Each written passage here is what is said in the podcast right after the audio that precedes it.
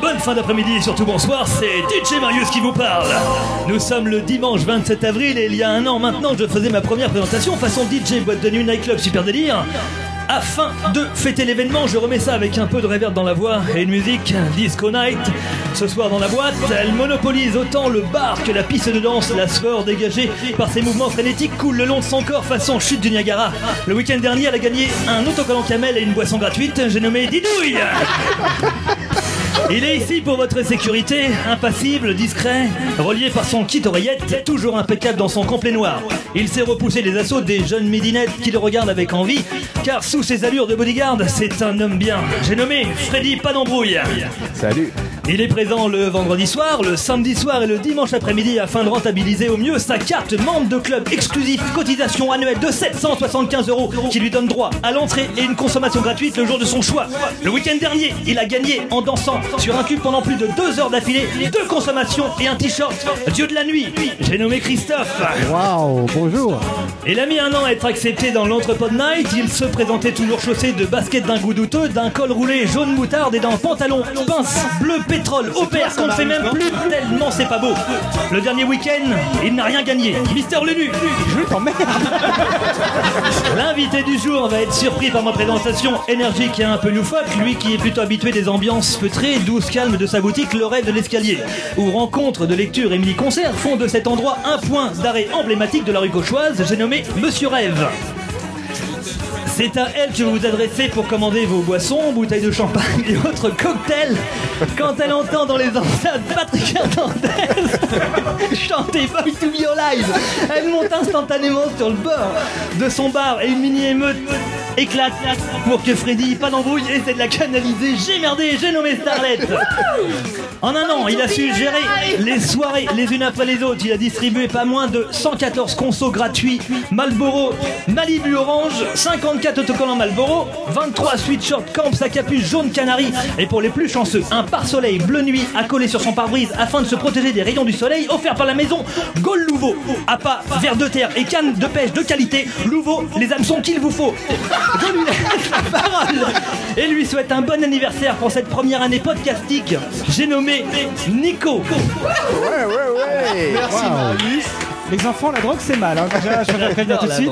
Alors moi C'est lui qui j'adore nous cette plante le timing de présentation l'émission là. qui est juste complètement fausse puisque ça fait pas un an qu'on enregistre le premier enregistrement était Ah bon euh, l'épisode 1 doit Bah, refais-la. dater du mois d'août je crois. Et je n'ai jamais. Ouais, mais Euh, je peux Et la refaire. euh, Boy Ça- to be alive n'a jamais été un tube, euh, Marius.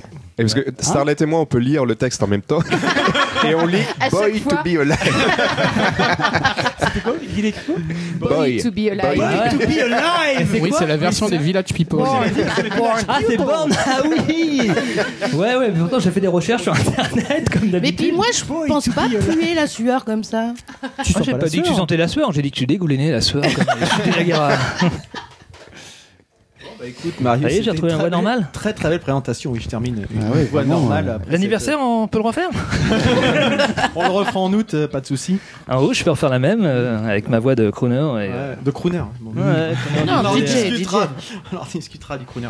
Bah encore merci Marius pour cette présentation que tu as dû bosser à fond. Ah non, ah non, j'étais une fois, dessus bien. cette nuit. Bien rigolo. Donc euh, bah bienvenue pour ce nouveau numéro de l'entrepode, donc qui n'est pas le celui de l'anniversaire ou de quoi que ce soit. On a le numéro 8 mais c'est déjà pas mal hein, de bien rien. planté sur ce coup-là encore.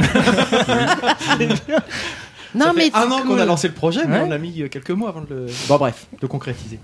Euh, donc, comme l'a dit Marius, aujourd'hui nous recevons un nouvel invité, donc euh, la personne de Michael Ferron. Ah mince, il vient de dévoiler mon Ah identité. ouais, Ah, mince alors. J'ai mis ça, t'es 10 ans à avoir un pseudo et. Ah mince, bah, Quelques sinon, secondes. Ça, ça se coupe au montage. Il faut vraiment garder une, Non, du tout. un anonymat. D'ailleurs, comment doit-on t'appeler? Euh, Monsieur Rêve on on m'appelle Monsieur Rêve dans le cadre de, de la boutique De ou la à l'extérieur de la boutique. C'est un bon moyen aussi de se mettre joli, derrière. Oui, parce que Monsieur Grognon, ça aurait fait. C'est clair. Oh non, non, monsieur Grognon, il est à ma gauche.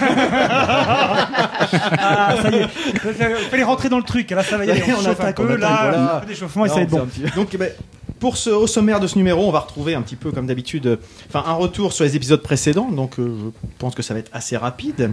Ensuite viendra euh, le moment d'actu habituel, un petit tour d'actu. Euh, on échangera avec notre invité, donc Michael, sur justement ses activités professionnelles et ses passions. Euh, viendra le moment de la rubrique à briques, au cours de laquelle on présente un focus sur euh, des sujets spécifiques. Ce mois-ci, c'est pas Starlet qui a testé quelque chose pour nous, ce sera Didouille euh, qui est allé faire un tour de l'autre côté de la Manche et qui nous racontera ce qu'elle a ramené avec elle.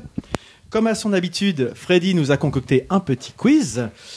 Et enfin, ce sera le moment des coups de cœur et des coups de gueule de chacun en 60 secondes chrono.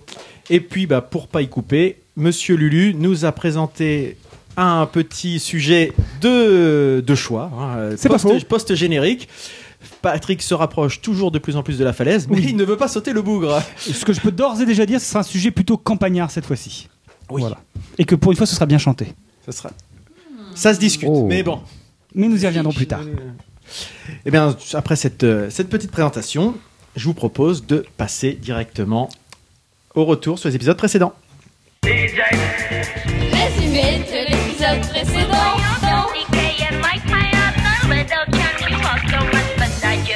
Donc, pour ces résumés, sauf euh, erreur de ma part, euh, personne n'a de choses à dire à part moi.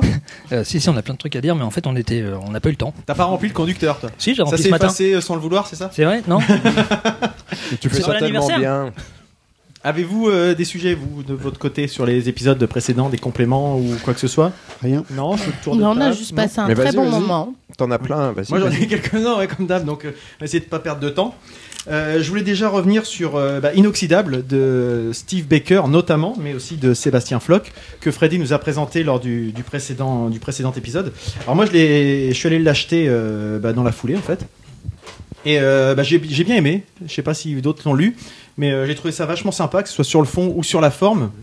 Euh, alors quelques réserves sur euh, la narration de mon côté.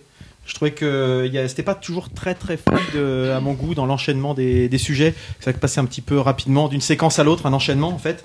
Mais euh, bon, et puis la fin qui m'a un petit peu laissé sur euh, Sur ta ma fin. Sur fin, ta fin. justement. Euh, mais bon, c'est rien de très très grave parce que ça se lit quand même de façon euh, de façon très De sympathique. quoi tu parles là? Inoxydable. Ah, inoxydable Putain, mais alors- J'ai eu un blanc. Ouais, ouais. Dis-moi. Et euh, par contre, pour le dessin, j'ai trouvé vachement sympa. Je suis très très fan de- des couleurs, euh, notamment de certaines planches qui sont euh, vraiment très jolies dans la Du changement d'univers, du passage euh, d'une page à l'autre, justement. ouais. Et qui, avec justement une, des thématiques chromatiques par, par, par, par page, et c'est c'est vachement sympa. quoi. C'est ça, c'est ce que je voulais dire en fait. J'ai juste euh, le placement de la bouche de temps en temps du personnage principal qui me déstabilisait. Après, c'est des détails qui me bloquent, mais euh, de temps Pourquoi en temps, il je a fais- mis la bouche tu où te dis. euh, bah, enfin, Et là, bah, bah oui, après, quand il est passé, il l'a mis sur le front, alors forcément c'était moins. mais Ouais, ça c'est- reste, c'est ça moins reste du pratique, détail. hein. Je, je te le passerai, Christophe. Tu te dis, ah, Ouais, mais- ça m'intéresse. Mais c'est ouais. du détail, hein, franchement, parce que le, le truc est vraiment sympa. Puis j'ai envie de découvrir un peu plus euh, ce que font justement ces deux, ces deux auteurs, parce que je, je les connaissais pas. Est-ce que tu nous en parles Donc euh, c'était intéressant. Euh, toujours dans le rayon BD, euh, je me suis offert aussi la, la BD, euh, le premier tome de Siegfried, dont nous avaient parlé euh, les frères Valentin la, la- la dernière, la dernière fois. Donc Siegfried, c'est un, c'est euh, une histoire euh, mythologique euh, nordique donc euh, réalisé par Alex Alice, qui avait travaillé notamment sur le Troisième Testament, que tu avais lu, je crois, Oui. avec Xavier Dorisson. Oui. Dorisson, Dorisson, je sais pas.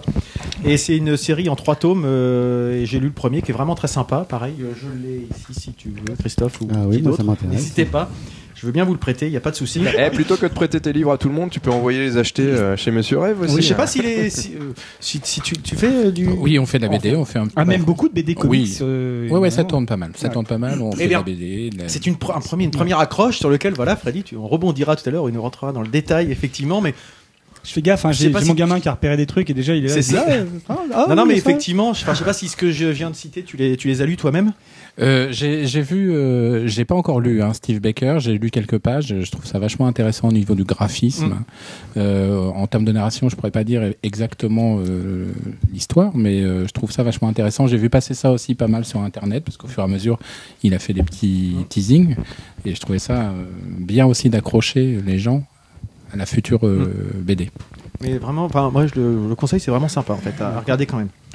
Et puis donc le, le dernier, le dernier sujet BD que je voulais euh, que je voulais vous passer, enfin que je voulais aborder, c'était euh, par rapport au coup de cœur que nous avait fait euh, Ludo lors de l'épisode avec Jean-Edouard, qui était Lock and Key. Ah oui.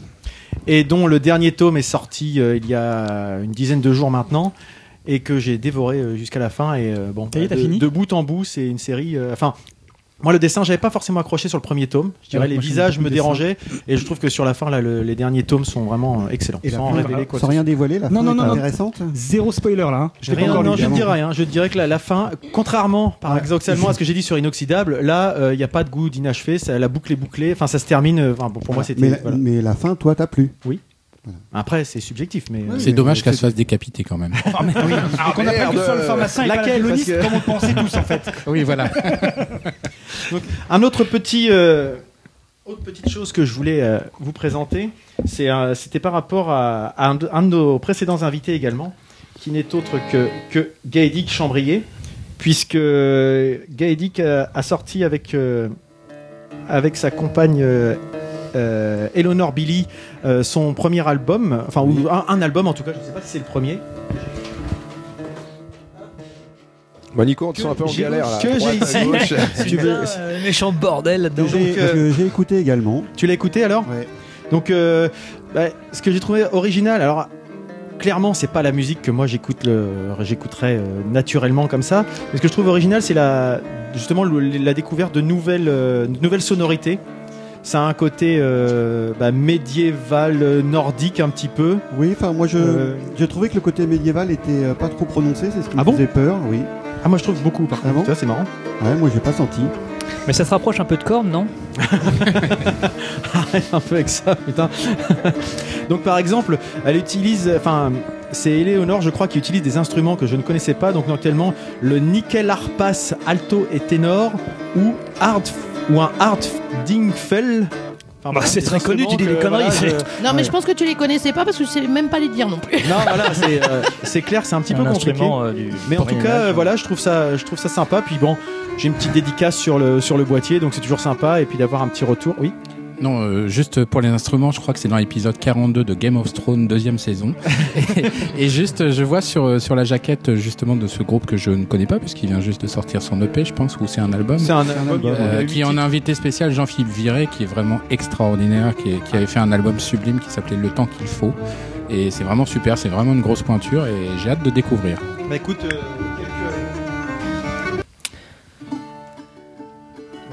Ça a quand même un petit côté un Oui. peu, euh, voilà. Oui, mais globalement, sur la totalité de l'album, je trouve que ça a plus un côté euh, celtique, nordique Oui, c'est vrai. que médiéval. Mais c'est un bon, peu- c'est c'est un point de vue. C'est un peu hein. les visiteurs en Norvège, quoi. Exactement. Chacun a les références qu'il peut sortir. Moi, je trouve ça vachement moderne, c'est ce que je disais. C'est Oui, des vieux instruments, euh, mais euh, je trouve que ça fonctionne très bien. Oui. Et puis bon, ça, ça donne envie de voir un peu comment c'est. Il manipule ces instruments parce que quand on va un peu sur les pages d'Octantrion, etc., on voit quand même ces instruments qu'on voit pas tous les jours. Et donc c'est assez intéressant à, à découvrir. Voilà. Bon, bah, pour information, vous pouvez avoir plus d'infos sur le site d'Octantrion pour euh, voir quelques vidéos ou acquérir le acquérir le CD. Voilà. Et puis un dernier petit clin d'œil pour un de nos précédents invités. Donc c'était pour euh, Anthony Quindroit qu'on avait invité, je crois, à l'épisode 3. Ah oui, moi Euh, aussi, j'ai trop pensé à lui. Ah. Avec l'incendie qu'il y a eu à Valparaiso. Oui, Ça m'a tout de Oui. suite renvoyé Par à exemple, bah, d'ailleurs, il a pas mal communiqué dessus sur Facebook, euh, à faire suivre un petit peu les, les sujets. Moi, c'était pour autre chose, c'est plus pour euh, son actualité hors euh, Chili, puisque Freddy, euh, pas Freddy, Bon, ils sont tellement, tellement proches. Freddy ces deux-là. Palambrouille On n'est pas emboîté non plus. Euh, Parce qu'Anthony, justement, c'est pas qu'un passionné du Chili, c'est aussi un, un grand passionné de cinéma. Et d'ailleurs, depuis euh, quelques semaines maintenant, oui, parce qu'il est au numéro 15, Numéro 15. euh, il anime une petite rubrique vidéo hebdomadaire sur euh, les sorties DVD euh, ou Blu-ray d'ailleurs pour les films et les séries. Et donc euh, les vidéos sont disponibles sur le site du Paris Normandie, donc euh, le journal pour lequel, dans lequel il travaille. Donc c'est plutôt sympa, ça dure pas très longtemps. Euh, puis en plus ça donne euh, régulièrement envie de visionner les œuvres euh, qu'il met en avant. Ça donne un petit coup de frais euh, salvateur euh, pour ce site qui en a bien besoin. Je- Ouais, donc, euh, oui, c'est très, enfin c'est de plus en plus drôle. On sent qu'il est de plus en plus à l'aise, voilà. euh, il se lâche un peu et du coup, euh, enfin moi ça me fait. Là, il nous a fait une petite imitation de Gollum euh, l'autre jour euh, qui était plutôt sympa. Là, sur le dernier encore, euh, qui était pas mal aussi. Mon Voilà. précieux Voilà, Oh, bien Ouais. Ah, j'y ai cru. il le fait très bien. Euh, du coup, maintenant, un petit retour aussi sur les commentaires de nos auditeurs, parce qu'il y a quand même des gens qui nous écoutent. Non, mais là, je vais pas rentrer dans le détail, mais je voulais remercier un peu tous ceux qui nous font des retours, euh, que ce soit positifs, mais aussi ceux qui nous font part des points d'amélioration, parce qu'il y en a aussi, et puis on en a certainement aussi besoin. Euh, comme par exemple la partie d'interview qui mérite d'être un petit peu plus peut-être cadrée en termes de timing et de rythme. Du coup, là, on va essayer d'être un petit peu plus rigoureux euh, dans la C'est mal barré Sur- quand même. sur hein, la forme Entre la d'un- présentation. Ok, bah à bientôt, c'était une petite émission. Attendons de voir. La pression. On va essayer donc d'avoir un petit, un peu plus de fil conducteur et pas avoir des- un brainstorming de questions qui était peut-être un petit peu plus euh, fouillis à suivre. Euh, donc on va voir tout ça. Et puis je voulais aussi faire un, un petit merci à Monsieur Kouzbou et Monsieur Obi qui ont fait des, des des commentaires très sympas sur le, sur le blog, assez longs en plus, mais qui nous, qui sont vachement. euh, Trop long d'ailleurs. Qu'est-ce qu'il a dit, monsieur Obi Et- C'est quand même notre. Et qui euh, manque de rythme aussi. Monsieur le tu l'as pas lu, long je l'ai pas là, mais. euh, mais- C'est notre fervent. Ouais. Et d'ailleurs, justement, puisque tu en parles, Monsieur Obi, on le remercie encore parce que il s'est prêté au jeu de la notation et du commentaire sur iTunes pour mettre en avant l'entrepode sur iTunes dans le catalogue des Merci, podcasts. Donc on le remercie, il nous a mis un 5 étoiles, c'est vraiment sympa. Ah ouais. Et puis euh, bah, deux personnes, je vais citer particulièrement deux personnes qui nous ont fait des commentaires sur Twitter. Donc euh, Walter Proof qui nous dit Je me suis encore fait avoir par les invités de l'entrepode. Je pensais juste jeter une oreille et je me suis fait embarquer. Ça, ça Donc c'est ce qu'on disait avec Freddy l'autre jour. La méga pression. On a quand même, euh, encore une fois, effectivement, avec Freddy, on se faisait la remarque qu'on avait euh, des amis qui avaient du talent, des connaissances autour de nous à Rouen qui avaient du talent. Donc on a encore la preuve aujourd'hui. Vous allez tous vous en rendre compte. Ouais. Donc c'est vraiment sympa. Et puis un nouvel auditeur qui nous a fait remarquer que il avait découvert l'entrepode sur l'épisode 5, il avait empilé sur l'épisode 7 et du coup il a tout téléchargé depuis le début et il trouve ça sympa et sympa. Il y a des mazos. Il y a des mazos. Il y a des, mecs qui sont pas bien quand même. Cette personne-là, j'ai voulu la citer parce que ça- alors son pseudo c'est Blast Co.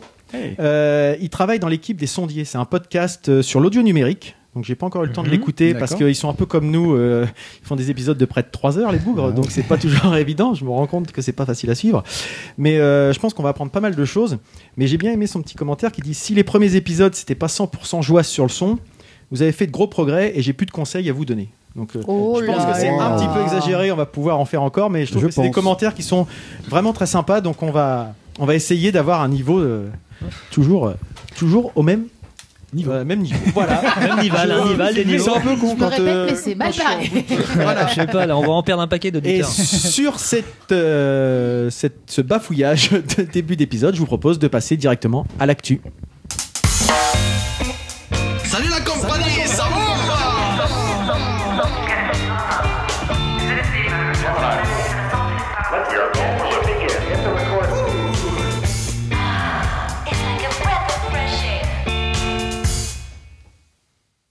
Et donc, pour cette rubrique actu, je propose à Marius, Eh bah voilà, c'est encore moi qui commence.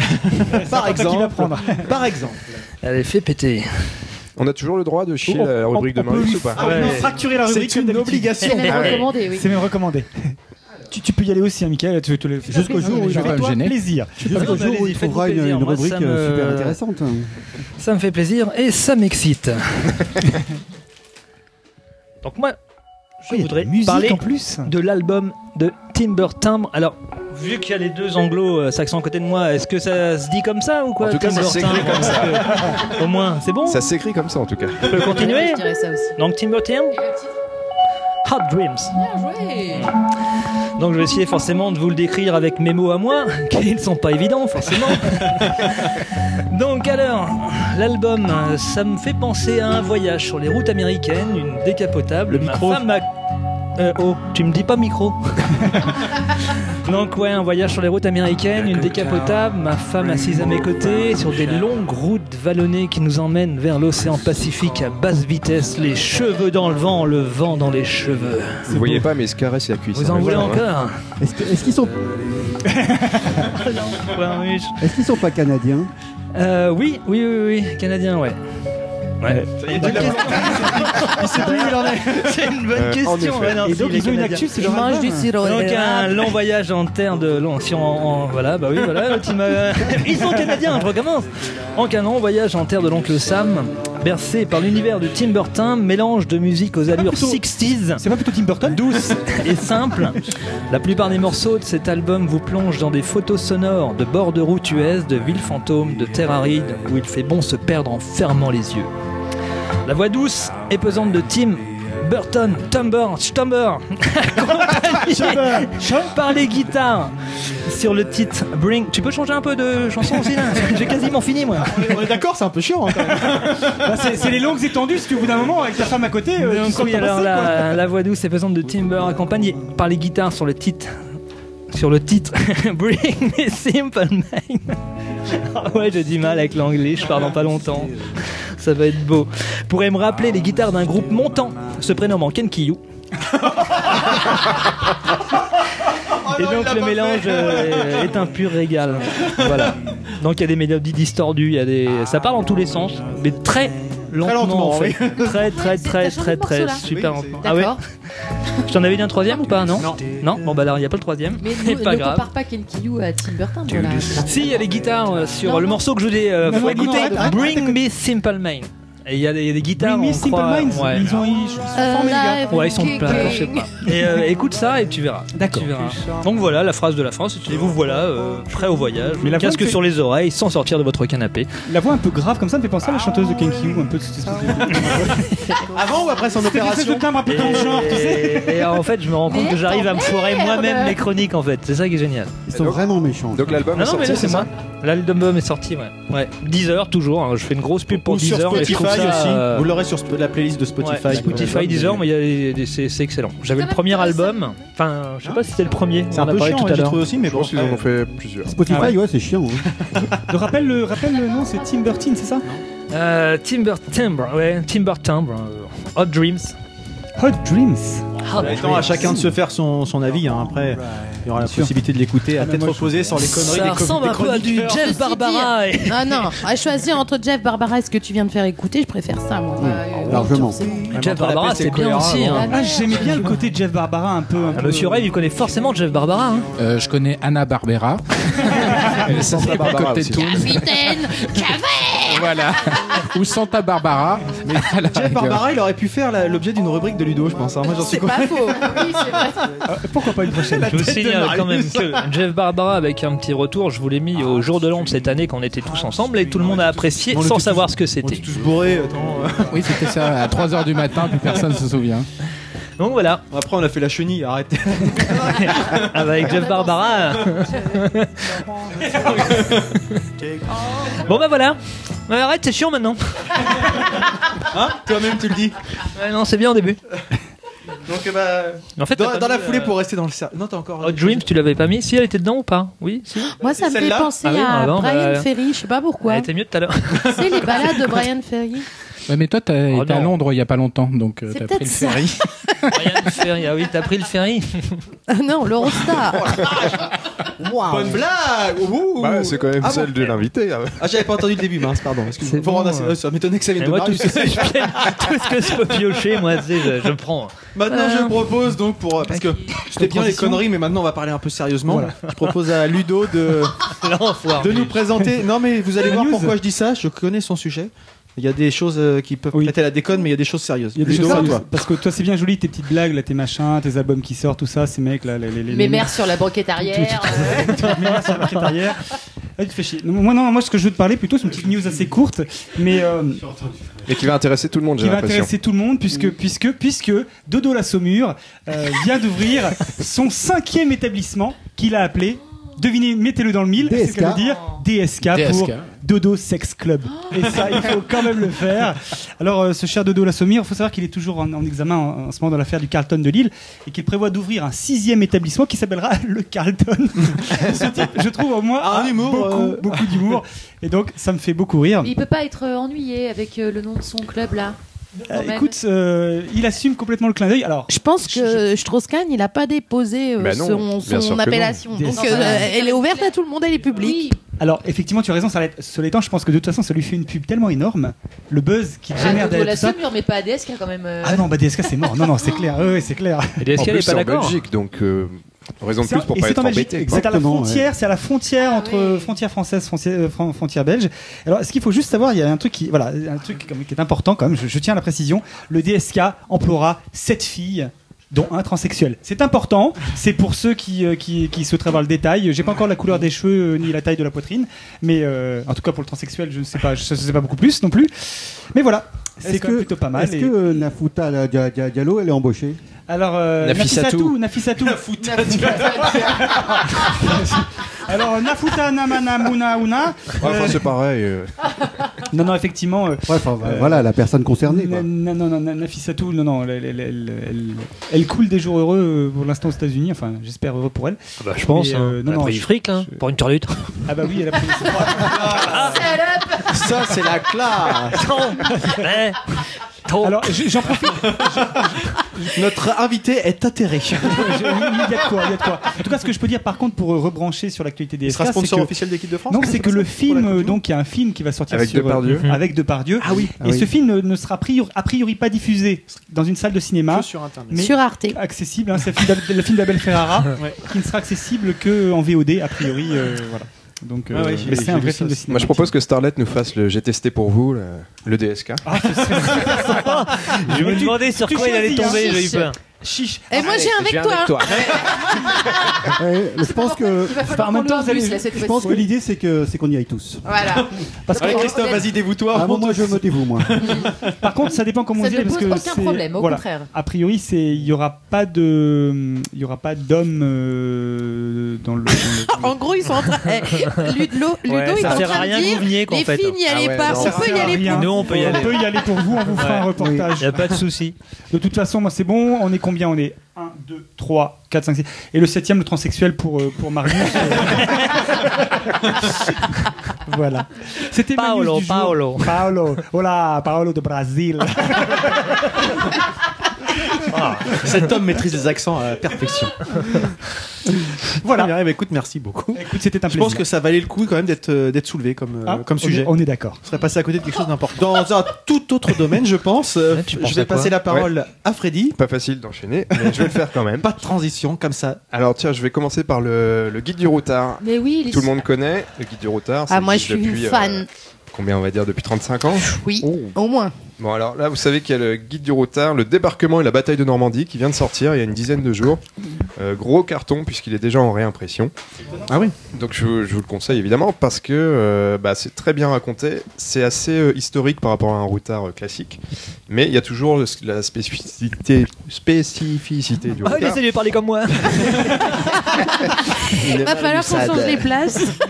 une pris un petit spécificité Perrier, du routard qui est de, bah, de toujours donner les bons plans de où on peut manger, casser la croûte, euh, dormir, tout ça, tout en visitant euh, bah, les, les points forts du débarquement de la bataille de Normandie. Euh, dans le coin, on peut par exemple retrouver la bataille de Dieppe qui avait été un, Mhm. un flop hein, pour les soldats canadiens qui, qui avaient voulu débarquer à Dieppe. Euh, voilà, en plus je crâne un peu parce qu'il est dédicacé par le fondateur Waouh. du guide du Oh routard la qui est Philippe vache. Glohagen. Il est dé- dédicacé par Churchill. Ils sont allés C'est- chercher Tu t'es un peu fait avoir.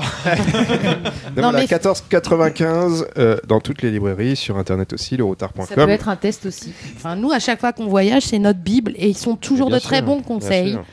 Et euh, clairement, euh, on habite en Normandie. Je défie qui que ce soit autour de cette table de nous dire si ils ont écumé tous les, les- les- les- toutes les choses relatives Sans au, débarquement. Et moi, je suis la première. Je serais, tu vois, je, je Déjà, pense que j'ai connaît l'acheter. bien Rouen Mais Oui. au-delà de. Rouen, il y a Caen, mais il y a euh, regarde C'est parce qu'on est Dieppe. ici qu'on connaît bien le coin. T'as raison. Maison, tout. Non, non, mais il y a plein de choses dont on ne sait pas pas. euh, l'existence ou dont on. enfin, bref, euh, bravo le guide du routard. Grâce à vous, Londres a été euh, Non, non, c'est une belle pas expérience. libéré. Ah non, pardon. Euh, pour compléter, il y a aussi une carte à la toute fin du guide euh, qui est très, euh, très bien faite parce qu'on voit simplement le- les mouvements du débarquement des, des Mhm. troupes alliées. Tout ça, c'est très bien, c'est très simple, c'est accessible à tous. hein. Il n'y a pas besoin Mhm. d'être un érudit. euh. Marius Donc. Marius, tu peux le lire. Marius peut le lire. euh, Voilà, un deuxième sujet rapidement. Enfin, rapidement, on va prendre le temps d'en parler quand même. Et là, je vais demander de l'aide un petit peu euh, à notre invité puisque je voulais parler du dernier livre de Dorothée Piatek. Oui, Voilà, qui s'appelle euh, Le silence des oiseaux. Le silence des oiseaux. Et Euh, qui Michael, Monsieur Rêve, peux- peux-tu nous en dire un peu plus? Bah, euh, sans dévoiler trop de choses, Ça mais sort le 5 si mai, on va hein. faire, un- ça sort le 15 mai Le 15 exactement. mai, ça a été repoussé, je crois. C'est annoncé au 15.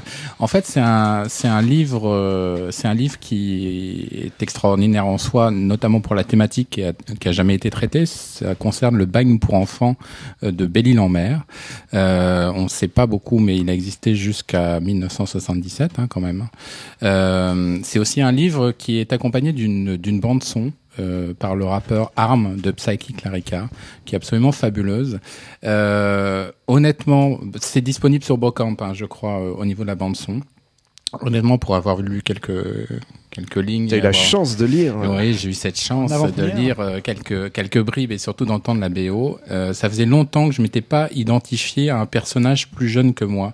C'est-à-dire que généralement on, on personnifie par rapport à, à quelqu'un qui a notre âge ou plus vieux, mais se retrouver dans la peau de quelqu'un qui a parce que le héros de l'histoire il a il a 12 ans. Et, et on ressent les émotions. Et des fois, c'est vraiment très hum, anxiogène dans le sens où on ressent vraiment les émotions qu'il a pu avoir. C'est très documenté. Euh, et puis on, a, on attend ça avec impatience. Ça sort euh, aux éditions du Seuil. Très bien, j'ajoute euh, simplement que Dorothée Biatek, c'est une auteure euh, locale. Elle habite Petit-Queville, l'endroit Ah, même mais où, tu nous où en nous enregistrons. Tu nous en avais parlé. J'en avais déjà parlé. un- le premier ou le deuxième épisode. Exactement. Sur un... on Euh, dit auteur- Peut-être on pourrait la convier. jour, Absolument. si était- Auteur notamment de L'Horizon. Bleu, Je marchais malgré moi dans les pas du diable et bien d'autres. Elle a fait beaucoup de, de livres euh, qui s'adressent à la jeunesse, mais pas seulement. hein. Elle a, elle a écrit des romans qui s'adressent un petit peu plus âgés, hein, comme Le Cercle d'Or, mais euh, généralement à la jeunesse. Et on a cette chance aussi au Rêve de l'escalier. C'est notre euh, marraine, euh, euh, je dirais, animatrice de notre atelier jeu d'écriture. On en reparlera Ah tout oui, à l'heure. ah oui. qui, existe grâce à elle et qui est animé euh, de main de maître. Voilà, donc à surveiller dans les librairies le 15 mai. Ça s'appelle Le silence des oiseaux. Et là, c'est un roman, c'est un roman plus pour les adultes, c'est pas un roman jeunesse. Non, c'est un roman jeunesse. C'est hein, il- jeunesse. C'est traité de manière euh, roman D'accord. jeunesse, mais finalement ça s'adresse à tout le monde. C'est comme L'Horizon D'accord. Bleu, par exemple, que je conseille vraiment euh, à tout le monde. hein. voilà, Ça qui est, qui est d'actualité puisque ça traite de la guerre 14-18. Tout à fait. Voilà pour ma part. Merci, merci beaucoup Freddy. Et merci, Monsieur Rêve, de Oui. m'avoir épaulé. Oui, je, savais qu'il en parlerait mieux que moi.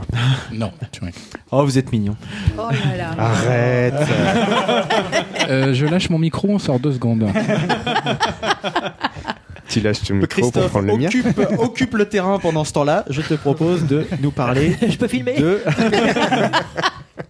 De applause. de quoi De musique. Alors en fait, je voulais à la fois parler euh, d'Applause comme euh, exemple, parce que euh, à travers cet exemple d'Applause, il y a une nouvelle stratégie qui est mise en place par un certain nombre de groupes, qui est de sortir tout au long de l'année plusieurs EP. Et donc Applause en est l'exemple typique. Ils viennent de sortir un premier EP 4 titres. Un deuxième est prévu fin août. Et enfin un dernier fin novembre. Euh, ça leur permet en fait, c'est une stratégie qui est pas bête, euh, qui peut être frustrante pour les, fans, parce que quand on attend un album et qu'on en a, que 4 titres, ça peut être un petit peu frustrant. Mais pour eux, l'idée c'est d'être présent tout le temps, toute l'année, euh, sur les réseaux sociaux, parce qu'ils ont une actualité régulière, genre tous les 3-4 mois, ils ont une actualité, euh, sortie du premier EP, deuxième EP, troisième EP. Et probablement qu'à la fin de l'année, ils mettront, euh, ils feront une espèce de, de fusion de ces trois EP pour sortir euh, l'album de ces trois EP, donc en 2015. Je trouve que c'est super intelligent. euh, parce que voilà, ils existent, euh, ils existent toute l'année. Peux-tu nous rappeler juste qui est Applause? Alors Applause, évidemment, c'est un groupe euh, franco-belge, enfin plus belge que franco, puisqu'ils sont quatre bruxellois, un français. Euh, ils existent depuis 2010, ils ont sorti un magnifique album en 2011 que moi j'avais euh, vraiment aimé, et j'attendais avec impatience la sortie d'un nouvel album. Euh, donc je fais partie des gens un petit peu frustrés parce que finalement quatre titres, euh, quand on attend depuis trois ans... Imagine si l'album était juste sorti en fin d'année, tu n'aurais rien eu. Là, tu vas avoir 4 C'est ce que je trouve intéressant, ça va revenir, en plus. Bah oui, Effectivement. voilà, donc ça te fait Oui, mais si tu veux, patienter. euh, 4 titres, c'est un, c'est un petit peu. hum, C'est frustrant, t'as envie d'en avoir plus. Oui. Tu dis voilà, j'ai Oui, 4 mais t'en as morceaux. C'est un peu comme voir bien euh, pas 20 de minutes d'un film et puis hein. 20 minutes plus tard. Bah, tu 20 les écoutes trois fois et c'est Non, mais c'est vrai que c'est. Enfin, moi, ça me parle tout de suite. J'aime beaucoup le. Disons Ah bah que c'est plus sympa que ce que tu nous as présenté tout à l'heure. Ouais, j'aurais su, j'aurais fait ça moi. Disons que euh, objectivement, objectivement, je trouve l'idée vraiment intéressante Oui. parce que pour un groupe qui est pas forcément très connu, avoir de l'actualité pendant toute une année complète. Oui. avec que des nouveautés, euh, genre tous les trimestres ou tous les 3-4 mois. Hmm.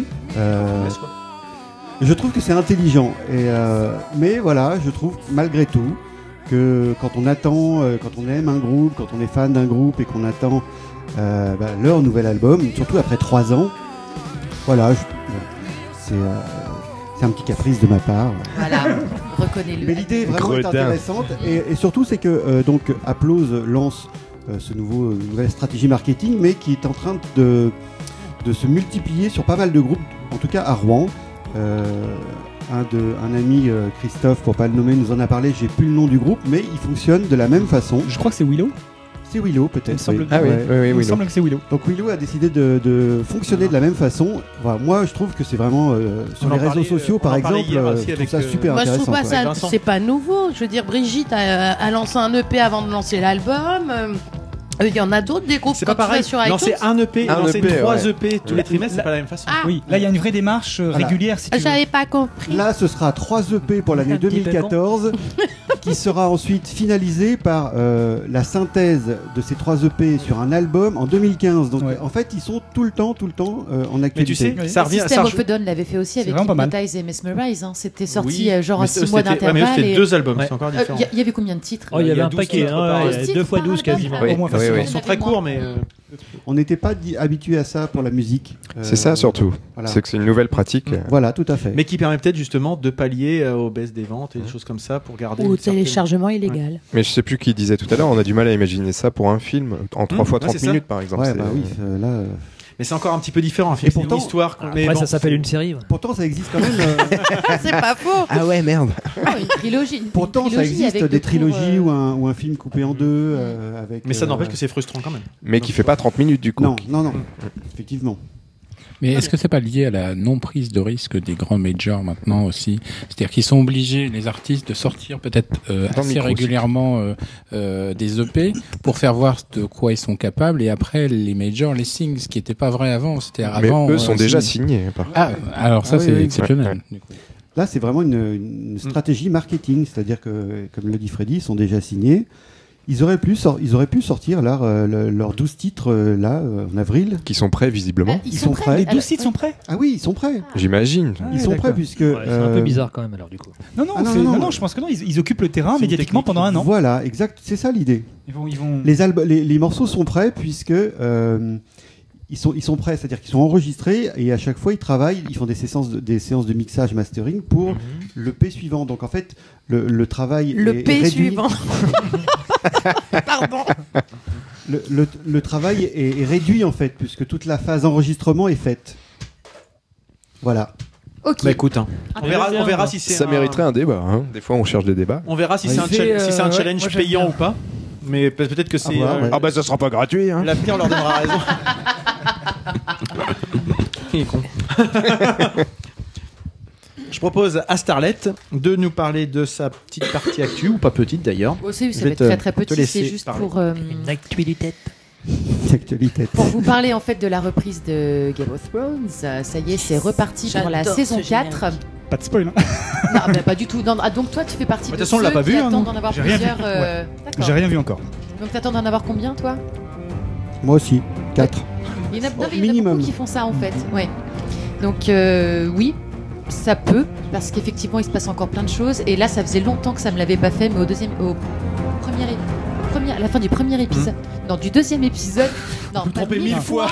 Mille fois, une personne. 8 milliards 230 millions. Non. Mais, mais milliards Euh, Oui, ça faisait longtemps que j'avais pas été aussi impatiente de voir la suite euh, d'un épisode en fait. La vraie- il se passe euh, Autant dès le début, paf, ça On repart, n'attendait quoi. pas forcément la quatrième saison, mais dès qu'on a vu le premier épisode, t'es ren- renclenché dans le truc quoi. Ah, moi, je l'attendais quand même euh, Moi pas aussi. mal. hein. Moi, moi quand même. Moi, je l'attends beaucoup. Mais tu Et Ah, ben faudrait voilà, que je commence c'est la première. Retour dans le vif du sujet euh, dès le début et bah voilà, je suis très impatiente de voir euh, la suite. Là, il nous en manque un et euh, franchement, euh, j'aurais bien aimé le voir. C'est euh, qui en qu'on n'a pas eu le temps de le voir. Oui, voilà. Ah, J'ai lu un petit ça. article là-dessus sur le- la pression qui est mise à cause de cette série sur les traducteurs. du coup, c'est fait n'importe comment. C'est un peu gens- ça, ouais. Du coup qui c'est Marius qui fait la Non, non, les, traduction. gens qui font les, les gens qui font les sous-titres Ah, avant, ils, avaient, château ils avaient à peu près une semaine de travail. Ah, là, c'est Euh, immédiat. et là, on leur demande euh, de, de- de- de faire les sous-titres pour le lendemain. Mm. Donc, ils ont à peine une journée mais pour qui faire. leur demande? Bah, Bah, leur boss. Leur- ils, ont- OCS, ils sont dans des boîtes. Non, mais ils les ont un petit peu en amont quand même. C'est des euh, boîtes. pense. Non, non, ils refusent. euh, HBO refuse Ah. de diffuser les épisodes. Pour éviter que ça fuite. Voilà, pour éviter que ça fuite aux, aux boîtes Ah qui, oui. qui- qui traduisent. Et donc tous les traducteurs qui travaillent dans des maisons euh, spécialisées pour ça Quasiment en réel. Euh, ont vraiment une pression, donc la journée pour traduire. Pas bête. Enfin, en même temps, euh, une journée pour traduire, ça va, non Ah, mais je sais pas, je suis pas traducteur. Mais je crois qu'il y a un nouveau précédent aussi sur une autre série qui va ressortir là, c'est la, c'est la série 24 heures chrono là, qui Oui. sort, où euh, ils font en temps réel, c'est-à-dire la sortie est aux États-Unis et ça sort en même temps sur Canal. Mm. Waouh. C'est-à-dire Ah ouais. en France, Ah oui. Avec le doublage euh, presque instantané. Donc ça, c'est une Là, c'est vrai que- vraie performance. Mais bon, il y a des solutions, effectivement. Donc euh, bravo aux traducteurs. Oui, oui. oui. Surtout, enfin, surtout que ça va pas être facile, effectivement, parce que c'est il y a quand même du, du texte dans cette Moi, série. je pense que c'est plus dur qu'on ne l'imagine. hein. Ah oui, ouais. Je pense. ouais. Oui, enfin, leur métier, ils l'ont choisi. Alors, hein, c'est bon. Tu vas avoir un avis sur tout comme ça ou quoi Euh, Pour finir sur la partie euh, actu, je vous- moi j'ai quelques quelques petits sujets. Comme d'hab, j'ai pas été très très concis. Euh, le premier, c'est une exposition, deux expositions qui s'appellent euh, dans, dans le cadre d'un d'un événement qui s'appelle d'une guerre à l'autre. Qui, sont deux expositions commémoratives dans les archives départementales à l'initiative de la région Haute-Normandie du département de Seine-Maritime. Donc je reste un peu dans le sujet de la guerre que j'avais déjà évoqué la dernière fois avec euh, Apocalypse. La Première Guerre mondiale, d'ailleurs, à l'occasion du, du centenaire. Donc, euh, les archives départementales proposent à Rouen, donc du 7 avril au 12 juillet 2014, deux expositions commémoratives intitulées D'une guerre à l'autre. Donc, il y a une exposition sur la Première Guerre mondiale, une exposition consacrée à l'année 1944. Les deux expositions comportent, euh, à noter, un parcours spécialement prévu pour les enfants de 7 à 12 ans, à travers des dessins et des textes adaptés. Donc, euh, pour plus d'informations, euh, les programmations, les horaires, les conférences, parce qu'il y a un peu, de, il y a quand même pas mal de choses qui gravitent autour de ça. euh, je mettrai le lien sur le, le billet du blog parce que c'est quand même quelque chose qui est assez, assez touffu. Il y a pas mal de choses à voir, donc ça a un peu pas s'étaler là-dessus, mais c'est assez, ça, ça paraît assez, assez intéressant. Assez touffu donc. Exactement, assez touffu. Je sens que ça te perturbe ce mot. Non, non, je un peu crois- comme ton torse qui dépasse de ta chemise. Je pensais les poilus, euh, les touffus, tout ça. voilà. Euh, un autre sujet, en ce moment, c'est vrai que j'ai un- peu une marotte BD. Euh, les 17, les 16 et 17 mai, je sais pas si, euh, si Monsieur Rêve participe à cet événement, mais ce sont les 48 heures BD. Je sais pas Oui, si tout tu- à fait, on participe. Attends, il est en train de commander ce qu'il va boire. Donc, il peut pas tout faire en même temps non plus. Donc euh, j'ai- j'en parle un petit peu le temps que monsieur passe sa commande et puis on rebondira dessus derrière pour dire si j'ai pas dit de conneries. Euh, donc les éditions Casterman d'Argo. Stop du Ah non, c'était pas tout de suite, fallait pas que J'ai j'intervienne. pas encore dit de conneries. Merde. c'est bon. Dupuis, Fluide Glacial, euh, Grand Angle, Jungle, Le Lombard, Urban Comics mettront la bande dessinée à l'honneur avec l'événement 48 heures BD dans 1000 librairies en offrant 100 000 BD. Donc les 8 éditeurs proposent chacun un titre. Donc Alix Senator chez Casterman, Aldébaran tome 1 chez Dargo, Luca tome 1 chez Dupuis, un collectif euh, pour Fluide Glacial, un ouvrage collectif. Une nuit à Rome chez Grand Angle, Débordez-moi plus jamais chez Jungle ou chez Jungle, je ne connais pas. Euh, Torgal Louvre tome 1 chez Le Lombard et Batman Saga hors série numéro 1 chez Urban Comics. Donc actuellement les libraires, euh, souhaitant participer à l'événement peuvent faire parvenir leur candidature sur le site et la liste des participants euh, définitifs sera disponible en ligne le 1er mai sur le site 48hbd.com je crois.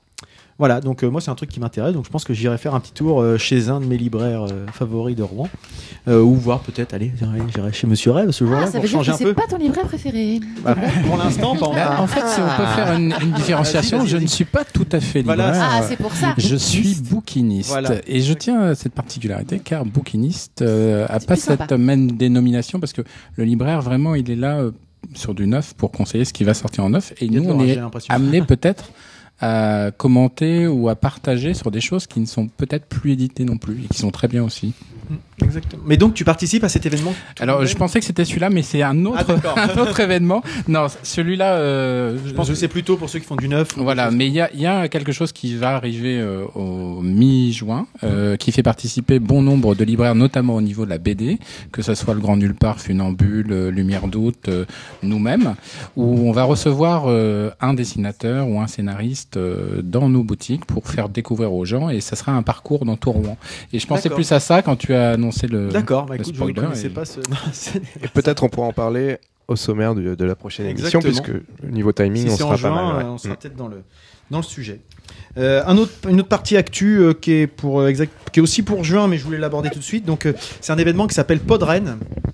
Euh, c'est la deuxième édition. hop là, qui aura lieu le 14 Chute juin. de micro, chute. qui aura lieu le 14 juin à l'auberge de jeunesse de Rennes. Euh, c'est l'après-midi du podcast. Donc on en parle parce qu'effectivement, nous, on est un peu. On est invité, j'imagine, est- parce que Bah, on fait potentiellement, quand même référence dans le milieu du podcast. Je dirais C'est pas le- ça, mais c'est cela étant, nous sommes quand même invités. On est même les Euh, invités d'honneur, je crois. hein. Ah bon? Ah ouais, euh, c'est la moindre bon, des choses. le problème, concrètement, pour euh, moi, dans mon cas particulier, c'est que c'est à Rennes et que bon, c'est un petit. Ah ouais, tu m'avais dit la ville pourrie, tout Ouais, ça, c'est ça. ouais. c'est-. Moi, les, alcooliques bretons, merci bien. Arrête, les amis. Nous, c'est que les Ah, alcooliques normands, ça va. hein. on est grillés, là. on est bien chez nous.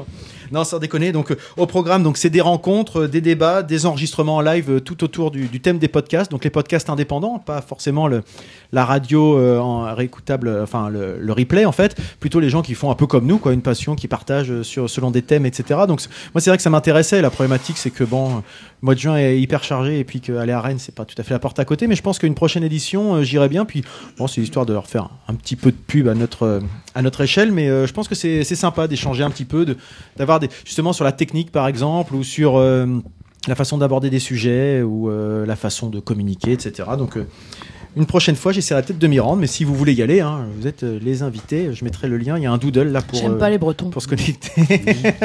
Donc on n'ira pas. Euh, Fais gaffe, tu penses un peu fort, Didouille, je crois. je t'avais pas Non, mais je les micro. connais pas en plus. Je dis ça vraiment pour le fun. hein. Mais non, en plus ça se passe à Rennes, mais ce ne sont pas que les Bretons. Il s'avère que la personne qui organise. Non mais Rennes n'est pas la Bretagne. hein. Les- que les choses soient claires. La personne qui organise ça est un Breton, donc il se fait, ça s'organise là où. Ah, quand même, quand même. Mais euh, sinon, euh, tout le monde est invité, des Bretons, des des Picards, même les Picards certainement, Ah ouais. les Normands. Non mais ça va, ça va loin quand même. hein. ça déconne pas. Hein. Au lieu de pas avoir podcasteur Picard, de toute façon. Et puis, yeah. Donc voilà, non mais euh, leur faire un petit peu de pub parce qu'en plus la personne qui organise ça est vraiment très sympathique, euh, péremptoire pour ne pas le citer, donc euh, entre autres. Le- Et puis dernier sujet d'actu Oh que je voulais aborder, voilà, ouais, ouais. Non mais celui-là il est bien, attention. hein. Euh, N'en déplaise à Marius, il n'y a pas que Kenkyu dans la vie, ni dans ce podcast. Et si pourtant. Et non, et je non. suis désolé. euh, Et donc je vais Ouais, faire c'est bien aussi moi que tu me aussi, je vais faire moi aussi mon auto-promo, Ah. puisque Ah. Wisdom, le groupe dans Ah, lequel j'officie, Oui. euh, jouera le 24 mai prochain au Charivari à Rouen Oh yeah. en compagnie d'un autre groupe rouennais, joue de Décadence. Exactement. Euh, donc c'est une soirée qui sera donc plutôt euh, un peu bruyante, on va dire, voilà, faut le dire clairement. Euh, Sponsorisé plutôt, euh, par, plutôt avec des amplis et puis euh, sponsorisé par, je sais pas. par Pelfort. Oh, euh, euh, Oh, garden. Mais tu bois quoi là? Tu me rappelles? Ah non, il prend un thé, merde. Alcoolique. Donc la soirée devrait commencer aux environs de j'avais dit 21h30. un- La page Facebook euh, et puis le, le site internet de Wisdom seront mis à jour. Donc je, mettrai un- je ferai un petit peu de pub là-dessus. Mais voilà, parce qu'il n'y a pas que Kenkyu dans la vie, monsieur Marius. Bravo, Nico. Voilà. Ouais. Point. C'est bon. Merde, quoi, alors. J'ai rien dit, je t'en bien. Eh bien, non, sur ces belles paroles, L'interview. euh, je vous propose L'interview. de passer L'interview. à l'interview. L'invité. Monsieur Rêve. L'interview. Operators, oh my really, really, oh my god. Operators, oh my god. Real secondary. Nous avons fixé une doctrine. Operators, oh my really, really, oh my god. Operators, oh my god. Real secondary wave. Les mêmes causes ne produisent pas les mêmes effets. Oh my goodness. Alors Ouais, la pause, plutôt plutôt poisson rouge ou plutôt euh, Guy mauvais balai Euh, Camoulox. je, Très bien joué. Je passe. je mets une frite et je recule de trois cases. Désolé Nico, vas-y. Ah non, mais c'est très bien ça. Et je propose donc à Freddy, parce que je pense que justement, on parlait de rigueur dans l'interview, donc Ah c'est oui. pour ça que c'est Freddy qui reprend la main là-dessus. Je pense que c'est le plus discipliné d'entre Comment nous. C'est super. C'est ce que j'allais dire, hein, qu'il reprenne En sa main parce temps, que ça a fait un quart d'heure qu'il est sur ma jambe. Il a quand même bu de bière comme tout le monde, hein, Freddy. Il a bu de bière comme... Pardon. Ah, c'est étonnant lui. Bah ben non, moi j'ai rien préparé, je croyais que c'était toi, non? Ah non. Ah bon, Bon, Bon, bah, bah, je vais, on je vais le faire quand même alors. Notre invité s'appelle euh, Michael Ferron, on l'a dit tout à l'heure, mais en Rouen et dans la région, on le connaît plus euh, sous le pseudonyme de Monsieur Rêve. Un nom qu'il emprunte à sa boutique, le Rêve de l'escalier. C'est une bouquinerie, un lieu de, de passage, de partage, un lieu de rencontre dire un lieu de aussi. perdition. Aussi, J'ai hésité à le dire. J'ai hésité à le dire.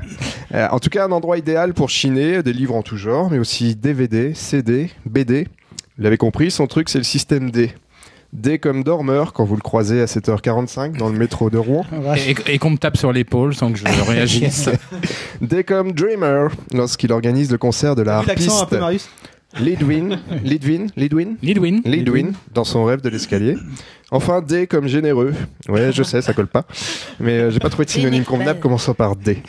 Euh, alors, faut savoir que Monsieur Rêve n'hésite jamais à mettre en place, euh, par exemple, le système du livre en attente, peut-être qu'il nous en parlera tout à l'heure, ou à distribuer des places de spectacle comme ça, juste pour faire plaisir. C'est gentil. Oui. C'est vrai. Ouais, oui, c'est vrai. pas. Moi, je veux bien deux places pour euh, Ibrahim Malouf. euh, On met son nom où? Elle est où la liste? Alors, je te les offre volontiers contre 45 euros. Ah oui, mais j'ai pas dit que les offrait comme ça gratuitement. moi, je croyais, je suis naïf. moi. Non, si, je l'ai déjà vu offrir des places. et- Il joue de la trompette, quelqu'un de hein, très du généreux. pipeau, hein. Donc Monsieur Rêve a à peu près 40 ans, mais sur son visage, un éternel sourire d'enfant. Oh, c'est beau ça. Ouais, je sais, ça fait un peu Mais ça poésie colle- Non, CM2. ça colle mais totalement avec le pseudo. C'est vrai, c'est vrai. Faut rester dans cette ligne. Mais s'il est parmi nous aujourd'hui, c'est pour nous parler de son activité, ou plutôt devrais-je dire de sa passion. Et même encore devrais-je causer de ses passions. Euh, personnage attachant, même s'il me force à raturer ma présentation. Monsieur Rêve, bienvenue à la maison. Oh, c'est beau.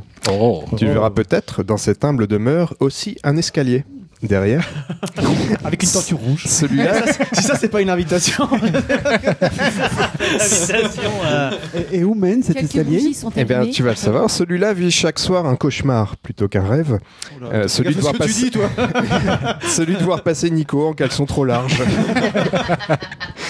Ici, pas d'intégrale de Jules Verne en édition brochée de 1925, pas même un vinyle de Charlot posé fièrement sur une étagère, Même, hein. Collecteur. mais une bande de chroniqueurs prêts à faire ta connaissance. On est prêts, monsieur, faites-nous rêver. Oh, quel talent Bravo. Alors, pour faire ma connaissance, il faut que je monte l'escalier avec eux? C'est ça. D'accord. Et il faut que Nico se mette en caleçon trop large aussi. Ça, c'est pour un con. Ça, c'est ouais, facile.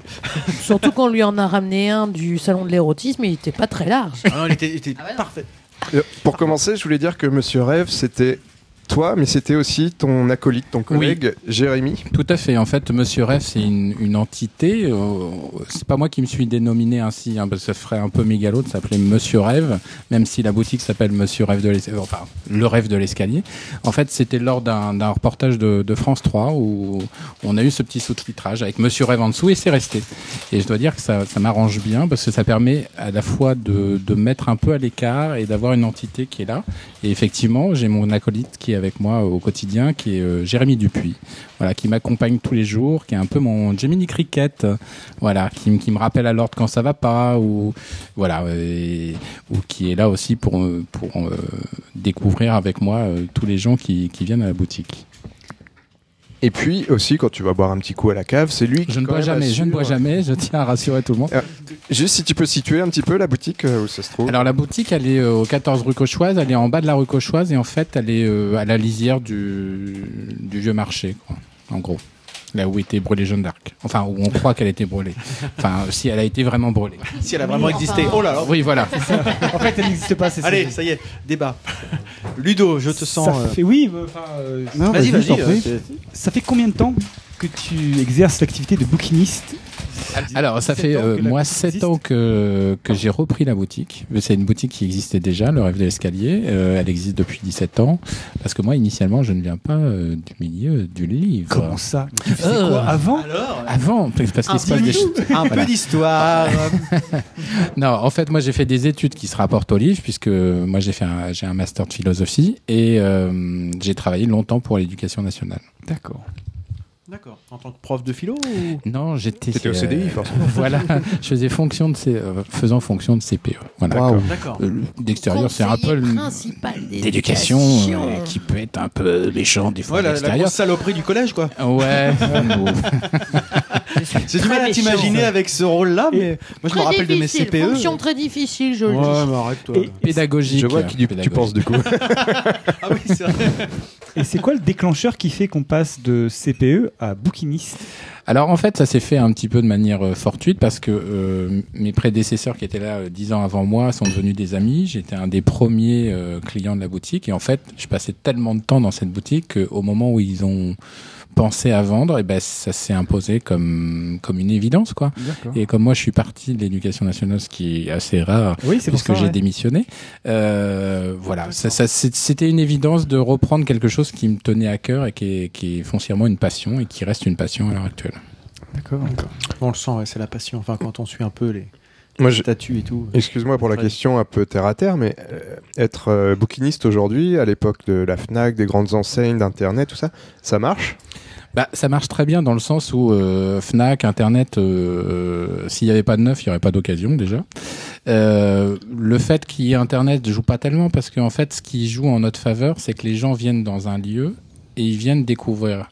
Enfin, ils viennent chercher quelque chose et ils tombent pas forcément sur ce qu'ils viennent chercher. Et donc, après, c'est à nous de les orienter, peut-être de les conseiller, de partager en disant, vous aimez telle chose, on l'a pas. Parce que foncièrement, on est bouquiniste, on peut avoir un exemplaire et 10 demandes dessus. Mais par contre, on a des choses qui peuvent rentrer dans votre champ d'investigation ou dans votre euh, demande de lecture. Puis, sur- puis surtout, c'est pas cher. Et c'est pas cher. C'est vrai, ça c'est joli. joke. Alors, les gens qui écouteront cette chronique, qui me connaissent très bien, ils connaissent cette histoire de c'est pas cher.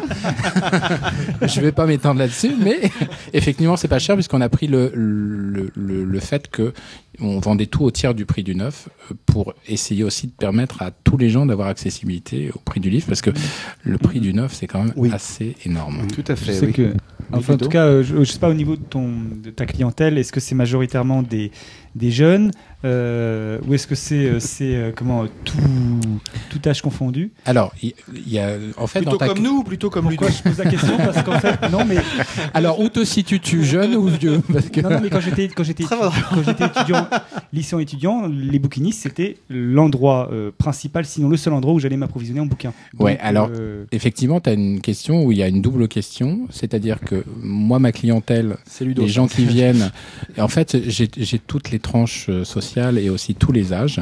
J'ai du clochard qui a pas beaucoup de sous, hein, du SDF qui vient chercher son livre à 50 centimes, et euh, du prof d'université, de la maman qui vient chercher un livre pour ses enfants, mais la plus grosse partie de ma clientèle sont les 8-15 ans qui lisent ouais. beaucoup. Alors, ils lisent très ciblés, ça c'est une chose, ils lisent beaucoup d'heroic fantasy, de comics, mais on s'aperçoit, nous, avec le recul, qu'en fait, euh, dès qu'ils ont fait le tour de ce genre de littérature, eh ben, ils attaquent les classiques d'une manière euh, extraordinaire. Vas-y, Freddy, oui. Oui, non, je voulais savoir comment tu t'approvisionnais. Est-ce que tu allais. Ah, c'est la question de ça. Euh, Vas-y, tu vas la poser mieux que moi, je pense. Alors, euh, comment t'approvisionnes-tu? Quelle, est- Ouais, ouais. quelle élégance, Freddy Quelle élégance Très bien formulé. Alors là, c'est. Alors là, franchement, ta, douce voix euh, porte cette question. C'est beau. En fait, 95% sont des, des particuliers qui viennent nous vendre des livres. Généralement, ils se déplacent directement à la boutique, ils viennent avec des cartons, des, cinq, euh, des, des sacs, et au quotidien, bah, euh, Et il, il t'offre ces livres? Non, rien n'est offert. Euh, non, je rigole. Des fois, des gens veulent nous offrir des choses, mais moi, je pars du principe où euh, s'il y a quelque chose qui m'intéresse, euh, déontologiquement, euh, je peux pas le prendre gratuitement pour le revendre derrière. Donc, je leur dis généralement, soit je vous l'achète, soit je vous fais un avoir pour reprendre autre chose. Mais euh, par contre, les livres qu'on ne veut pas, soit les gens repartent avec, soit nous, on travaille avec une association pour leur euh, faire comprendre qu'il faut pas acheter des livres et qu'il y a des associations qui sont bien contents de les avoir. C'est bien. Alors les livres que Ouais, tu ne prends pas en général, c'est euh, enfin, Ceux les- qui sont dans ma bibliothèque qui l'ont refusé une fois. Mais tu avais tous les Nadine de Rothschild et je les avais en double. Non, non, mais c'est vrai que c'était. des- Mais par contre, pour revenir sur ce que tu dis. Mais attends, laisse-le parler, merde C'est juste, je suis venu une fois chez toi et je fais partie des exemples des gens qui se sont fait euh, pas retoquer parce que c'est pas le mot. Moi, j'avais des bouquins et comme tu dis, Boulet plutôt. psychologiquement, Ouais. psychologiquement, moi, je sais pas. J'étais un bouquin. C'est con, mais je sais pas le faire. Et du coup, ils sont toujours dans ma bibliothèque, ils attendent, etc. Mais c'est vrai que tu te Alors- rends compte qu'effectivement, tu sais pas quoi en faire. Donc, euh, les associations et les choses comme ça, C'est c'est très bien. intéressant de d'orienter vers ça. Donc tout- tu as refusé toutes ces annales du bac. Donc euh, euh, non, C'est ma- pas tout à fait ça. Sinon, Zanel, euh, mais pas moi du je bac, suis pardon. preneuse de très vieux bouquins que vous ne voulez plus. C'est vrai? Oui, parce que moi je recycle, je fais des hérissons porte-papier avec. Ah, mais j'en ai. hein, Ah, Hérisson, ça intéresse Marius, je crois. Ah, joli. Joli, joli. c'est c'est pas facile, Marius, c'est pas facile. je l'ai vu relever les yeux comme ça. Marius fait un peu de bave au coin de la bouche. Mais tu as raison de le préciser parce qu'il y a des choses qu'on met aux associations qui sont encore lisibles, mais des fois on nous offre des livres où il manque des pages, où ils sont trop vieux, ils sont abîmés, et beaucoup d'artistes nous demandent du vieux papier Oui. pour les recycler, pour faire des choses avec. Et je vous euh, assure, c'est très joli, Ah, c'est mais- utile. Ah, mais c'est très bon, Gilles.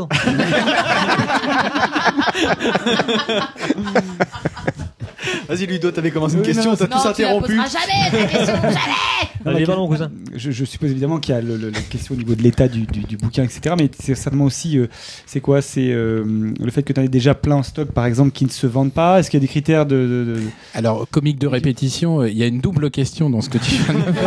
J'ai l'impression de me répéter. tu peux avoir triple Ah, ou quadruple. Ah, magnifique. Là. gaffe. Comme dirait un de ses invités, si- un de nos anciens invités, si tu continues à poser des questions, tu vas trouver la réponse tout seul. En fait, euh, c'est pas l'État qui nous arrête, puisque nous, cette particularité dans cette bouquinerie, c'est qu'on a été formé à restaurer les livres. Donc même un livre abîmé, euh, même dépouillé, on peut le restaurer, on peut le remettre en état. Et si vous vous passez à l'occasion dans cette boutique, vous verrez que les livres sont un restaurés, nettoyés et généralement couverts.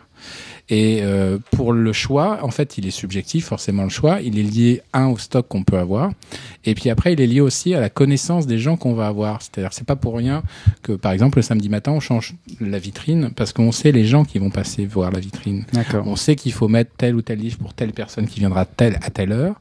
On sait euh, Ouais. telle ou telle chose pour telle. C'est du parce que marketing.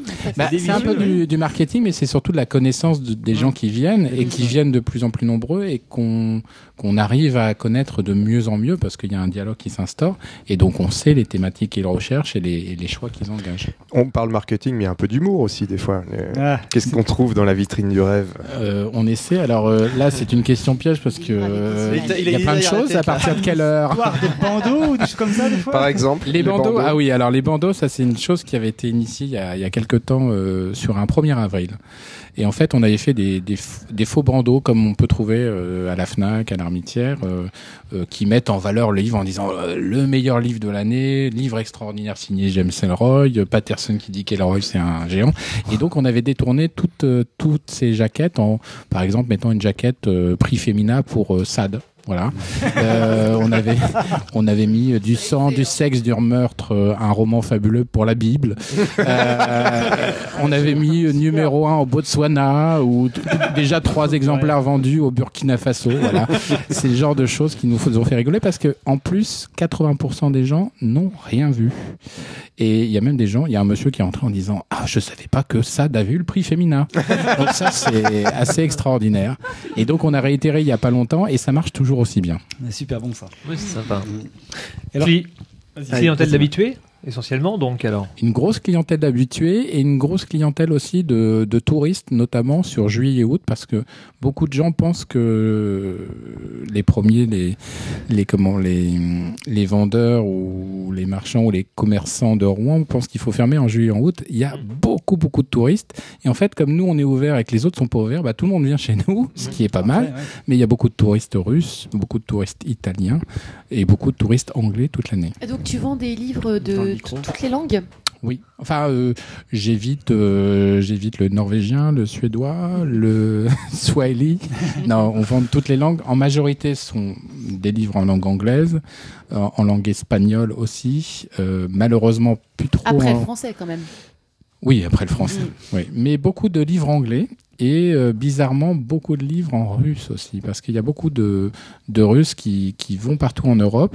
Pendant longtemps, il y a beaucoup de livres qui étaient encore interdits euh, en Russie.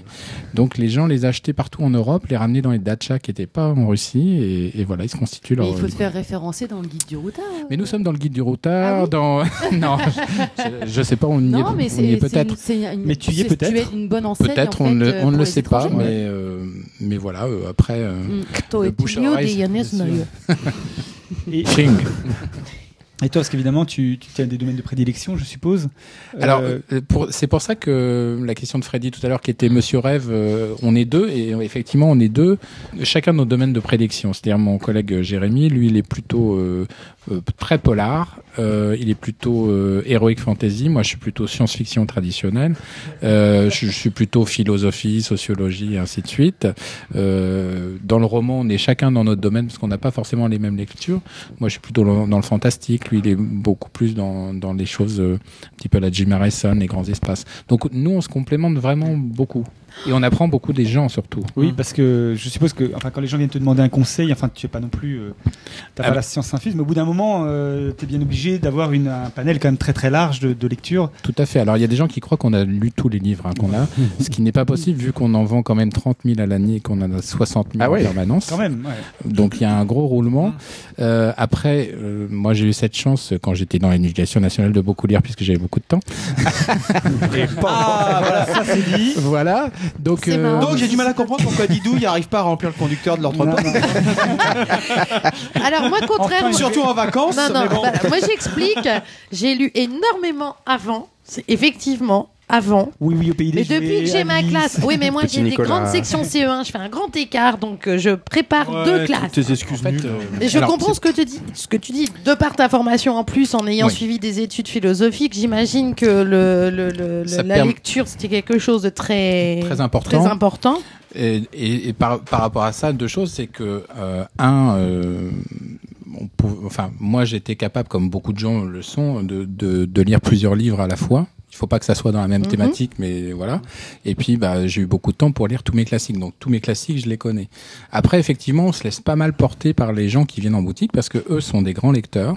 Et quand j'entends deux trois fois quelqu'un dire ce livre il est extraordinaire, faut le lire, et ben effectivement Ouais. ça nous permet de lire très ciblé et d'aller beaucoup plus vite dans les lectures. Voilà. Euh, moi, je voulais revenir sur euh, des actions que tu mènes aussi euh, au sein de ta boutique, notamment euh, le, le livre en attente. C'est comme ça qu'on l'appelle? Ouais, le Tu livre peux en nous en dire un attente. peu plus? Euh, le livre en attente ou le livre suspendu, en fait, euh, c'est l'idée au départ de quelqu'un que vous avez reçu ici, euh, qui s'appelle Monsieur Anthony Quindroit. D'accord. euh, je ne qui connais pas cet homme. Voilà, qui a qui un jour est, est passé Vous en avez boutique. ruiné le bar, hein, je me Ah oui, souviens. C'est clair. Oh là là. Et euh, en fait, on faisait déjà euh, ce qu'on appelle le livre voyageur, c'est-à-dire euh, un livre qui est distribué dans la rue comme ça sur un banc. sur- Donc on faisait ça depuis des années, euh, surtout l'été, de distribuer entre 150 et 300 livres tous les étés, euh, qu'on empaquetait dans des dans des petits dans des petits paquets personnalisés pour que les gens aient pas peur de le prendre et ainsi de suite. Puis un jour, il passe, il dit ouais, il y a le café suspendu. Ce qui serait génial, c'est de faire le livre suspendu. Et là, bing, on se dit pourquoi pas Et bizarrement, on est les premiers en France à l'avoir fait. Le principe, tu le rappelles Oui, oui. Alors le principe, c'était de, de donner 2 euros. On met un livre en attente et en fait, la personne qui vient chercher le livre en attente peut choisir n'importe quel livre dans la librairie. C'est-à-dire que s'il coûte 1,50€, il coûte 1,50€. Par contre, s'il coûte 6, 6 euros, et ben nous, on prend en charge la différence. Voilà. C'est pour permettre aux gens de ne pas se faire imposer un livre et en plus de se dire, euh, bah, c'est moi qui le choisis pour le coup. Pour résumer, je me mets des, des deux côtés de. Hmm. Donc il y a quelqu'un qui vient, qui Oui. donne 2 euros en plus de son achat, qui dit tiens, ça sera pour le livre suspendu. Une autre personne qui a peut-être pas forcément les moyens d'acheter un livre Hmm. passe à la boutique et dit bah, j'aimerais bien Tout à peut-être fait. profiter d'un livre suspendu. Tout à Et fait. là, il peut profiter de ça. Donc ça, ça veut dire que ça veut dire que si je viens tous les jours, je peux avoir un livre gratos. quoi. Ouais, alors on essaie quand même de Ils vont te- privilégier. il va te reconnaître. hein. Oui, je vais peut-être le reconnaître, mais Ouais, mais moi j'ai l'art du déguisement.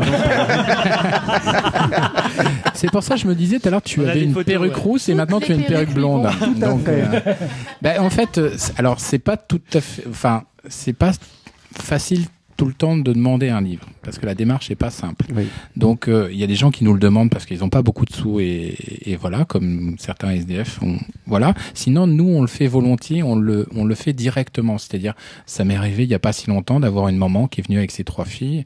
Elle a pas beaucoup de sous. Elle fait à ses filles euh, voilà prenez un livre, euh, un chacun mais pas plus quoi. Et quand ils sont arrivés à la caisse j'ai dit bah voilà celui-là il est gratuit, il est gratuit, gratuit parce que vous avez des livres en attente. oui.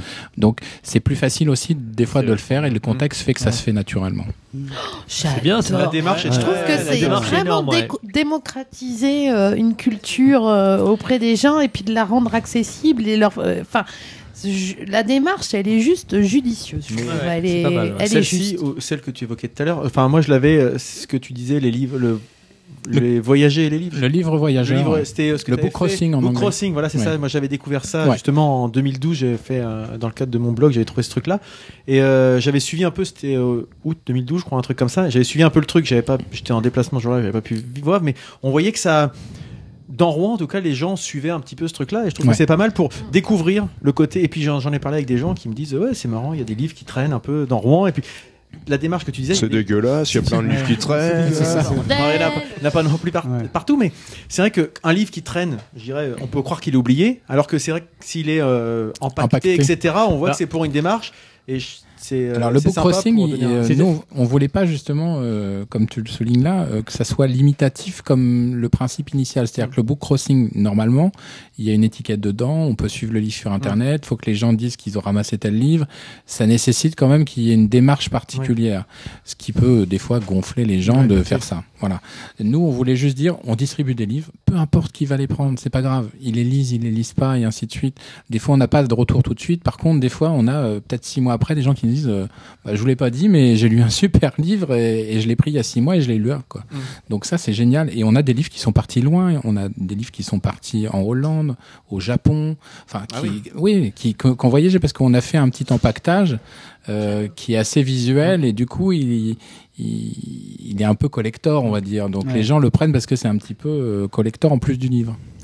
C'est une démarche de partage, quoi. Ouais, en fait. Ce que je trouve très très bien, c'est que c'est couplé en plus avec une. Dans ton micro. Pardon, oui. Avec euh, la communication que, que tu mets en place. C'est-à-dire que ce que je trouve vraiment très très fort, c'est la com qui est faite sur Internet. C'est-à-dire que tu, tu allies ce genre de, de démarche avec une, une présence très forte. Alors c'est via Facebook. Alors, moi j'ai surtout vu Facebook principalement. Je sais pas s'il y a d'autres euh, d'autres supports. Principalement, je crois. Mais, euh, Principalement parce que ces véhicules euh, très rapides, euh, ça, ça touche aussi beaucoup de gens. euh, et puis là, ça s'étend de plus en plus. Combien C'est- d'amis, euh, monsieur Red plus de 1000, 1500. bah, entre alors entre le, le, le rêve de l'escalier, la page Facebook du rêve de l'escalier et la page de Monsieur Rêve, parce qu'il existe une page Monsieur Rêve, on est presque à 5000 personnes C'est qui ce que je voyais, il y a Quand même. Ah, Il y en a 2000 pour euh, le rêve de l'escalier quasiment, et puis plus de 2700 pour euh, Monsieur Rêve. Ouais, Soit le énorme. nombre d'auditeurs de l'entrepôt quand même. quoi. Non, c'est énorme. Voilà, C'est dès demain. Suite à la venue de Monsieur Rêve. Oui, sinon, euh, Mais, mais Non, ça, ça, ça veut dire que ça a une dépense d'énergie conséquente parce que je veux dire, pour, il faut être présent, il faut, il faut. Alors oui et non, c'est-à-dire que moi sur Facebook, ça me prend pas beaucoup de temps. Enfin, ça me prend pas beaucoup de temps. C'est-à-dire moi avec mon café le matin, euh, je déconne à faire des jeux de mots sur le rêve de l'escalier justement, à cacher plein plein plein de choses. Donc ça me prend le temps du café, c'est-à-dire une dizaine de minutes, une quinzaine de minutes. Je suis en présence boutique euh, 65 heures par semaine, donc du coup, euh, je suis connecté en permanence. Donc euh, dès que ça réagit, j'aime bien aussi euh, réagir et avoir des interactions.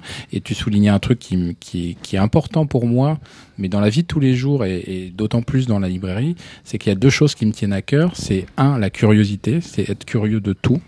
Et ça enlève pas mal de choses, de préjugés Mm. sur plein de choses. Et le partage. Et en plus, ça va ensemble. La curiosité Ah bah, et le c'est- partage, ça va clair. en C'est un peu l'optique, euh, l'objectif qu'on a nous ici. euh, Plus modestement. toute proportion Oui, oui, gardée. c'est ça. Toute proportion gardée, mais c'est un peu ça, c'est-à-dire que. Bah, non, pas toute proportion gardée, parce que ce que je fais, j'espère que d'autres le font à côté. Euh, c'est tout ce que j'espère. Et je, je sais qu'il y en a d'autres qui le font sous différentes formes. Moi, je le fais sous la forme de la librairie, mais on reçoit des artistes dans la librairie, on Oui, fait ouais, des ateliers de jeux d'écriture.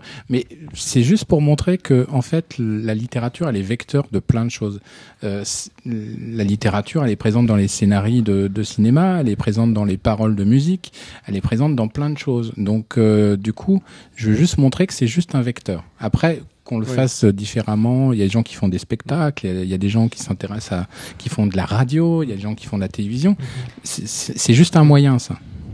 Oui, c'est un, une- notre mode de création. en fait. Et, et puis sur ta page Facebook, ce qui est sympa, c'est toutes les petites, euh, petites euh, citations quotidiennes euh, qui sont jointes avec une image euh, l'illustrant à chaque fois avec un côté un Très petit- bien choisi, un toujours. côté un petit peu décalé toujours. Et moi, j'adore euh, tous les matins quasiment euh, pareil hein, quand je. Alors l'optique, c'était ce- d'avoir un petit peu. Alors c'est un peu l'humeur du jour. Il y a Mhm. toujours l'humeur du jour et il y a un mot choisi. C'est-à-dire le matin, je me dis tiens, ce matin ça sera euh, j'ai vu quelqu'un et sourire. Voilà. Mhm. Et je vais chercher une, situation où il va y avoir le mot sourire dedans. Et je vais essayer de coller à l'image, soit décalé, soit complètement euh, approchant Oui. du. Et c'est vrai que ce- moi, on m'en parle pas souvent sur Facebook. Il y a des gens qui mettent j'aime et ainsi de suite. Par contre, on m'en parle beaucoup en boutique. C'est-à-dire les gens se déplacent pour me le dire. Et ça, c'est Ah oui c'est assez nouveau, je trouve. Et c'était quoi le mot du jour alors aujourd'hui? Le mot du jour aujourd'hui, euh, j'ai j'ai posté, euh, j'ai posté euh, bah, euh, un petit teaser pour le dire que je venais cet après-midi faire de la radio. Donc, euh, si vous regardez, vous, vous verrez qu'il y, a- qu'il y a ça et puis il y a un petit. Ah, Il y a des fois, je me dis, il va falloir que je me crée un compte Facebook en fait. Mais il serait temps. Il serait Mais temps. oui, ouais. mais oui, mais oui, Bah, je y a pas sais de- bien, je sais bien. On peut vivre sans, mais c'est sympa aussi. Tu parlais d'atelier tout à l'heure. Quel est Ouais. le genre d'atelier que tu organises chez toi? Alors, c'est un atelier. Alors, c'est un atelier sans être un atelier. C'est-à-dire, que c'est un atelier qu'on appelle atelier de jeu d'écriture, où le but, il est vraiment de prendre du plaisir et de s'amuser. Cet atelier, il est, euh, il est mené de main de maître par Dorothée Piatek, on en a parlé tout à l'heure avec Freddy, euh, qui est une très grande auteure euh, jeunesse. Et à chaque fois, de- dans cet atelier, on a 25 places. Voilà. Plus un invité prestigieux. Exactement, c'est un invité prestigieux qui est toujours un invité mystère. On ne, on ne dit jamais qui va être l'invité mystère. Les gens euh, s'inscrivent. Alors, l'atelier co- commence à prendre un petit peu de, de l'ampleur et ainsi de suite. Donc, on a trouvé un système pour faire en sorte que tout le monde puisse à un moment donné venir à l'atelier, c'est-à-dire que les gens s'inscrivent. On, on essaie de pas prendre les gens qui sont déjà venus précédemment, mais de privilégier les gens qui ne sont jamais venus. Après, s'il reste des places, on fait un tirage au sort par rapport à- aux gens qui sont venus. Et après, on communique sur l'invité mystère. L'invité mystère, il est toujours lié euh, soit au cinéma, soit euh, à, à la musique. Tu peux en citer quelques-uns peut-être qui sont Bah, déjà le premier, c'était notre parrain, c'était Christian Clair. Donc, euh, c'est un, scénariste. Il a, il a collaboré au dernier film de Claude Duty. Il a été surtout la, la, la plume de Claude Villers pendant longtemps sur, sur France Inter. Euh, on a eu Antonia Nérins, qui est grande carnettiste. Euh, on a eu euh, Béatrice Eguemard, euh, qui est très grande auteure aussi, mais historique et beaucoup plus pour adultes, pour le coup. Et le principe, c'est les gens viennent, c'est gratuit, ils s'installent, ils mettent les pieds sous la table, on s'amuse. Les jeux sont tout à fait différents à chaque fois puisque c'est Dorothée Piatek qui les crée.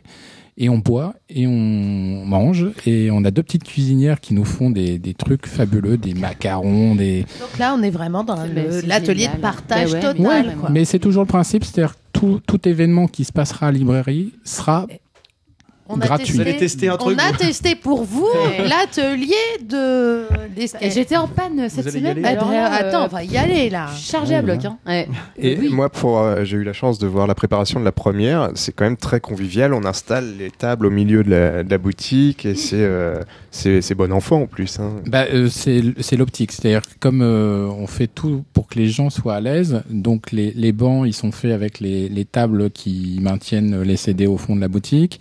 On a des caisses en bois qui servent de bancs, on a les tables qui sont modulables. On essaie d'installer tout le monde pour que les gens prennent le plus de plaisir possible. Et au final, je pense qu'on a réussi un petit peu ce pari, c'est que les gens, tous les gens qui sont inscrits ont envie de se réinscrire à l'atelier suivant parce qu'on passe une bonne soirée, ça finit euh, très tard et qu'en plus ils peuvent rencontrer les invités et discuter avec eux. Donc euh, ça, a- ça a été ça aussi sur les sur les gens qu'on a pu inviter euh, euh, musicalement, que ça soit Lidwin, que ça soit euh, euh, Jeff Allam qui est qui était le bassiste de Dominica, qui est venu avec tout son groupe, euh, Amara qui est venu faire un un, un showcase euh, et le lendemain il joue au Folie Bergère en première partie de Julien Doré. Euh, voilà, les gens étaient bluffés et baba quoi. Moi, je voulais justement euh, rebondir sur l'activité musicale de, euh, du lieu. Hmm. Euh, donc, j'ai cru comprendre que tu organisais, donc, par rapport à ce que tu viens de dire, des concerts dans la boutique. Oui. Euh, voilà, ça m'intrigue. Comment c'est possible Alors, comment c'est possible? En fait, on a que- fait en sorte que. Parce que nous, on connaît un petit groupe.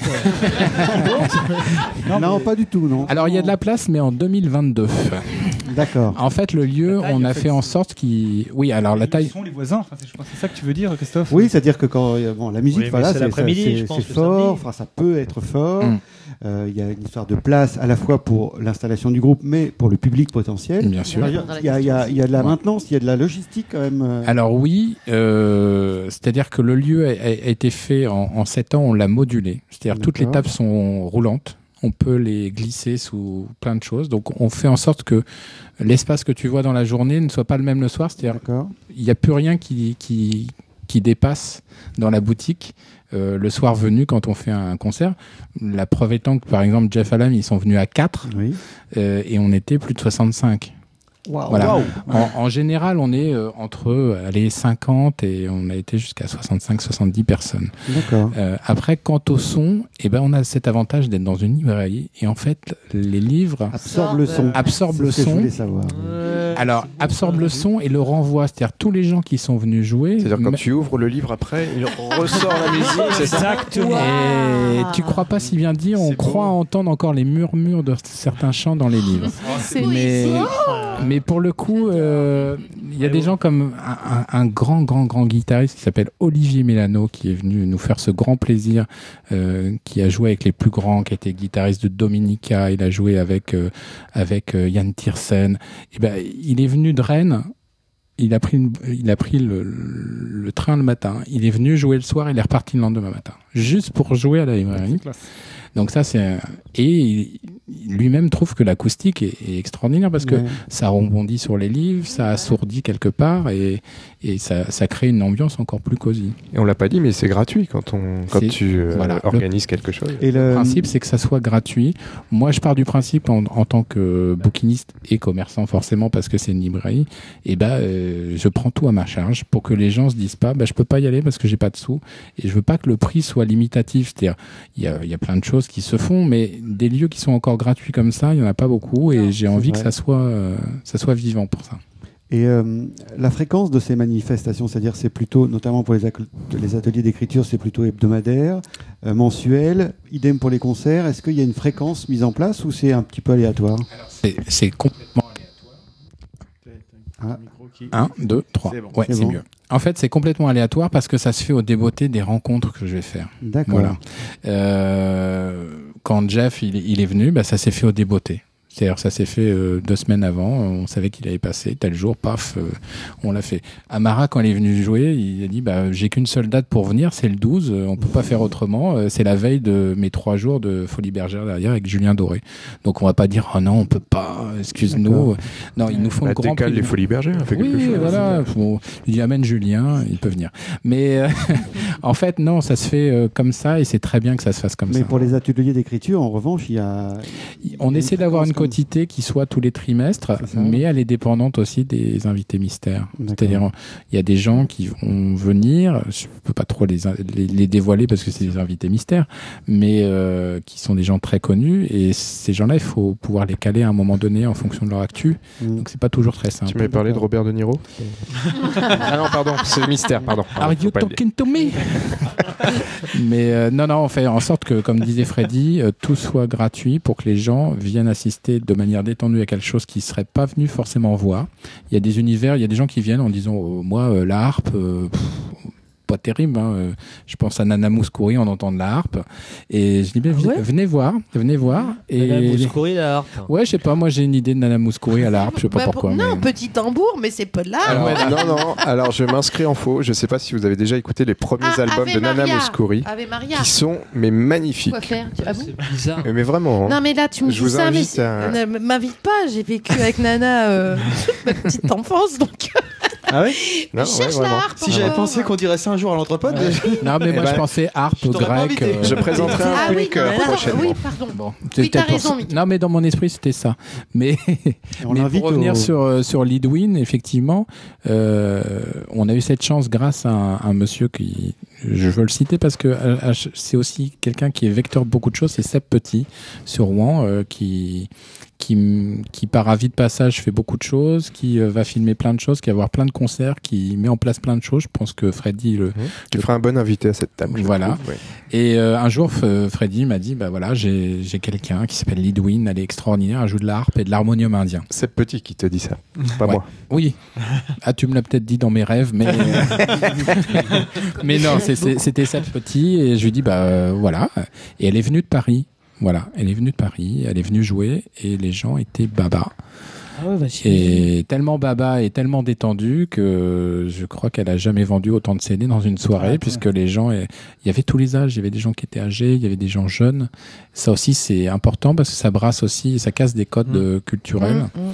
Et euh, les gens se sont dit, bah si c'est ça l'arbre, j'ai envie d'écouter ça. Et Lidwin sort son album dans pas longtemps. J'allais te le dire, elle fait quand même pas, pas mal parler d'elle en ce moment. Ah bah, euh, euh, j'ai l'impression de la voir un petit peu. Bah, euh, C'est-à-dire qu'elle est passée à, à France, France Inter, euh, sur RFI. Là, elle commence à monter en puissance. Lidwin, c'est quelqu'un qui a beaucoup de talent, mais vraiment beaucoup de talent, qu'on, à mon avis, qu'on va entendre dans dans pas longtemps sur son album. Elle, elle a une voix euh, très reconnaissable. Souvent, l'apparente à la voix de Björk.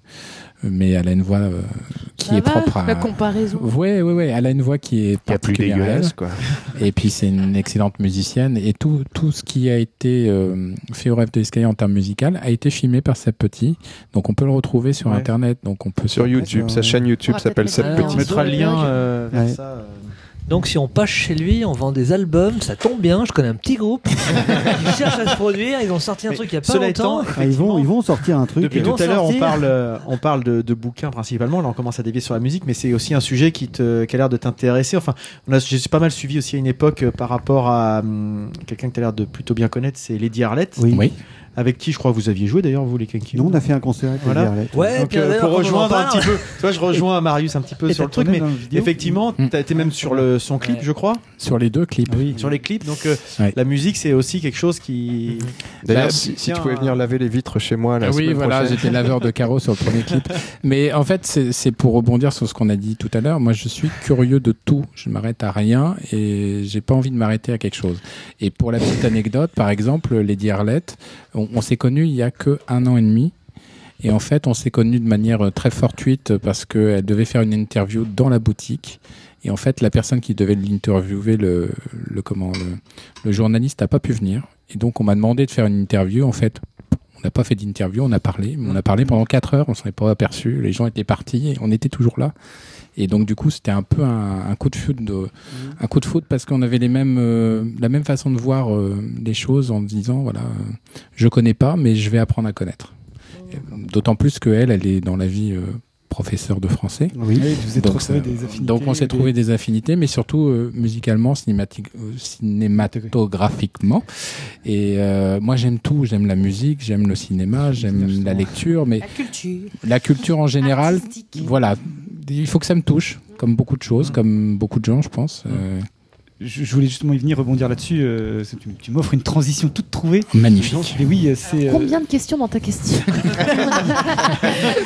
Alors, Lulu. Décompose ma question en ils 8 sont points. Aujourd'hui. Alors, Tu t'es tu pendant longtemps, donc on appréhende un petit Premièrement, pas du tout. Premièrement, petit A. Voilà, Allez, lâche tout. un sujet du bac. Je développerai mon propos en 12 points. Vas-y. non, c'est l'Omnia. Oui. C'est-à-dire. Mais oui, Bon, du coup, un mot. Eh oui Parce que je Ce sais mec que tu est formidable. Moi, en fait, euh, je- j'ai eu l'occasion de te croiser, je crois pour le, le- la première fois, c'était euh, la nuit Retour vers le futur. Tout à fait. Et, euh, et, euh, oui, et voilà. pourquoi t'as pas donné le cadeau à mon mari d'ailleurs Et surtout à Parce ton qu'il a fils. mal répondu à Ah la non. question. Non, parce que mon fils Marius avait la Oh, la réponse. vieille il a rancœur, la vieille rancœur. elle, est, elle est terrible. hein. Ouais. Ça fait 20 ans. Ouais.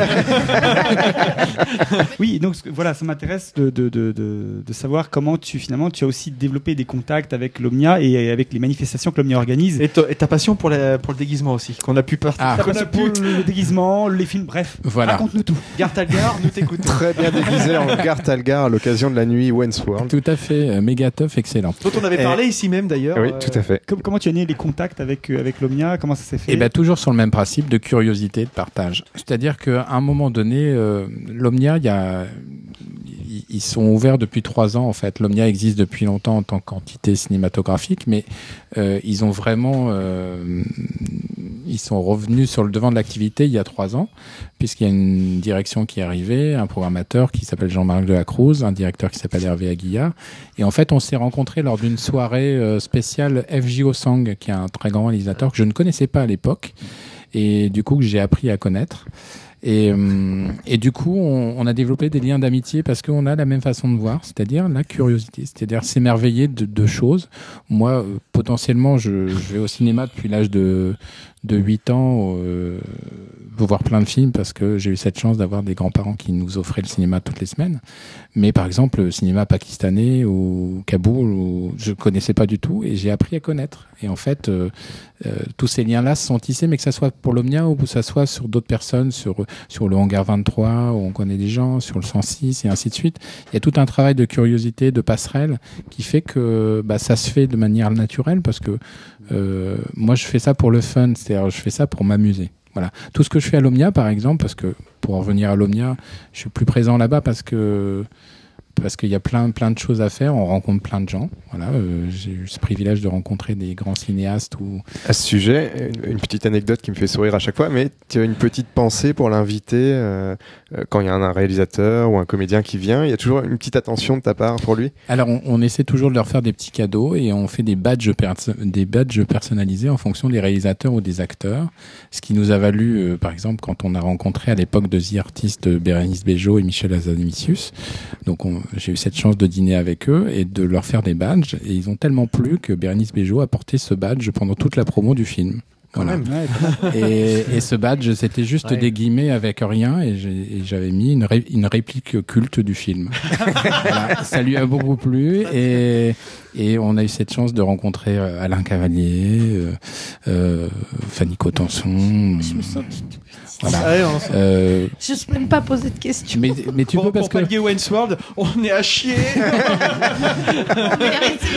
non mais euh, on Ceci pas. dit, t'as une toile d'araignée de connaissances absolument hallucinante. Mais elle se parce fait- que Mais elle se fait au- au- en fonction des rencontres. C'est-à-dire que on rencontre des artistes. Des fois, on a cette euh, chance de pouvoir les mettre en relation les uns avec les autres. Ça a été le cas avec Lady Arlette il y a pas longtemps, avec des amis qui sont musiciens et noma- notamment une, une violoniste qui, qui maintenant joue avec elle. Euh, pour la nuit Wensword euh, ou la nuit Retour vers le futur, bon bah c'est aussi que les liens qu'on a tissés avec l'Omnia, euh, notamment avec Hervé et Jean-Marc, font que moi pendant deux ans je les ai tannés pour Retour vers le futur. Il n'y avait plus aucune copie disponible Oui. de Retour vers le futur, que ce soit en, en, en argentique et en numérique, ils n'étaient pas numérisés. Il a fallu attendre deux ans qu'ils soient numérisés pour faire cette nuit-là. Et, et c'est fun ça. Et Wentworth, c'est pareil, c'était très très fun. C'était très drôle. Et moi, j'étais même pas reconnu. Hein. Je Non, Nico, moi non mais plus. C'est lui ou c'est pas lui Mais c'est c'est impressionnant. Donc en fait, t'as plus un côté euh, passeur en fait. Enfin, t'aimes bien cette. euh, passe- Ben, moi j'aime bien ça, j'aime bien mettre en relation les gens. euh, voilà, c'est pas de la cooptation, j'aime bien le, le côté. euh, oui, c'est, c'est- c'est un- on, on tourne sur DSK, c'était la chronique Attention, hein, ça fait dodo la Non, saumure vous quand êtes même. trop sérieux là. T'as raison. Non, mais je veux juste montrer que euh, on, on connaît tous des gens et qu'à un moment, si on écoute un peu les autres, on peut tous se mettre en relation les uns avec les autres et que ça peut faire avancer les choses. Euh, Il y en a certains qui, qui disent bah moi je connais telle personne et il me manque telle personne. Ah bah tiens je connais telle personne. Ou est-ce qu'il passe telle chose à l'Omnia? Ou est-ce qu'ils vont passer telle chose euh, sur d'autres salles de spectacle? Et ça j'aime bien et faire découvrir des lieux ou des programmations. Ou, voilà ce qui a été le cas aussi. On participe à l'absurde séance. euh, Voilà où on, on jette des, des DVD XYZ le public. tout en étant, tout en étant, je pense au, au- au départ, euh, tu sais, t'as as, ceux qui décident d'organiser quelque chose et qui sont organisateurs, et les autres se laissent porter en disant on va te filer un coup de main, puis bon, on attend toujours le coup de main. Mais je pense qu'au départ, il y a aussi une part de caractère et de volonté de faire se rencontrer les gens, d'être Oui, assez ouvert d'esprit. Je veux dire, tu peux demander à deux personnes de se rencontrer sans que la- l'alchimie se crée. Je pense qu'il y a Il y aussi a le tout liant, un voilà, le lien, il vient aussi de la part de la personne qui décide de faire rencontrer les autres. Certainement, mais euh, je pense qu'on est tous capables de ça, alors de manière différente de l'extérioriser ou pas. Mhm. Mais euh, mais après, je pense qu'on est tous capables de le faire. Après, c'est les moyens qu'on engage. Il y en a qui le font de manière euh, sur les associations. Il y en a qui s'engagent dans des assos. Oui, euh, de manière humanitaire à l'extérieur, euh, qui, qui vont faire des combats politiques ou, autres, mais euh, on s'engage tous à un moment donné. Après, moi, cet engagement-là, il est dans le milieu culturel, dans le milieu du partage, et je m'aperçois d'autant plus que ça se limite pas qu'au culturel, ça, va bien au-delà, ça va dans l'échange, ça va dans dans le fait que les gens à un moment se disent oh, bah, j'étais content de venir ce soir et j'étais content de découvrir ça et ça c'est le plus beau cadeau je pense Oui, qu'on oui. dise euh, c'est comme euh, je reviens à l'éducation nationale quand on quand on fait quelque chose on voit pas instantanément la répercussion directe que ça peut avoir sur l'enfant sauf que quand on les revoit peut-être dix ans après qu'ils disent bah euh, j'ai pas été très sympa parce que à l'époque j'étais pas super mais j'ai bien compris ce que vous m'aviez Mhm, dit et je l'ai mhm, gardé en mhm. tête et ça ça a une valeur euh, très importante Inestimable. et je pense que Vrai. faut pas le perdre de vue et c'est ce que j'essaie au quotidien de, de faire par la boutique parce que j'ai une boutique donc elle, elle permet de le faire. Mais c'est surtout, euh, je voulais un peu dépoussiérer aussi l'image du bouquiniste vieux, même si j'ai une barbe blanche, euh, qui est au Ça fond te de son va tellement magasin. bien. Oui. On Non, mais me là, dit pour souvent le que ça fait un petit côté Richard. Non, puis en plus, à Noël, à Noël, tu fais quelques extras en plus. pour le coup, c'est là euh, la façon dont tu décris euh, ta boutique. En tout cas, c'est pas du tout celle, le, c'est pas Le du tout le l'image que j'ai. quoi, ouais. Voilà. Ouais. Autant Ludo est un fan de bouquiniste, il rentre à Ludo les poussiéreux. Il est pas fan de bouquins, il est fan de bouquinistes. Non, non, il est allé, il est allé il dans une. qu'il était fan du, du père Fouras tout à l'heure. Oui, Patrice. Non, mais moi, ce ce qui me déplaît, ce qui me déplaît, c'est l'idée de rentrer dans un truc. Alors, tu sais que tu vas effectivement peut-être trouver. On en revient sur DSK. aussi, là. On voit très bien l'image. je rentre dans rien, moi, je me laisse rentrer. Oh, bravo Tout suite, là. Ça, ça nous parle. Comme quoi, je n'aime pas que les choses poussiéreuses. hein, moi. Non, ce que je veux dire, c'est que c'est, euh, moi j'aime l'odeur du, du, du- du- Ah bah oui. Ça y est, ça y est, L'odeur du pneu cramé. même pas du tout. On a perdu le fil là, non. ça y est. Après, t'as, Allez, t'as- c'était trop. effectivement, trop c'est une sérieux. atmosphère qui va faire que je vais y passer du temps. Et euh, je vois Ludo, il, il est donc, rentré facilement dans des boutiques euh, de, de, de, de de bouquinistes. Et moi, ça me parlait pas parce que en plus, t'as une personne absente, elle est plus ou moins là pour dire qu'elle est là. Moi, j'aime bien l'idée de quelqu'un qui euh, soit attentif à ta façon de regarder les choses ou qui va venir t'inviter à Ah, est-ce que vous connaissez?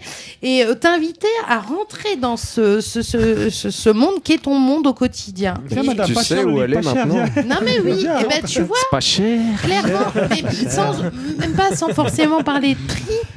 L'idée de, de, de l'échange me plaît plus euh, que l'idée de, de rentrer dans un livre pour rentrer, enfin dans- d'entrer Rentrer dans un- d'entrer dans une boutique de livres pour rentrer dans une boutique de livres. Je veux dire cette démarche-là, je vais à la Fnac et basta, on n'en parle plus. Mais, mais l'idée de On savoir que des gens comme euh, Monsieur Rêve existent encore, c'est quand même rassurant quelque Oui. part. Carrément. Mais je pense qu'il en, est- carrément. il en existe après. euh, on a, comme tu disais tout à l'heure, on n'a pas tous la manière de l'extérioriser et autres. Moi, j'ai un lieu. euh, j'ai voulu vraiment que ce lieu-là soit ça, c'est-à-dire un véhicule de quelque chose. C'est juste un moyen, c'est pas une fin en soi. Euh, peut-être que dans dix ans, je ferai peut-être plus ce métier parce que physiquement, euh, ça, c'est difficile aussi. Et puis de porter des cartons toute la De se faire rentrer dedans. Voilà, exactement. C'est- c'est- voilà, mais en, en même temps, je voulais aussi qu'il y ait une participation qui soit équivalente de chaque côté. C'est-à-dire que moi, j'en apprends autant que ce que je donne aux gens, c'est-à-dire voire même plus. C'est-à-dire, euh, moi, je conseille des choses, mais on m'en donne tellement. Si on me dit, ah, tiens, lisez ça, ou vous avez pas lu ça, c'est vachement bien. Et, je m'émerveille aussi de voir pas mal de jeunes qui me disent, bah, euh, voilà, j'aime ça, j'aime ci, j'aime ça, et puis de, de se rendre compte aussi que ça fait sauter des préjugés. Un, euh, que les jeunes ne lisent plus, ce qui est tout à fait faux. Ils lisent de manière très ciblée, et souvent quand on me dit ça, je dis mais regardez, vous avez une armitière jeunesse et vous avez un rayon Fnac enfant qui est encore euh, agrandi, donc c'est que les jeunes lisent. Et puis ils s'émerveillent, ils ont ce pouvoir de, s'émerveiller. Et nous, on l'a perdu en tant qu'adultes, et, et je pense que c'est important de le retrouver. Oui, tout à fait d'accord. Eh bien, euh, merci, je pense qu'on a fait un bon petit tour et puis c'était. Ouais. On va y aller, on va y Ouais, aller. ouais, Moi, du coup, j'ai On envie d'aller faire voir un un petit tour en tout atelier. cas. On ira faire un petit. On va euh, tester. Est-ce un qu'on petit peut tour chez tester un toi. atelier euh, De jeux d'écriture Ouais. Ben inscris-toi. Ah ouais, on y va, on essaye. Eh ben, allez-y. On le mettra dans- Et on puis va vous nous ferez un petit tour, Ah euh, ouais, un on petit un retour tour, euh, ouais. dans retour, ce que vous avez Ouais. testé pour nous. En tout cas, mais, On euh, merci pour ce. Belgique Mais, mais d'ailleurs, c'est quand le prochain Parce qu'on n'a pas demandé. Alors, il n'y a pas encore de date de, de précise parce que Ah bah, notre invité. euh, Il faut aller s'inscrire. Non, c'est soit ça sera euh, fin juin ou juillet si on a la chance d'avoir notre invité mystère qui est disponible à cette date-là. d'accord, Sinon, ça reportera au, au mois de septembre. Mais euh, Bon, ben, nous, En fait, on s'inscrit. Alors, attentes, on ne connaît pas la date. tu ne la Il n'y connais a pas, pas. que l'invité qui tu est ne la mystère, connais- Il y a la date aussi. Voilà, la date est mystère. Je trouve ça Généralement, génial, moi. la date, elle porter, est euh, annoncée deux, deux semaines avant à peu près. D'accord. Deux, trois semaines avant.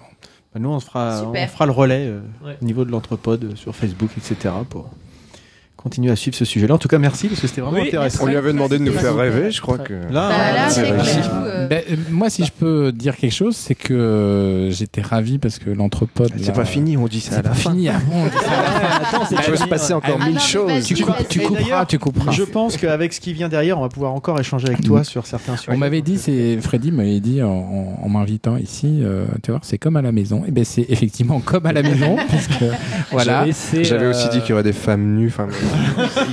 j'ai un peu Mais menti la sur. soirée euh, n'est Après, pas la soirée ne fait que commencer. Voilà. Ah, bien. Mais Ah, puis on a gâché un verre de vin. non, mais Et puis elles sont pas chères. hein.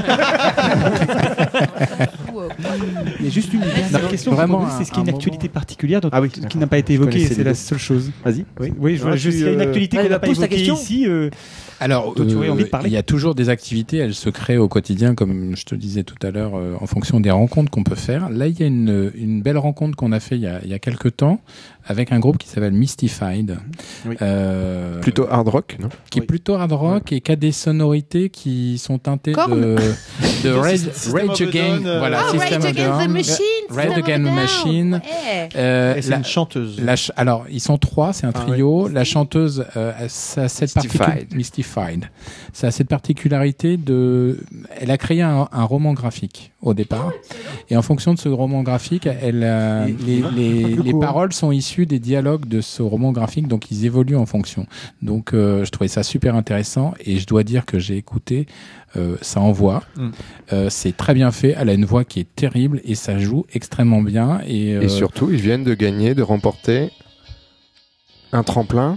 Tout à fait. Tu as suivi ça ou pas Ouais, j'ai suivi ça. euh, Tremplin dans- Hard Rock Café, je crois. Oui, exactement. J'ai lu ça dans le. Un, tremplin national euh, qui Mm. est plutôt bien coté. Et c'est le groupe euh, rouennais, au Normand en tout cas, qui est Mystified, Ah. qui, a, qui a gagné. Ouais, non, mais on va. Et elle a une voix qui est euh, terrible, qui, qui rappelle un petit peu les tonalités de, de Gwen Stefani sur Ah oui. No Doubt au, au tout début. Euh, c- c'est péchu et on, on a eu la chance de les rencontrer. Ils viendront jouer mi- Ah, mi- mi-mai. C'est pour. D'accord. Ça, Ah mais Voilà. avec batterie. Parce que j'ai toujours le problème à Rouen de jouer avec Alors, euh, Est-ce qu'ils viennent en petit ils Non, c'est toi viendront- le problème de formation ou est-ce qu'il y aura le Alors je sais pas, ils viendront en formation, je pense, électrique, quoi qu'il arrive. Voilà. Euh, avec euh, basse, basse certainement batterie. Et de toute façon, moi je m'occupe pas ça, je, les laisse faire, je leur fais entièrement confiance. Le but c'est qu'ils fassent découvrir leur musique et que les gens. Et les concerts sont à, sont à quelle heure? Moi, je parle toujours pour le bruit, Alors, en fait. les concerts, L'inconvénient des, des, Des des voi- voisins. Ouais. Ah bah pas, nous les voisins euh, c'est pas un problème parce que euh, non. C'est pas un problème parce que Parce qu'il n'y en un- a plus. Un, un, on fait pas des concerts systématiques. Je veux pas être euh, assimilé à une salle de spectacle. Bon, ça se fait au débeauté comme ça. Euh, Rouen, c'est. euh, Mais euh, bah où on n'a pas trop, on n'a pas trop ce problème-là parce que c'est pas de manière régulière. Oui. Euh, on a un coin qui est vraiment sympa en bas de la rue Cauchoise, qui est très vivant. On a une petite vie de quartier en bas qui est vraiment super. Donc c'est pas c'est pas un gros problème. Et en fait, le concert il se fait pendant une heure et demie. Donc euh, bon, Mhm. s'il y a des voisins, euh, généralement mes voisins du dessus, je les préviens, et les autres, bon bah. euh, L'heure 20 heures, alors, euh, ça l'après-midi Exactement, c'est plutôt 20h, 20h30. D'accord. Après la fermeture de la boutique, puisque moi je suis ouvert dans la journée.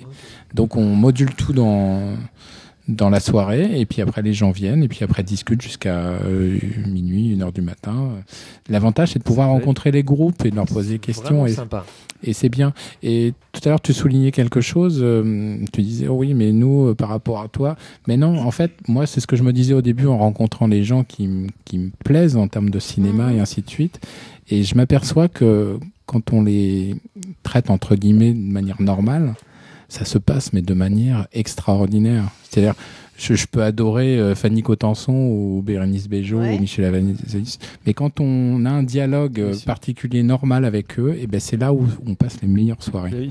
Voilà. Oui, en fait. euh, Encore faut-il pouvoir passer la soirée avec totalement eux. le- Mais non, mais c'est surtout que t'occultes. J'imagine que tu dois occulter totalement le côté people parce que toi, t'es juste celui qui, rend, qui, qui reçoit des informations sur ces gens-là qui ont eu des prix, des, Ouais. des, des, des, des, des, des- des- oui, des récompenses. Au-delà de ça, euh, t'as affaire à des gens qui, au départ, partent d'une passion et euh, si tu te mets à niveau en parlant toi-même de ta passion et de leur poser des questions qui sont pas celles forcément du showbiz ou euh, Bon, on leur pose, pose des questions, on passe plus, une ouais, bonne, so- on Oui, passe une bonne mais c'est soirée. ça, oui, entre. Oui, Il faut mais- juste, euh, faut juste pas les mettre sur un piédestal et les idolâtrer. Quoi, Exactement, et dire et les traiter comme des gens Voilà. qui parce que Je pense qu'au quotidien ils, ils ont peut-être cette euh, on les traite peut-être de manière euh, Oui. tellement haute que des fois ils en ont marre eux-mêmes Tout à fait. et euh, il y a eu le cas il y a pas longtemps avec euh, euh, j'ai rencontré Colin Serrault par exemple Moi, je sais. et effectivement, euh, Colin Serrault, c'est quelqu'un que moi je connais par, par rapport à ses films Trois hommes et un couffin, La Belle Verte et ainsi de suite.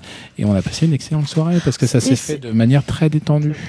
Un, un vrai partage en plus, j'imagine. Ah, Ouais, c'est ça. enrichissant Ouais, en fait. Ouais, ouais. Bien sûr. Ou, ou Eric Cantona qui commence à nous parler de son film avec Ken Loach et puis nous raconter ses anecdotes et puis euh, voilà, passer des bonnes soirées en se disant on parle de tout, de rien, mais surtout pas potentiellement du film qui va passer, Ouais. mais de tout ce qui est autour. Donc euh, de la vie, de la lecture, du, de la musique. euh, Et des fois, c'est assez rigolo parce qu'il me pose presque plus de questions que moi je peux en poser. c'est euh, t'écoutes quoi, tu lis quoi, il y a quoi de beau à voir? euh, voilà, c'est rigolo. Belle Bon, bah, leçon d'humilité Bah, en tout cas. euh, c'est sympa. De Agréable moment. Très bien. Eh ben, je vous propose d'enchaîner, mais de toute façon, tu vas être encore à contribution, je pense, parce qu'avec les deux trois sujets qu'on va aborder. Oui. Mais là, c'est- notre euh, notre rubrique à braque, la rubrique à brique, et c'est parti.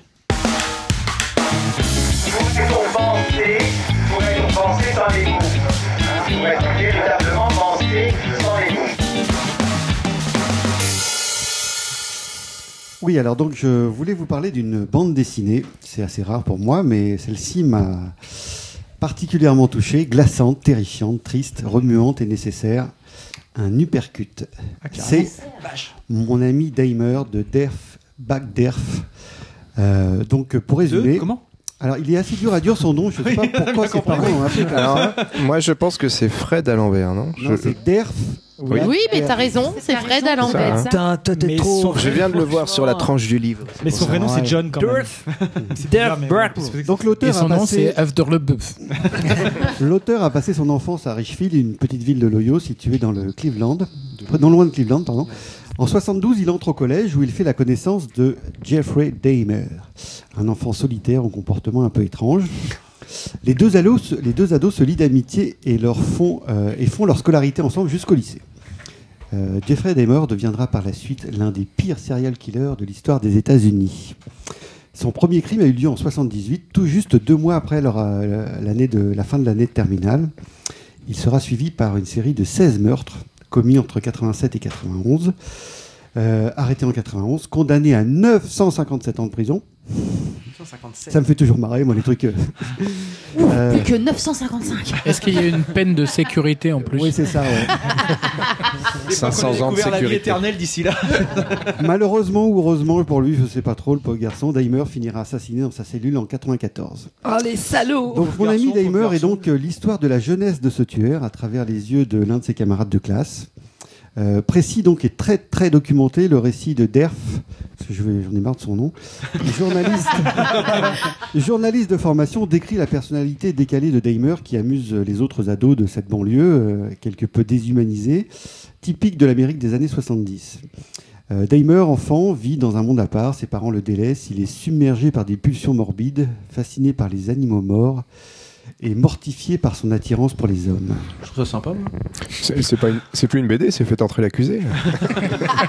Personnage, euh, pers- personnage fascinant, voire attachant, car presque victime de son environnement, Dahmer vers une in- vit une implacable descente aux enfers, vers une folie irréversible. Ouais, pauvre Daimer.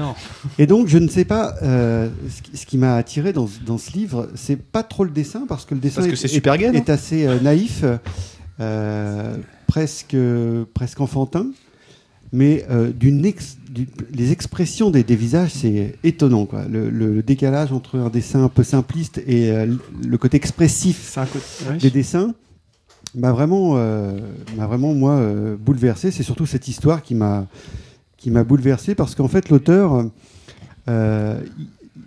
donc il, raconte juste les, les années de, de- de lycée. Il s'arrête euh, au premier au premier meurtre, donc on, euh, la suite on s'en fout complètement finalement. Euh, et et c'est pas voyeuriste, c'est pas c'est pas il y a pas de complaisance. et il essaie juste, l'auteur essaie juste de comprendre et de, de mettre un sens un peu à, à- à cette, à cette incompréhension. De Quoi. se dire j'ai côtoyé quelqu'un comme ça. quoi. Voilà. Et puis, et on sent quand même que l'auteur, il, il, il ressent une espèce de culpabilité quand même parce qu'il se dit, il se dit finalement, euh, Si et moi, si, j'avais fait autrement. et si, et si, euh, Et si, et si, et si, ouais. voilà. euh, qui Et aurait si pu faire- Est-ce qu'on aurait pu faire quelque chose Est-ce qu'on aurait si pu faire quelque chose Et en tout cas, c'est vraiment, euh, c'est vraiment, je, je trouve cette BD exceptionnelle. D'ailleurs, elle, elle a été sélectionnée à Angoulême euh, cette année. Bon, elle n'a rien remporté, mais c'est quand même un signe. Donc voilà, Ludo, si tu veux dire d'autres choses là-dessus, moi j'ai particulièrement adoré, je vous la conseille. Donc, Alors, Ludo, qu'est-ce que tu veux penses? Ben, justement, en fait, euh, Christophe et moi, on se partage un petit peu le, le- la rubrique. euh, À braque. Cet épisode-là, la rubrique à braque. Parce que il se trouve que coïncidence, en fait, on l'a lu, je pense, à peu près au même moment. Et, Euh, euh, Il y a de fortes chances. Voilà, donc euh, je, je- voilà, je tiens à préciser que j'ai un sponsor officiel, ma, ma moitié, qui, qui donc me l'a offert. Hein donc, euh, Elle insiste moi- beaucoup pour que tu le dises. moi, je, je l'avais, je l'avais, en fait, j'en avais entendu parler euh, dans euh, Metaluna magazine, euh, où ils évoquaient le, le, le- comment on appelle ça, l'œuvre de Derf Bagderf. Et je te rejoins complètement. C'est vraiment un bouquin, enfin, je trouve tétanisant, mais à, à plusieurs titres en fait. C'est que le livre est pas du tout voyeuriste, n'est pas complaisant, ça n'a rien à voir de tout ça, alors qu'en réalité, il faut savoir quand même que Jeffrey Dahmer, euh, les 17 meurtres qu'il a commis, euh, Oui, euh, sont particulièrement euh, glauquissimes. hein. C'est très glauque. Je- J'en ai pas parlé. Non, parce non, mais que c'est pour ça que je- je- je- vais pas- Alors, raconte, je- moi j'aime bien. Ah non, tu vas pas spoiler. Tu veux que je te le dise? Ouais. En fait, Au moins un, vas-y, Non, de toute façon, il, n'en- parle pas là-dedans. non, Il n'en parle pas, il on le décrit pas. Vas-y, on sait. En fait, il, euh, il est attiré par les hommes, comme j'ai pu le dire. Euh, il les tue. Un peu comme Freddy et Monsieur Rêve, hein, c'est ça On les sent très proches. Il, il les tue. Bon, jusque-là, banal. Il les Ouais. sodomise.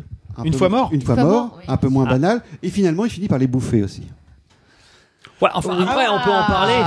Et si, et si je peux me permettre, tu fais quelques Donc raccourcis. là, là, je pense Oui, qu'on oui, s'éloigne un oui. petit peu Enfin, de Monsieur Rêve et Freddy. Enfin, Si je je J'ai fait bref. Non, parce je que- voyais pas ça comme ça de votre côté, les gars. et, et- et encore, et, encore, et encore, Christophe vous On le épargne. fait pas dans ce, dor- euh, dans ce ordre-là. Et encore, Christophe vous, vous, vous, vous, épargne euh, certains détails. euh, Parce que c'était pas glauque, ça. oui, c'était déjà pas mal. autre- un autre détail glauque, c'est qu'il pouvait se retrouver à. En fait, il, il, il, il, il, anesthésie, enfin, il anesthésiait, oui, il, Ouais. il droguait en fait ses victimes, et donc pour certaines, il leur perçait le crâne ensuite pour leur mettre de l'acide chlorhydrique dans le cerveau pour les rendre complètement euh, insensibles. hein. donc, euh, euh, Donc ça, c'est- donc c'était. Ouais, c'est une pratique comme. euh, tout ça- voilà. Non, si vous voulez vraiment du détail, C'est une pratique on- comme une autre. Mais en, en réalité, en réalité, ce, que- ce ce qui est On n'est pas là pour extrapoler. ce qui est à fort dans ce bouquin-là, c'est que Et ça, c'est pas Le- abordé dedans, par contre. Non, alors Non, non, en, fait, tout. en fait, dans ce dans- dans Donc vous avez fait des recherches un peu glauques si Non, non, mais non, mais bah, il fallait. Bah, en fait, forcément. Non, mais- le, le truc, c'est que à la fin de ce bouquin, tu as envie d'en savoir plus. en fait. et Jeffrey Dahmer, et quand il a été arrêté en 91, euh, c'était, enfin, il- 91, c'est pas si vieux que ça en plus. Non, c'est pas si vieux que ça. Euh, le le, le- le Vas-y, personnage, si tu veux, le, perso- le personnage, le personnage En était considéré comme un, comme un des, des, des- des plus grands monstres euh, de la fin du XXe siècle. Enfin, faut, aux États-Unis, c'est quelque chose d'assez terrible. À la fin, il tue une personne par semaine. hein. C'est-à-dire qu'il avait, il a son premier meurtre est en 78. Il a attendu 9 ans avant de commettre son deuxième meurtre. Après, euh, se sont passés quelques mois et plus ça allait. euh, et à la il fin, il terminait, il terminait un meurtre Ah, par c'est C'est-à-dire qu'après, bon, c'était, euh, c'était de l'abattage. Oui, c'est un Jusqu'au bon. moment- euh, C'est un bon. Un bon serial Ouais. killer. Jusqu'au moment où il s'est fait, où il s'est fait arrêter, puisqu'en fait, euh, une personne a réussi à s'échapper, en fait, euh, et euh, ça allait de, les victimes allaient de 14 ans à, à 32 ans pour la dernière qui a réussi à s'échapper. Bref. Et ce qu'il explique, c'est que lui-même euh, vivait un enfer euh, assez, assez, assez terrible, en fait. euh, mais les gens le considéraient comme un monstre. L'intérêt du livre, en fait, c'est que euh, on pourrait dire, bon, alors attends, si c'est un petit truc un petit peu béni oui oui ou oui, tout le monde il est gentil. Non, c'est pas ça que le, Bah le type, tout le le type monde n'a pas raconte. l'air gentil en fait. Non, non, mais le livre, tu pourrais te dire quel intérêt de faire un livre qui va essayer d'humaniser un monstre. En réalité, euh, l'auteur, qui donc euh, le jour où il a appris en 91 que son copain de classe euh, qu'il avait fréquenté euh, pendant le lycée est en réalité un, était en réalité un tueur en série, il l'explique lui-même. Il dit ça a été mais un choc, Un d'une- choc. un choc d'une violence incroyable, hallucinante. Et euh, même si effectivement le, le Jeffrey Dahmer était était plus qu'un original. Je veux dire, il était, il était déjà en marge. Enfin, c'était, c'était, c'était un, un ado qui, qui, qui pour calmer ses pulsions, en fait, euh, buvait, mais, euh, Oui. buvait, Du mais- sang. mais- mais- ah non, non, non, non, buvait de l'alcool, c'est-à-dire qu'il buvait à L'alcool, l'alcool. en fait. Tu. En fait, le type, il se, il se- il donc, se défonçait à l'alcool pour Ah, pouvoir contrôler à minima ses pulsions. Parce qu'elles Je vais tellement peut-être arrêter. Mais alors, ce, ce type-là, il est né comme ça ou il Tu est contrôles devenu quoi, comme là, ça Didouille après un, un parcours euh, compliqué Alors, euh, dans Mais, le euh, livre, le, le- alors, euh, je- je- la vision en tout cas de, de, de l'auteur, euh, c'est que euh, il y a plusieurs choses qui ont concouru à ça. Il avait déjà, si, si tu veux, de- des désordres Oui. Sa mère déjà avait des antécédents mentaux. Oui, effectivement. Ah, c'est ça. De toute façon, il y a mais, mais ces forcément désordres un- psychologiques à lui sont arrivés à cause de sa mère ou il est né comme ça? C'est ça le truc Bah, si tu veux, si, si tu, si Il tu- avait, il avait mais des tu- pré- non, mais que tu ça va peux pas être naître- facile de non, se mais Non, tu mais peux naître comme Je pense qu'il avait des un- prédispositions. Il a vu tous les vendredis 13 à 5 ans. Il avait des mais prédispositions. Il y a un arrière-âge, hein, ça arrive pas tout seul. Un euh, Ah. Il avait des, Il avait trop de des hérissons et un moment, prédispositions. Et en tout cas, c'est pas, Manger les hérissons, mais enlever les épines. c'est pas le petit livre de 20 pages. Hein, c'est. euh, Ah non, c'est Il y, a- y y juste un truc à préciser. C'est en noir et blanc. c'est que, c'est que pour répondre à ta question, Naïf un peu. Christophe, vas-y, tu voulais, tu voulais Je ajouter. disais qu'il avait des prédispositions, que son environnement a concouru à, à accentuer ses prédispositions, et c'est surtout qu'il a jamais aidé par son, il a jamais été aidé par son environnement parce que ses parents étaient tellement à l'ouest Ils que- l'ont abandonné quasiment. Ils l'ont abandonné, quoi. Il faut savoir que son premier meurtre a été commis peu de temps après que sa mère l'ait lâché. C'est-à-dire qu'en fait, le, le- le gamin, ses parents, se, se- de toute façon, se fightaient en permanence. Ils ont fini par divorcer. Un divorce d'ailleurs assez, assez terrible. c'est terrible, oui. Assez- d'une d'une violence euh, assez incroyable. Et pour C'est vraiment terrible, oui. c'est terrible. Oui, bah, pour te dire, euh, le, le gamin a donc 17 ans, sa mère lui dit, le père donc n'a plus le droit d'être euh, d'être dans le coin, donc ils sont, le père s'est barré carrément, le, le- Oui, le il, père il prend un autre il appart, a pris un autre il part, appart, quoi. et la mère à un moment lui dit, écoute c'est simple mon chéri, bah, je prends le petit, là, ton frère, et je me casse, je me barre. Toi me- tu viens pas avec moi, hein. Ouais. tu restes dans la maison. Et s'est barré Et tu dis pas ton père où je suis allé. euh, Et elle se barre, elle laisse son fils de 17 ans qui a ses pulsions. Déjà, le gros intérêt de ce livre-là, c'est ce qu'on disait tout à l'heure, c'est que ce livre-là n'est pas, ne verse pas du tout dans la caricature. C'est-à-dire qu'en fait, il est basé sur les souvenirs personnels de l'auteur. Euh, souvenirs qu'il a, euh, comment on pourrait dire, euh, confronté aux souvenirs. Il a fait toute une interview. Il a mené, euh, Ouais. il a mené plusieurs interviews de ses camarades de classe. Il a donc confronté tous ses souvenirs avec les souvenirs de ses camarades de Avec classe. du factuel pour. Il a euh, fait, il a, comme disait tout à l'heure Christophe, il a une- des études de journaliste. il a, il a interviewé, il a fait tout un travail de documentation de recherche pour tout avec, croiser euh, avec la police aussi. avec la police, le père, la mère, les interviews que Jeffrey Dahmer avait données de son vivant aux psychiatres, aux différents journalistes, etc., pour croiser toutes les informations. Et d'ailleurs, dans le livre, à la fin du livre, il y a euh, tout un, euh, comment dirais-je, tout un postface, où, en fait, toutes les notes où il explique tous les, les différentes anecdotes qui sont expliquées dans le livre, ou les différents, euh, les, différents incidents ou qui émaillent le livre, il explique comment il a recherché le travail d'investigation qu'il a fait pour croiser et s'assurer de la, de la véracité. Et même des fois, quand il dit j'ai simplifié là, je vous dis pourquoi j'ai simplifié, c'était pour la, la- la structure du récit, etc. Et ce qui ressort de ce livre-là, ce que disait Christophe tout à l'heure, c'est que à la fois tu trouves le personnage. Non pas alors c'est pas que tu, tu le trouves sympathique c'est que tu, tu- du coup tu as pitié du personnage mais à Ouais. aucun moment il dit bien. mais pas d'empathie Mm. c'est à dire qu'il dit de toute façon pour moi il a cessé d'être euh, il a cessé d'être euh, d'être a- on a cessé j'ai cessé d'avoir pitié de lui le jour où il a tué la première personne mais quand tu suis le parcours de cet ado qui est finalement complètement euh, dont on se moque, dont on qui est, qui est complètement brimé par ses camarades, etc. Et tu vois bien qu'il part un peu en sucette hein, quand même le, le, le gamin. Ouais, il, ouais. il est, il est il, il est juste pas net quoi. Mais il y a, il y a, y a, il y a ce l'auteur explique un moment. Moi j'ai juste voulu quand même un moment euh, pouvoir poser sur le papier, essayer de essayer de pouvoir décrire de l'intérieur un moment le parcours de quelqu'un qui est en marge et à un moment euh, dérape. Et d'ailleurs, ce qu'il disait, c'est mais euh, et c'est enfin moi en tout cas c'est comme ça que je le vis. C'est un moment où tu te dis mais où étaient les adultes? C'est-à-dire que c'est vraiment le mot où étaient les adultes parce qu'à plusieurs moments personne n'a rien vu, quoi. Personne ne voit rien. Personne ne se soucie de savoir. Il y a, il y a des, il y a des, des- des choses, tu te dirais, c'est pas possible. Dans un film, tu croirais pas un instant. Le, le, le, personne se rend compte que le gamin, il est torché en classe. Il est torché, il est ivre-mort. Parce Mais que le prof gens- était plus torché que lui. Tu, eh ben, écoute, tu, tu as un moment, euh, il parle des années 70, donc il décrit aussi l'horreur des lycées des années 70, etc. Où euh, d'ailleurs il parle des, il parle des, des profs qui sont à limite à se dire, attends, moi je peux fumer plus. euh, C'est des, des, des profs qui sont issus de la contre-culture des années 60, tu sais, qui, qui sont, qui sont typiquement, euh, qui arrivent là-dedans. Et et t'as notamment une scène assez marrante où tu as un prof qui explique, attends, mais moi je peux fumer plus de joints que toi, de toute façon. Ouais, C'est un élève, quoi.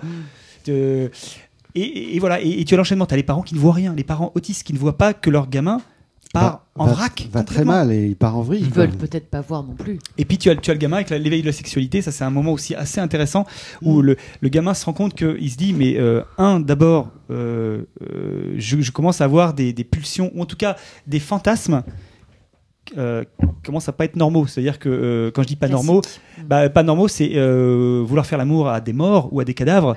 C'est que là tu commences à te dire Oui, ça devient pas normal. ça enfin, la norme, c'est de la norme. Oui, que- bon. mais- Je suis, un- je suis un peu fleur bleue, c'est vrai, mais quand même. non, mais, non, mais franchement, Ah oui. c'est pas un roman d'horreur. Je veux dire, Non, non, Ah non, c'est- l'horreur ordinaire finalement oui. en fait. C'est c'est super intrigant, Ouais.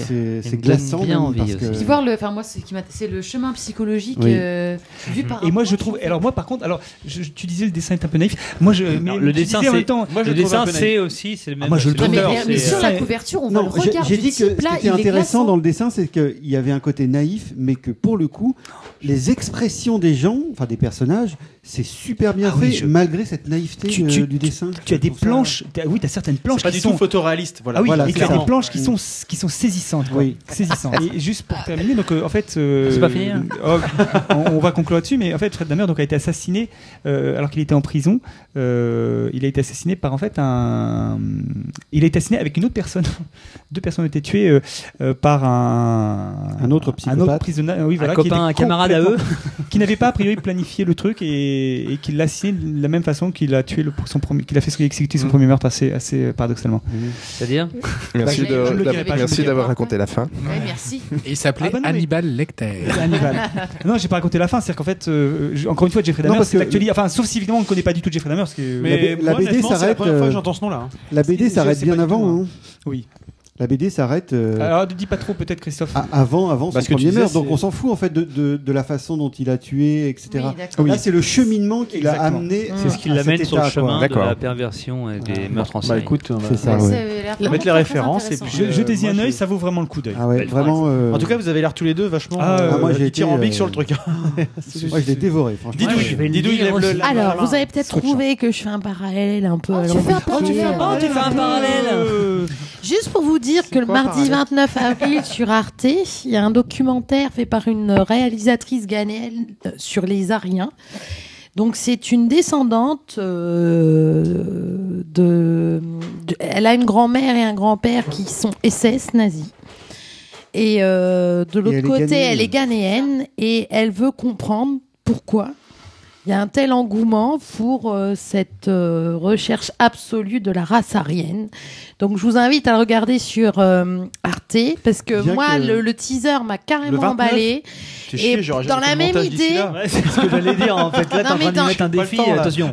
Non mais dans la même idée, euh, je pense qu'on a toujours eu ces questionnements, c'est-à-dire que comment on peut sortir le 30. arriver à devenir bah, comme Damer là, euh, pourquoi il est devenu comme ça? Alors euh, C'est nous, un petit peu différent, je pense. il y a toujours ces questionnements, c'est comment on peut franchir ce pas extrémiste qui va faire que euh, sa personne va basculer du, côté obscur de la force. Attends, je vais pas les pics du hérisson.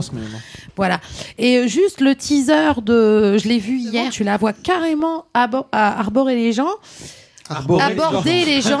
Non, mais c'est le rouge. Elle plante des arbres dans les gens. Non, elle prend, elle prend les gens et les met dans les arbres. Elle abordait les gens et leur dit euh, je cherche des Ariens. Et je trouve que c'est super Et des bons. Hein. et des bons. Sauf que, est-ce qu'elle définit là avant que tu- Est-ce Ah, qu'elle définit non, mais j'ai un qu'est-ce que ami, c'est que la race Ce arienne n'est pas, Parce que- ce n'est pas elle qui va définir, c'est justement celui à qui elle pose la question Parce que c'est et pas dit ce bah qu'on croit, écoutez, la je race crois qu'un un Arien c'est quelqu'un qui a les yeux bleus, qui Mais est non. blond. Et je trouvais le teaser tellement bien foutu, je me suis dit tiens il faut que je le Bah, place tout d'une manière ou d'une autre. C'est quand, Voilà. c'est quand la date Le 29. Le mardi 29 avril sur Arte. Ah merde, il y a une rediff de Julie Lescaut. Ah, Il y, a- il y a Arte plus 7 qui permet de revoir. À en replay. 22h45. Ok. Bah, merci Didouille. Voilà. Donc, euh, C'est- Je faisais le parallèle et voilà. puisque tu prends la parole, je te propose que de- continuer. Explique-nous un petit peu. Alors mon actu à moi. C'est pas la rubrique, Ah, c'est c'est la rubrique braque. C'est pas grave. C'était au début ça le truc. C'est Non, la mais- rubrique à. Oh, Putain, le, ma le ru- pinard il pique. Hein, Ma vraiment. rubrique à moi, mais je trouvais que Vas-y. mon actu Allez, à moi vas-y. c'était me- Vas-y. bon, voilà. C'était euh, euh, ma petite visite à Londres euh, familiale euh, où on s'est arrêté au British Music Experience. Et là, franchement, je vous en parle parce que je sais pas si en France il existe euh, cela. Enfin, en tout cas, euh, proposé de cette manière-là. Donc nous sommes arrivés à quatre. euh, nous nous sommes présentés à cette euh, salle de concert immense. Enfin, c'est un gros dôme qui s'appelle The O2. En fait, c'est un truc énormissime. D'ailleurs, vous pouvez aussi vivre cette expérience qui est celle de grimper sur euh, le dôme de cette euh, salle euh, absolument hallucinante. On est sur le dôme de. euh, Non, mais ça doit être intéressant parce que c'est très haut. Je le dis, c'est très haut parce qu'on a pris des photos. Juste pour vous donner une idée, à l'intérieur du dôme euh, poussent des grands palmiers comme euh, à Palm Springs. euh, Swing, swing. Donc nous sommes allés à la British Music Experience où on nous a remis des badges. Voilà, je vous montre le mien. Engagement c'est parti. Et donc mon badge, c'est un, ma- un badge euh, qui devrait plaire à Christophe. Anarchie, ça c'est pour Voilà. Christophe. Voilà, ça y est. Oh, les, les Et donc euh, la jeune euh, dame de nous hein. expliquer que grâce à ce badge, nous allons, nous allions pouvoir participer à des euh, ateliers interactifs euh, dans le musée. Donc euh, nous sommes rentrés et là, magique, euh, on rentre dans une salle à 360 degrés où sont projetés euh, plus de C'est chaud. Où sont projetés des clips vidéo, plus il y a plus de 3000 artistes. Ah oui, parce que le British Museum, il faut quand même que je le dise, raconte l'histoire quand même de la pop anglaise. Et euh, donc euh, ça va de, des plus jeunes années jusqu'à, euh, enfin pas aujourd'hui, mais on va dire jusqu'aux années des boys band avec les Spice Girls. Il n'y a pas que les Spice Girls, je te Non, rassure. mais on est quand même dans un truc anglais, donc si, Mais si vous n'avez pas parlé des, Non, Spice- des Spice je Girls, ça aurait été dommage. Je vois la tête de Nico là qui se décompose à vitesse grand V. Donc vous avez des, des-.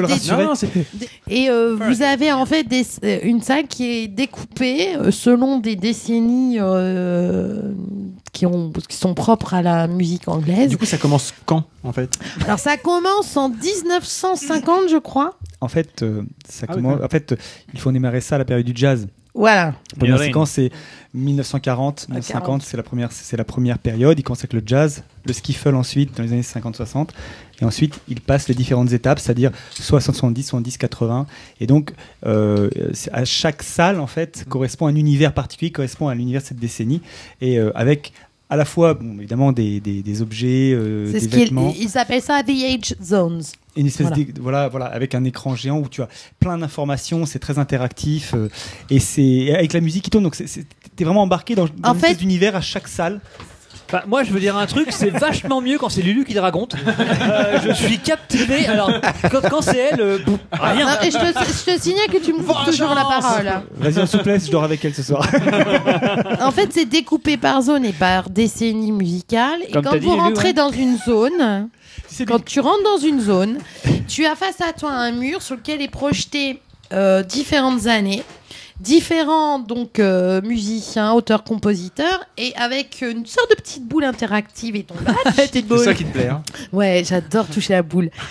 Lulu, Après, euh, tu fais la suite ça, c'est le côté, euh, on va dire, c'est le côté, euh, on- euh, ouais, historique. Oui. Historique de la chose. Après, tu as ce qu'on appelle l'expérience avec euh, la salle euh, exclusivement réservée aux instruments de musique. Donc ça, ça c'est euh, Gibson. euh, qui, qui parraine en fait enfin Voilà, qui sponsorise euh, ce- l'endroit en fait mais Gibson Sennheiser euh, Roland aussi. Roland, voilà, on en a plusieurs, voilà. Et là, dans cette, c'est la Gibson Interactive Studio. Voilà. Et donc là, vous- on met à votre disposition des guitares, des basses, des batteries, une table de mixage, un studio d'enregistrement, un piano, un clavier. Et grâce à votre petite badge, vous le mettez sur une borne et vous expliquez que vous êtes soit débutant, soit euh, Confirmé. plutôt confirmé, soit euh, professionnel. Et là, on vous invite à, à, aller, à, à suivre euh, certaines bases de l'instrument. Et vous pouvez choisir un morceau. Donc, vous pouvez ça choisir du. Blur, vous pouvez choisir du Queen, vous Alors, pouvez il- choisir plein de choses anglaises. hein, il propose forcément. des morceaux enfin Mmh. si je peux juste Oui, me c'est à permettre peu près défini. oui les leçons sont Voilà. prédéfinies. il y a trois niveaux et pour chaque niveau il te propose je crois trois trois chansons que tu peux choisir euh, parmi le Voilà. Donc moi je me suis essayé sur du blur à la batterie. Une fois qu'ils t'ont montré les rudiments et le morceau, comment tu vas le découper, tu es euh, chargé de t'enregistrer. Donc tu es enregistré et grâce à ton badge en fait, tu peux sauvegarder ton enregistrement de ta prestation. Et quand tu rentres chez toi, et ben tu peux sur internet en utilisant ton badge aller voir ta prestation que tu as enregistrée. Ouais, Voilà. C'est assez efficace comme système en fait. Ils sont assez malins parce que je trouve euh, le, le- le- le truc, tu peux garder un peu ta prestation et en plus tu es enregistré avec le groupe qui joue derrière.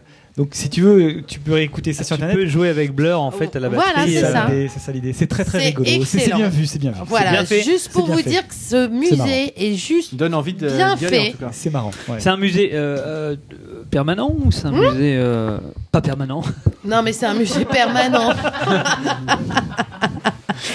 non, non, mais t'inquiète pas, il ne bougera pas. Et euh, franchement, l'entrée, en plus, Londres, c'est très cher. Le- les musées sont normalement gratuits, sauf celui-ci.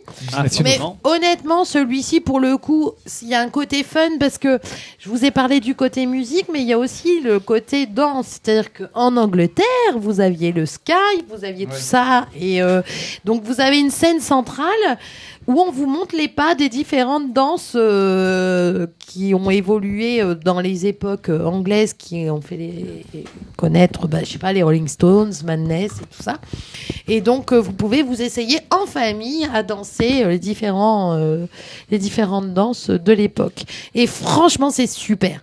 Alors, pour revenir au The Age Zone, c'est-à-dire les zones qui sont propres à une décennie, vous avez une vitrine avec énormément d'objets. Donc, euh, si vous allez dans la vitrine euh, rock, euh, vous allez avoir les Rolling Stones.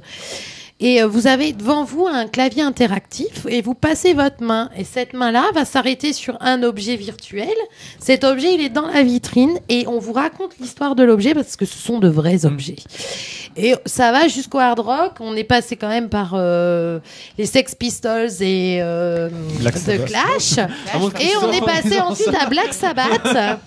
Et on est passé à Black Sabbath. Et euh, Et je vous B40. assure que c'est Oui, super bien renseigné. Historiquement parlant, c'est super bien foutu. Vous avez aussi des bornes interactives avec euh, ce qu'on appelle les majors de l'époque.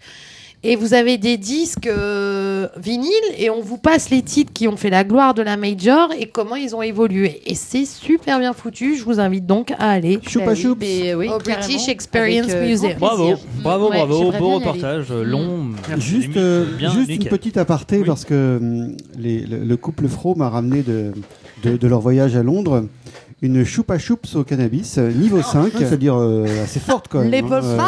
C'était la médium. hein, c'est la- c'est la médium. Ah, c'était la médium. C'est pas Ah la bon. C'est pas la Ah, forte. mais Donc j'ai testé pour vous la choupa choups au cannabis. Alors j'ai- j'étais super heureux. Je me suis dit putain génial. Ah, On va pouvoir se défoncer la tronche au choupa choups.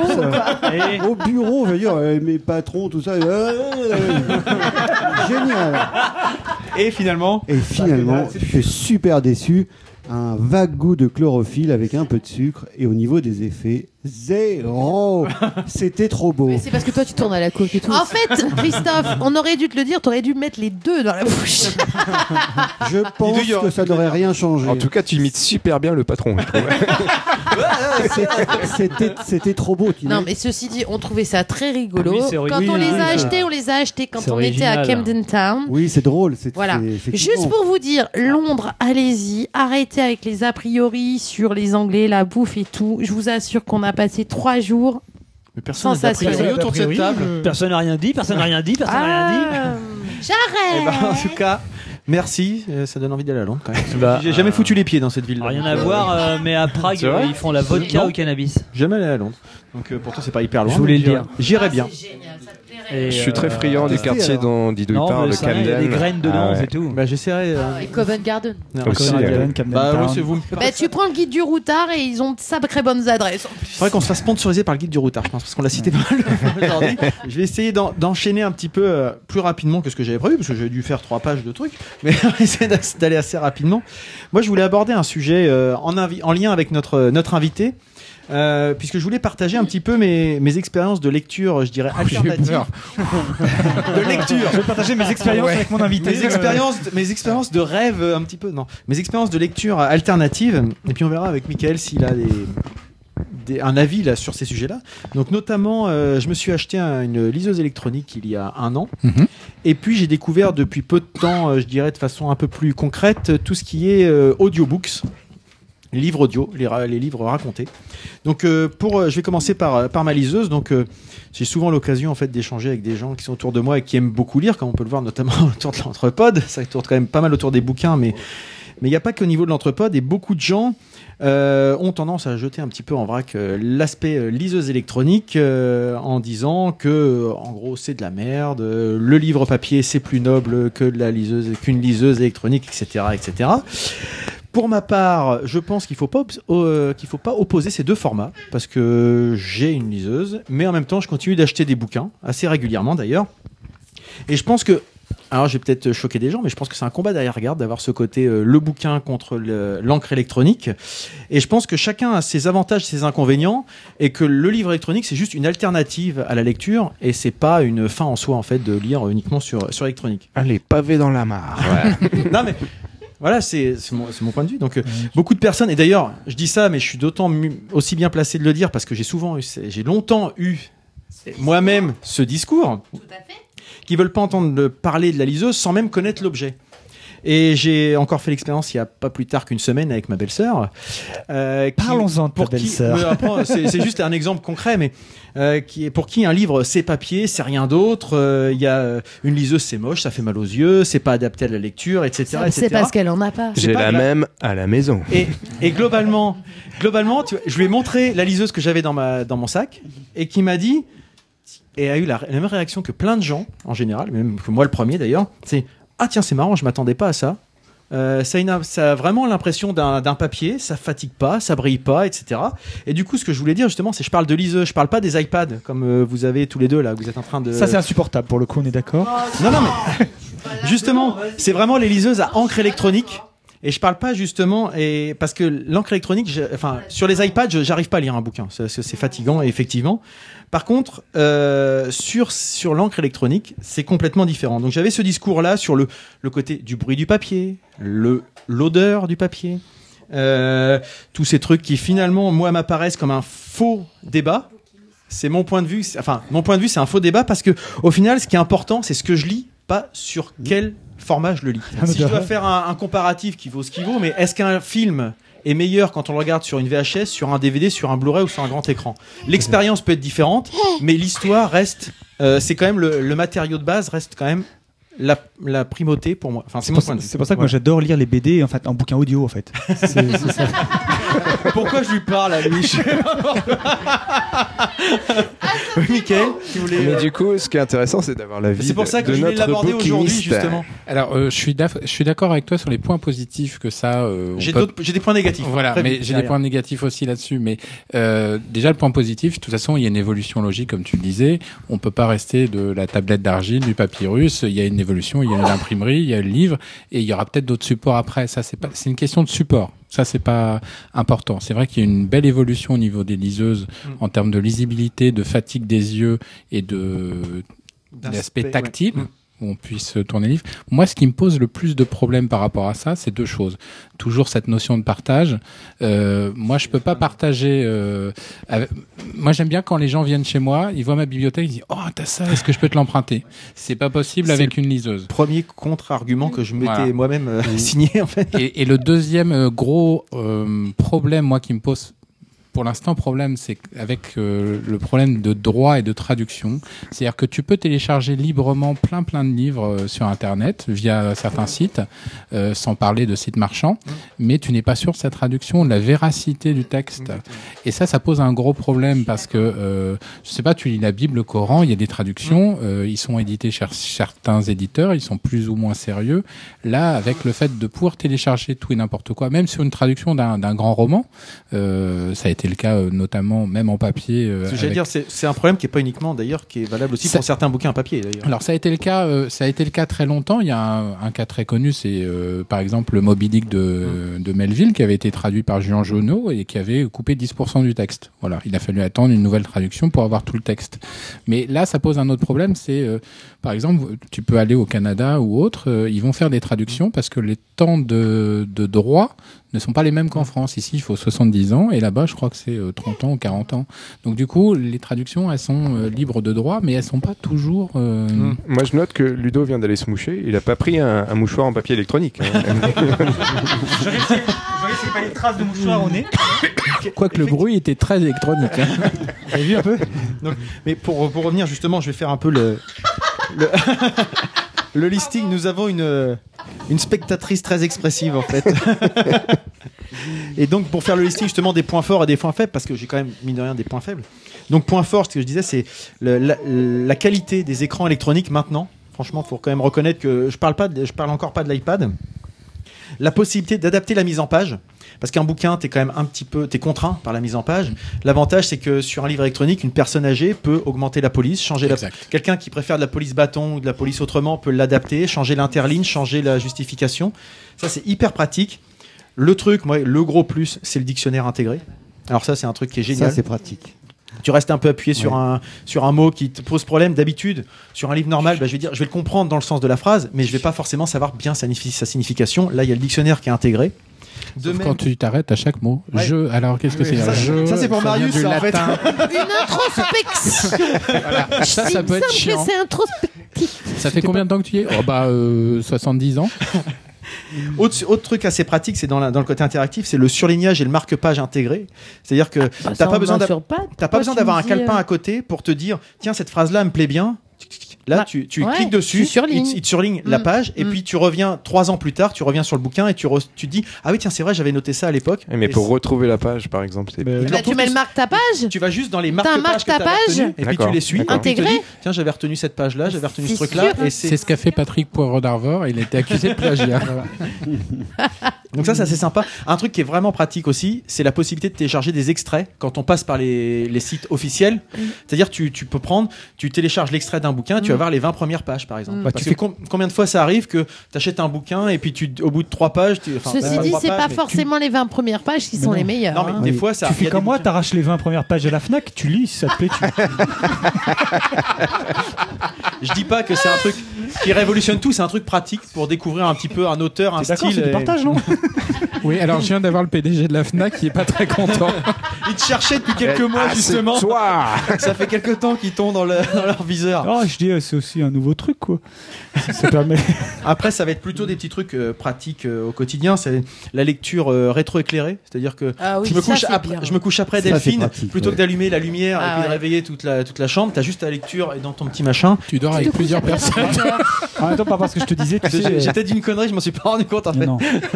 Autre avantage, c'est le coût de certains livres. C'est pas une généralité parce qu'il y en a qui sont euh, très très chers, mais il y a des livres qui sont Bah, ça dépend des très peu chers, comme il y a des livres qui peuvent même être parfois gratuits. Que ce soit des livres qui sont tombés dans le, do- qui sont tombés dans le domaine public et comme il n'y a pas de coût, je dirais, de fabrication, on peut les avoir facilement, ou même des auteurs qui se mettent euh, en autopublication et qui les mettent à disposition sur le site de la Fnac, etc. Et Donc en général, c'est à peu près le même, le même coût qu'un. Des fois, non, livre c'est moins. papier, Non, il y en a qui sont beaucoup moins chers. hein. Mais beaucoup moins cher. Il y en a, Non, tu, peux, parce juste- que- tu peux payer jusqu'à moins 60%, au moins 70% Ah oui. sur ça. Mais ça dépend des cas. Par contre, le, le, le- t'es pas dépendant de l'outil lui-même? Je, je m'explique.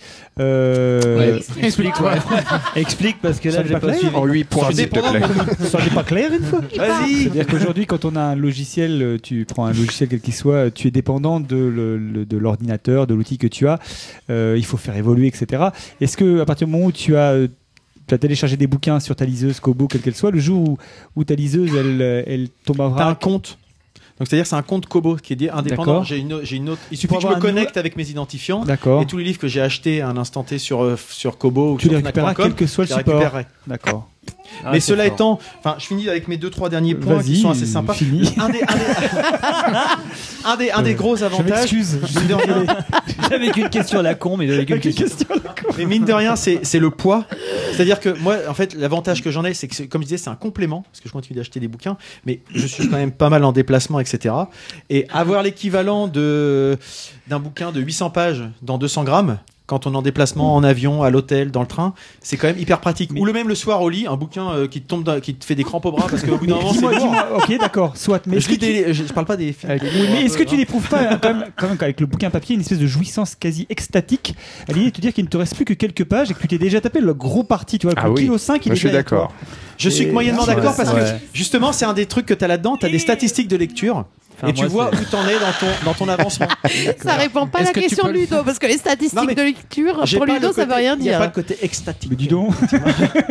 Bon, en fait, j'ai pas ce souci. Ah ouais, tu pourrais peut-être faire la chronique façon Michel Chevalet. hein. 20 000 J'ai- gigatonnes de poussée. Donc cela étant, voilà, un des derniers, des derniers euh, points forts, donc c'est le, le côté un petit peu sympathique de justement des statistiques, de se dire que voilà, euh, J'ai pas lu 50 livres là-dessus, j'en ai lu 12 depuis Est-ce que que je l'ai tu peux acheté. avoir, par contre, est-ce que tu peux avoir des photos ou des images là-dessus Oui. Avec des filles. avec des grosses seins. Fifi, ah, Fifi. Même avec des petits seins, Ah, Monsieur sinon. me hein. connaît bien, il connaît bien les goûts. hein. Donc voilà un petit peu pour Oui, les, points, les points positifs. Je vais quand même dire un petit peu les, les- les défauts, etc. Ce que, je dis, ce, que, ce que tu disais tout à l'heure, Michael. Donc l'aspect un peu social, c'est-à-dire euh, le prêt qui n'est pas possible, tout bêtement. C'est vrai Oh, que comment ça, tu veux pas prêter ta Kobo tu es obligé de prêter le dispositif pour, le- prêter sûr. un bouquin. Euh, le côté un peu exhibitionniste, c'est un peu un grand mot, mais comme tu disais, il y a quand même une certaine, un certain plaisir à montrer une bibliothèque, à partager, à te mettre devant euh, des- une étagère et puis te dire tiens ce machin-là, tu le prends, etc.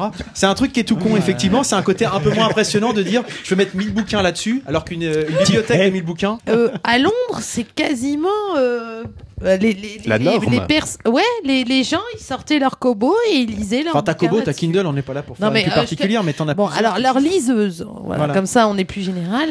Euh, chiant. et, et c'est hallucinant, ils sortaient pas. Enfin, j'en ai vu qu'une avec un gros bouquin, mais s'ils sont psychorigides comme Ludo, il faut pas casser la tranche, donc c'est un peu embêtant. Ah, je suis un Mais, peu, je suis un euh, peu comme hein. en fait. Ouais, je suis assez tatasse. Mais je pense que le prix en Angleterre est pas le même hein, du bouquin. Déjà. Ah, peut-être. Donc du coup la différence, un- un- un- Ouais. on peut avoir tout Conan Doyle euh, en, En- en- pour sur la- 7 euros quoi, la- ouais. aux, aux- États-Unis. Mais ou- clairement, je veux dire, euh, c'était pratiquement un automatisme. Les gens trouvaient une place assise, ils s'asseyaient. La première chose qu'ils sortaient, c'était une liseuse. Cela étant, ça a quand même un défaut à laquelle j'ai déjà eu l'occasion de, de discuter avec Christophe. Tout bêtement, comme tu disais tout, à l'heure, c'est tout bête, c'est de l'électronique. Ton truc, il est en, il est. Bah, il est tombé par Il est tombé, il est passé. Démonstration live. Il tombe, il se casse. Donc voilà, il vient de fracasser une, sa tablette. une belle démonstration. Donc on va regarder s'il marche toujours. Eh bien non, il ne marche Donc plus. c'est c'est quand même, en plus, c'est c'est quand même du solide. Hein. C'est Oui. formidable. Cela étant, Il est bloqué sur ce la page là. Ce truc-là. Eh, Nico, refais-le. Eh, Patrice Carmouze sort de ses corps. Tu le fais tomber. Pose-le ton truc. Tu le fais tomber. Oh. Vu, c'est chiant hein, quand on nous interrompt tout le temps. hein. Tu le fais tomber, tu le casses. Il est en panne. Il y a un bug, il y a un truc et il y a plus de batterie, tout bêtement, parce que ça a Ouais. une grosse autonomie en déplacement. Il y a plus de batterie. Et bah tu peux plus lire, ce que t'as pas comme problème avec un Voilà. bouquin. Tout bêtement, c'est un des gros problèmes que tu peux avoir avec ce sujet-là. Et puis après, une des, un des, des débats, c'est est-ce que ça a potentiellement un avenir négatif pour euh, les libraires, les, les gens comme Michael? Est-ce que tu le vois comme une concurrence ou, euh, non, ou c'est pas du tout? Pour, pour moi, c'est c'est pas incompatible. Déjà, ceux qui ont la pratique de la liseuse n'ont pas forcément la pratique du livre et inversement. Et puis, euh, non, je vois pas ça comme un concurrent. De toute façon, le livre, quoi qu'il arrive, même s'il devait disparaître de manière très quotidienne sur des choses très courantes, il deviendrait livre de collection. Donc, il existerait toujours quelque part. Limite, Notre métier- plus encore. Enfin, je, ton. Ouais, il deviendrait différent le ouais. métier, mais Plus de euh, valeur peut-être ouais, Ajouter plus de valeur ou pas, je sais pas. De toute façon, quand on t'écoutait tout à l'heure, toi, ton but c'est de partager. Oui. Euh, à partir du moment où les gens lisent, t'es content. Oui, exactement. Le, support, en fait. Le, le but, c'est de découvrir des auteurs, de Voilà. d'échanger des points de vue et ainsi de suite. Donc après, comme je disais tout à l'heure, c'est un support comme un autre, quoi. Euh, donc c'est c'est pas, c'est Mais par contre, euh, euh, pour en revenir sur le, le- le papier et la liseuse, la liseuse, c'est un, un bug informatique, enfin un bug informatique, un bug euh, qui est indépendant de toi. Euh, on imagine le fameux compte dont tu parles euh, fait que bah il y a un bug et tu le perds, tu perds tous tes livres, alors qu'un livre, il est dans ta bibliothèque. C'est Oui, ce enfin. disait, ouais. Oui, enfin, la mais- différence, un incendie chez toi, tous tes bouquins crament, avec un compte électronique, tu les Et récupères c'est- n'importe et où. oui, Tu- enfin, ceci chacun a son avantage. Je, je veux pas dit- les opposer, c'est ça que je veux dire depuis le début. Psychologiquement, je sais pas, si tu veux, pendant la Deuxième Guerre mondiale, quand on a décidé de brûler tous ces livres euh, qui étaient. euh, euh, qui correspondaient pas à l'idée d'Hitler C'était quand même de des bouquins faire. de gauchistes, excuse-moi quand Non, même. À un moment, il fallait faut arrêter les conneries non De plus. sale gauchiste. Psychologiquement, Ah, c'est bon, non mais psychologiquement, psychologiquement, c'était un truc qui avait qui, qui a marqué. Je veux dire, on a tous ces images de. Oui, de- mais autant de- qu'on de puisse pas le livres refaire. brûlés. Non, on est bien d'accord. non, on imagine juste euh, euh, Anne Frank et ses écrits. C'est con, hein, mais je, je peux pas m'empêcher de penser à- même à Parole de poilu ou tous ces écrits qu'on a retrouvés. Est-ce qu'on aura la même pérennité avec ce genre Bah, d'outils je, je, vois pas pourquoi. Pourquoi, Non, je vois pas pourquoi pourquoi. Je sais pas. je ne vois pas Ben, je pourquoi. ne sais pas. je ne je pourquoi. ne sais pas, je En doute plus, on parce pourra, on pourra peut-être envoyer des livres dans un- l'espace. euh, l'avantage, c'est numérique. Je suis pas Mais pratique- De toute façon, à la Je base, suis pas persuadé que ça. Non mais c'est la pratique de, de, de l'écriture, la pratique du... Ben, à, à l'époque où L'écriture reste. un livre qui est lisible sur le Kobo et un livre papier, ils viennent tous les deux d'un fichier informatique. Je veux dire, de toute façon. euh, Que les livres soient brûlés ou quoi que ce soit, tu Mais le oui. retrouves sur ton Non, au départ, alors Moi, ça moi, dépend après de Oui, mais on n'écrit plus sur des, sur des tablettes Mais d'argile. oui, j'ai arrêté de bouquiner le jour où je ça pouvais plus taper sur mes tablettes, quoi, en fait. hein, euh. ça m'a vite fait chier, là. À un moment, c'était bon. T'en as usé des burins. non, mais c'est- le même débat qu'il y a pu avoir il y a quelques années entre euh, Le MP3, le fait d'envoyer. Peut-être pas, Pas euh, ouais, peut-être au niveau du MP3, mais plus euh, au niveau de la carte postale et d'écrire et d'envoyer des mails. Est-ce que ça a enlevé plus ou moins de pratique? Je, je pense que même les gens sont restés plus en contact avec les mails ou les messageries instantanées qu'ils ne l'étaient par les cartes postales ou autres. Les gens qui n'envoyaient pas de carte postale envoient maintenant Exact- des mails. exactement. Donc, la euh, pratique a changé, Esther. C'est une question de C'est le pratique. support qui a changé. C'est le support qui a changé. Mais qui change les habitudes aussi. Après, les habitudes changent. Après, il y a un contenu. euh, T'as un contenu argumenté qui est celui Ah. du, du multimédia. Donc, tu peux mettre de la vidéo, de la photo. C'est très intéressant. Et il y a un monsieur qui est passé il y a pas longtemps à Rouen, qu'on parlait très très bien. C'est monsieur Alain Ray, euh, qui, euh, qui, qui fait le Robert. Et, et lui, euh, il trouve ça génial parce que cette, ce Robert qui était sur papier, il fallait 10, 20, 50 volumes pour l'argumenter. Maintenant, il fait des entrées à chaque fois. Et il est toujours là. Et il peut mettre plus oui. d'entrées. Donc, euh, ça évolue. Alors, je vais nuancer aussi, puisque par contre, j'arrive pas à lire de BD sur les tablettes, les liseuses, les dispositifs électroniques. Parce qu'une BD, il y a, y y une mise en page, il y a un rythme de lecture, et la forme compte au moins autant que le fond.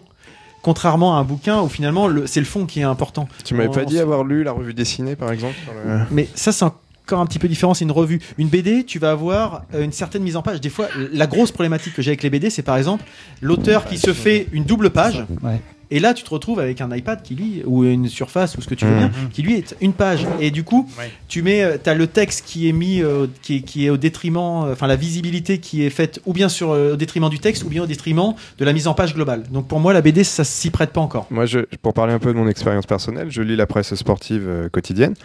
Et euh, plus pour une question, bah, je me lève et j'ai envie de lire. J'ai pas l'occasion euh, d'aller acheter le journal à, à le côté 6h30 pratique, du matin. Quoi, voilà. Et euh, pff, vraiment, je- tous les jours, je me dis, euh, bon, je- quand même, le papier, ça me manque. quoi. J'aime bien lire Ah oui le journal. Aussi pour cette raison de double page, euh, parce que parfois, il y a des mises en page qui sont comme ça. Et euh, vraiment, je le fais pour une question pratique, mais pas pour une question de Pourquoi Tu prends plaisir. pas ton journal plus tard et tu l'ouvres pas plus tard. Parce qu'après, Parce t'as plus le temps que. de lire. euh, c'est le rituel. Ouais, c'est le rituel, tout simplement, ouais, tout bêtement. Pendant ton caca. En- Notamment, notamment. C'est ce que tu voulais savoir depuis le début, c'est ça Notamment. Et il y a le côté transmitif aussi qui est important parce que le livre, euh, moi j'ai des souvenirs, mais peut-être que les autres en auront après. Mais de, moi, mon premier vrai cadeau, c'était un livre. Le Capitaine Fracasse, je m'en souviens encore. C'est mon père qui me l'a offert à Noël. Donc euh, il y a aussi un affect qui va aller sur le livre. Ça va, ça, souvent les gens quand ils viennent me vendre des livres, ils me disent mais ça me fait, ça me fait mal de les vendre pas parce que c'est un livre, c'est parce que ça me Ça rappelle des rappelle, tranches de ouais. vie. Voilà, on me l'a offert ou c'est quelqu'un qui n'est plus là qui me l'a offert et ainsi de suite.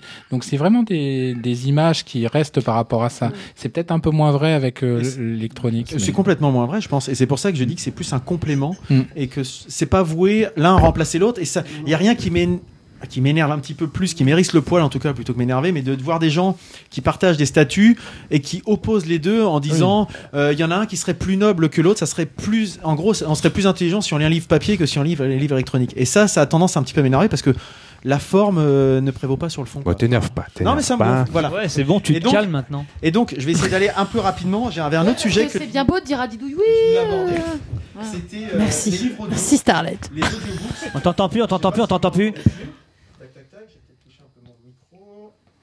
C'était ça, j'avais coupé le micro. Les audiobooks, en fait, je voulais aborder. Puisque depuis peu de temps, j'avais, euh, j'ai découvert euh, les, les, les livres audio, donc notamment à travers les œuvres de d'Howard Phillips Lovecraft, pardon. Euh, donc j'étais venu un petit peu au podcast euh, à cause de mes nombreux déplacements. Et ben c'est pour la même raison que je suis venu un peu au, au livre audio, histoire de d'optimiser, enfin de, de de combler un petit peu le vide de temps en temps, d'être sur la route et puis de Optimiser aussi, tu peux le dire. Aussi optimisé. Donc, euh, J'ai découvert notamment le, le site euh, littératureaudio.com, je ne sais pas si vous connaissez ici, qui met à disposition plus de, de 4000 livres audio gratuits. Donc j'en ai profité pour euh, rattraper un peu mon retard dans des créations, euh, je dirais, un peu plus classiques, notamment Lovecraft, auteur que je connais un petit peu, je dirais, de façon euh, générique, mais dont je repoussais toujours un petit peu la lecture parce que j'avais toujours un nouveau truc à lire, et puis etc. Et puis bah, comme tous les, les classiques, on les met un petit peu quand on aura le temps, puis comme à chaque fois c'est des pavés, bref, on les, on les lit pas forcément. Enfin, c'était mon cas. Donc euh, depuis euh, 2004, j'en ai, j'ai lu, écouté euh, quatre, euh, quatre œuvres de Lovecraft et je suis dans Depuis une, une- 2004? depuis 2014, pardon. Ah oui, parce que là, je me dis, ah, merde, t'as pris ton temps, mon pépère. pour moi. Et puis ben, en fait, j'ai paradoxalement, ce que je disais à, à Starlet il y a pas longtemps, j'ai j'ai la même impression que si je les avais lus moi-même en fait. C'est-à-dire que comme je suis dans Comment dans ça, ma tu voiture- les avais lus toi-même? C'est-à-dire C'est qui les lit normalement? Ben là c'est c'est de la littérature audio, c'est quelqu'un qui te compte le livre. Oh, Ah elle oui, suit mais c'est rien. toi qui- Rien du tout, mais en fait, elle ne suit rien. Oui, mais en même temps, l- l'information qu'on te donne, c'est toi qui l'interprète de toute façon. Exactement. C'est- C'est-à-dire que finalement, c'est pas ta sais voix pas dans comment ta. le C'est dire, pas mais, ta. euh, Ça, ça Alors fait, après, ça fait 20, ça fait 20 il y a ans qu'elle croit qu'elle est mariée à un surfeur californien. Je vais alors, nuancer parce que je vois Michael qui fait. euh, Il y a quand même quelques petits inconvénients, mais je veux dire que mine de rien, quand j'écoute quelqu'un qui me raconte l'histoire, il y a- ça, ça se for- des images se forment dans ma tête comme si je lisais le imaginaire, ouais. Et globalement, je, je suis porté par l'histoire de la même façon presque que quand je le lis. Oui, alors Oh, quand tu dis néanmoins. presque, Néanmoins. est-ce que l'intonation qui est donnée dans la narration et celle qui, correspond ce à celle que tu aurais lu ce- Enfin, je sais pas. Ce qui est très important dans cette histoire-là, Je- tu as tout à fait résumé le conteur, c'est la qualité du conteur, Voilà. de la personne qui se raconte une histoire. qu'autant Gérard Philippe quand il Exemple, quand Guillaume il Gallienne sur euh, Inter. Exactement. Voilà, ça marche super bien. Quoi. Magnifique. Par Moi, j'ai le podcast, je suis fan. C'est cet esprit-là. C'est-à-dire que Putain, pour un coup, j'allais dire un sur truc les, sur les histoires que j'ai que j'ai pu lire de, de Lovecraft, il y a, y y y deux conteurs qui sont Guillaume plutôt Gallienne. bien. Et il y en a un, franchement, j'ai écouté trois minutes. Il te lasse. il Et non mais c'est même pas celle-là. J'avais l'impression d'entendre euh, les directives de mon GPS. Ouais. C'est-à-dire que au niveau de l'intonation, le côté saccadé- Peut-être c'était ton. GPS, t'as pas fait gaffe. T'as pas pris la fille. Par contre, si vous avez l'occasion d'écouter euh, les, les histoires de Lovecraft racontées par euh, Jean-Luc Fischer, que je, moi je ne connaissais pas, mais qui a maintenant de l'avoir découvert, je trouve que sa voix se prête totalement à l'univers de Lovecraft. Il a une voix un petit peu rauque, un petit peu à la du Solier, mais un petit peu euh, une voix un peu chaude, Ah. profonde, avec un côté un peu inquiétant et qui colle vraiment avec le avec l'ambiance. Par contre, il y en a d'autres, j'ai pas retenu le nom, mais l'autre c'est pas possible. Quoi. Une question. Est-ce qu'ils mettent de la musique De temps pas en temps, tu peux avoir des d'ambiance bah, Je sais pas, non, c'est pour ça que non, non, demande, ça peut fois, jouer un bruit de un bruit de tonnerre dans un moment euh, qui, qui colle bien, juste pour passer entre les chapitres, une petite musique d'ambiance, etc. Et ça te fait vraiment un univers. Après, on y adhère, on y adhère pas. Moi, ça me permet de, bah, de rattraper un petit peu mon retard sur certaines œuvres que je sais que finalement avec Je, Je re- ne je rattraperai rebondis sur ce que tu es en train de dire. En fait, ça, tout dépend de la qualité d'un- d'intonation, comme un bon Du acteur. Et tu as, des très bons narrateurs. Euh, Moi, le livre audio, en voiture, j'ai essayé, j'ai du mal parce que quand c'est trop captif, c'est hyper Oui, dangereux. moi aussi, je sais. On se laisse euh, envahir. Embarquer, et ouais. Par contre, j'aime bien de temps en temps, effectivement, quand j'ai du temps et que je vais être un peu plus cosy chez moi, euh, t'éteins la lumière, t'écoutes le truc. Si c'est bien fait, c'est c'est extra. Et t'as des très bons acteurs, notamment, moi je pense à Bernard Giraudot, euh, Oui. qui a compté euh, Harry Potter hein, Oui. en livre audio, Ouais. ou euh, ou Gabin qui a fait euh, à l'époque une diction comme a pu le faire Gérard Philippe Fait- sur Le Petit Prince. ouais. Lui, il l'a fait sur euh, 20 milieux sous les mers. Moi, je voulais que C'est absolument captif, quoi. Danny Boone pour les romans Harlequin aussi, il a été. La. Ferrari rouge. Voilà. Sandy. Je, non, mais je, je- je rebondis sur ce que dit Mickaël, parce que moi j'ai essayé effectivement une nouvelle de Lovecraft, l'appel de Cthulhu, euh, en voiture. Là, L'appel- ouais alors par contre de t'es tombé sur Cthulhu, de Stulu, c'est c'est voilà. celui-là par exemple, c'est ça le problème. Exemple, c'est ce que j'avais Alors- noté. Un problème de diction qui peut te faire arrêter Alors, complètement le Moi, truc. euh, par contre, moi, mon problème que j'avais, voilà, alors bon, il y a un problème de diction, bon, j'étais, mais c'est surtout que là où je te rejoins, c'est que, c'est qu'en fait, euh, quand je rentre dans un truc, euh, je, je, je, je rentre dedans. Non, mais je, je suis captif. Ah oui, non, Et mais le toi, problème, c'est quand je rentre ça, je peux vous le dire. Quand Ça, je je vous le garantis. Quand je rentre dedans, je tamponne jusqu'au bout, quoi. J'y vais. hein. C'est pas faux. On m'appelle pas le vérin italien pour rien. Donc, voilà. Bref. euh, L'homme poutre. L'homme poutre. L'homme poutre. Poutreman. Roy la poudre. Euh, Roy Lapoute. Ce ce que je voulais dire, c'est que, euh, effectivement, autant un podcast, pour moi, c'est assez facile. C'est-à-dire que tu as des interventions, ça coupe, donc du coup, il y a un feu, un feu rouge, machin. Je... Le, le roman, moi, quand je commence, quand je, je suis dans un bouquin, je suis dans le bouquin. Et c'est. Pour moi, c'est difficilement compatible avec la conduite en bagnole. Pour moi, j'ai juste, euh, voilà, soit je suis complètement dedans, sinon le problème, c'est Ça, c'est propre à l'homme. L'homme est monotache. encore que je te dis ça, euh, euh, ju- juste, euh, euh, tu m'avais fait découvrir, tu m'avais fait découvrir un, comment euh, Nico m'avait fait découvrir un, un- un- c'était pas un roman d'ailleurs, c'était plutôt une fiction en, en Ah. audiorama, euh, Poséidome, parenthèse, Poséidome, euh, qui m'avait vraiment totalement embarqué, qui est un truc absolument fabuleux, Hmm. qui peut se, se rapprocher par peut-être par certains Pour aspects du livre audio, mais mais peut-être plus mise de- en scène peut-être. Enfin voilà, je voulais juste échanger avec vous sur euh, mes dernières expériences alternatives, je dirais, au papier, même si ça reste quand même un, un format qui, qui me plaît bien. dit, je rejette pas en, tout en, en bloc. gros, ce que tu nous as dit, c'est que t'es- pas contre eh, ni sur la liseuse, ni sur le, le, le- le livre. Donc, Moi, je suis. euh, euh, je- non, mais je veux dire, J'ai tu un peu l'esprit de Michael, c'est-à-dire peu importe un petit peu mind. la façon dont on lit, dont on découvre, dont on sculpte. C'est euh, voilà. pas L'important, de- c'est de lire. Exactement. Voilà. Ou Il faut lire. Voilà. Je ne- Oui, je mais- n'en dirai pas plus. Je propose de passer à la suite avec euh, avec Didouille. Sometimes when the rain falls, I think of you. It gives me this peaceful feeling. It's. Donc en fait, Nico a dit que c'était euh, au tour de Didouille. Bah, en fait, normalement, c'est mon tour parce que c'est la rubrique Starlet à tester pour vous.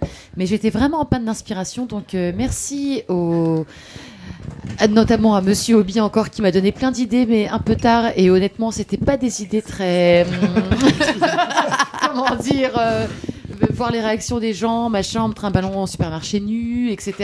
Merci beaucoup, Monsieur Obi. mais je- voilà, je, je, je- je- je m'attellerai à trouver autre chose pour le mois prochain. Là, donc, du coup, j'ai refilé ma chronique à Didouille, qui a quelque chose d'intéressant à nous présenter. euh. C'est à toi, Didouille Ouais Alors, alors, avant que Ludo ne mette le décor euh, En en vrac.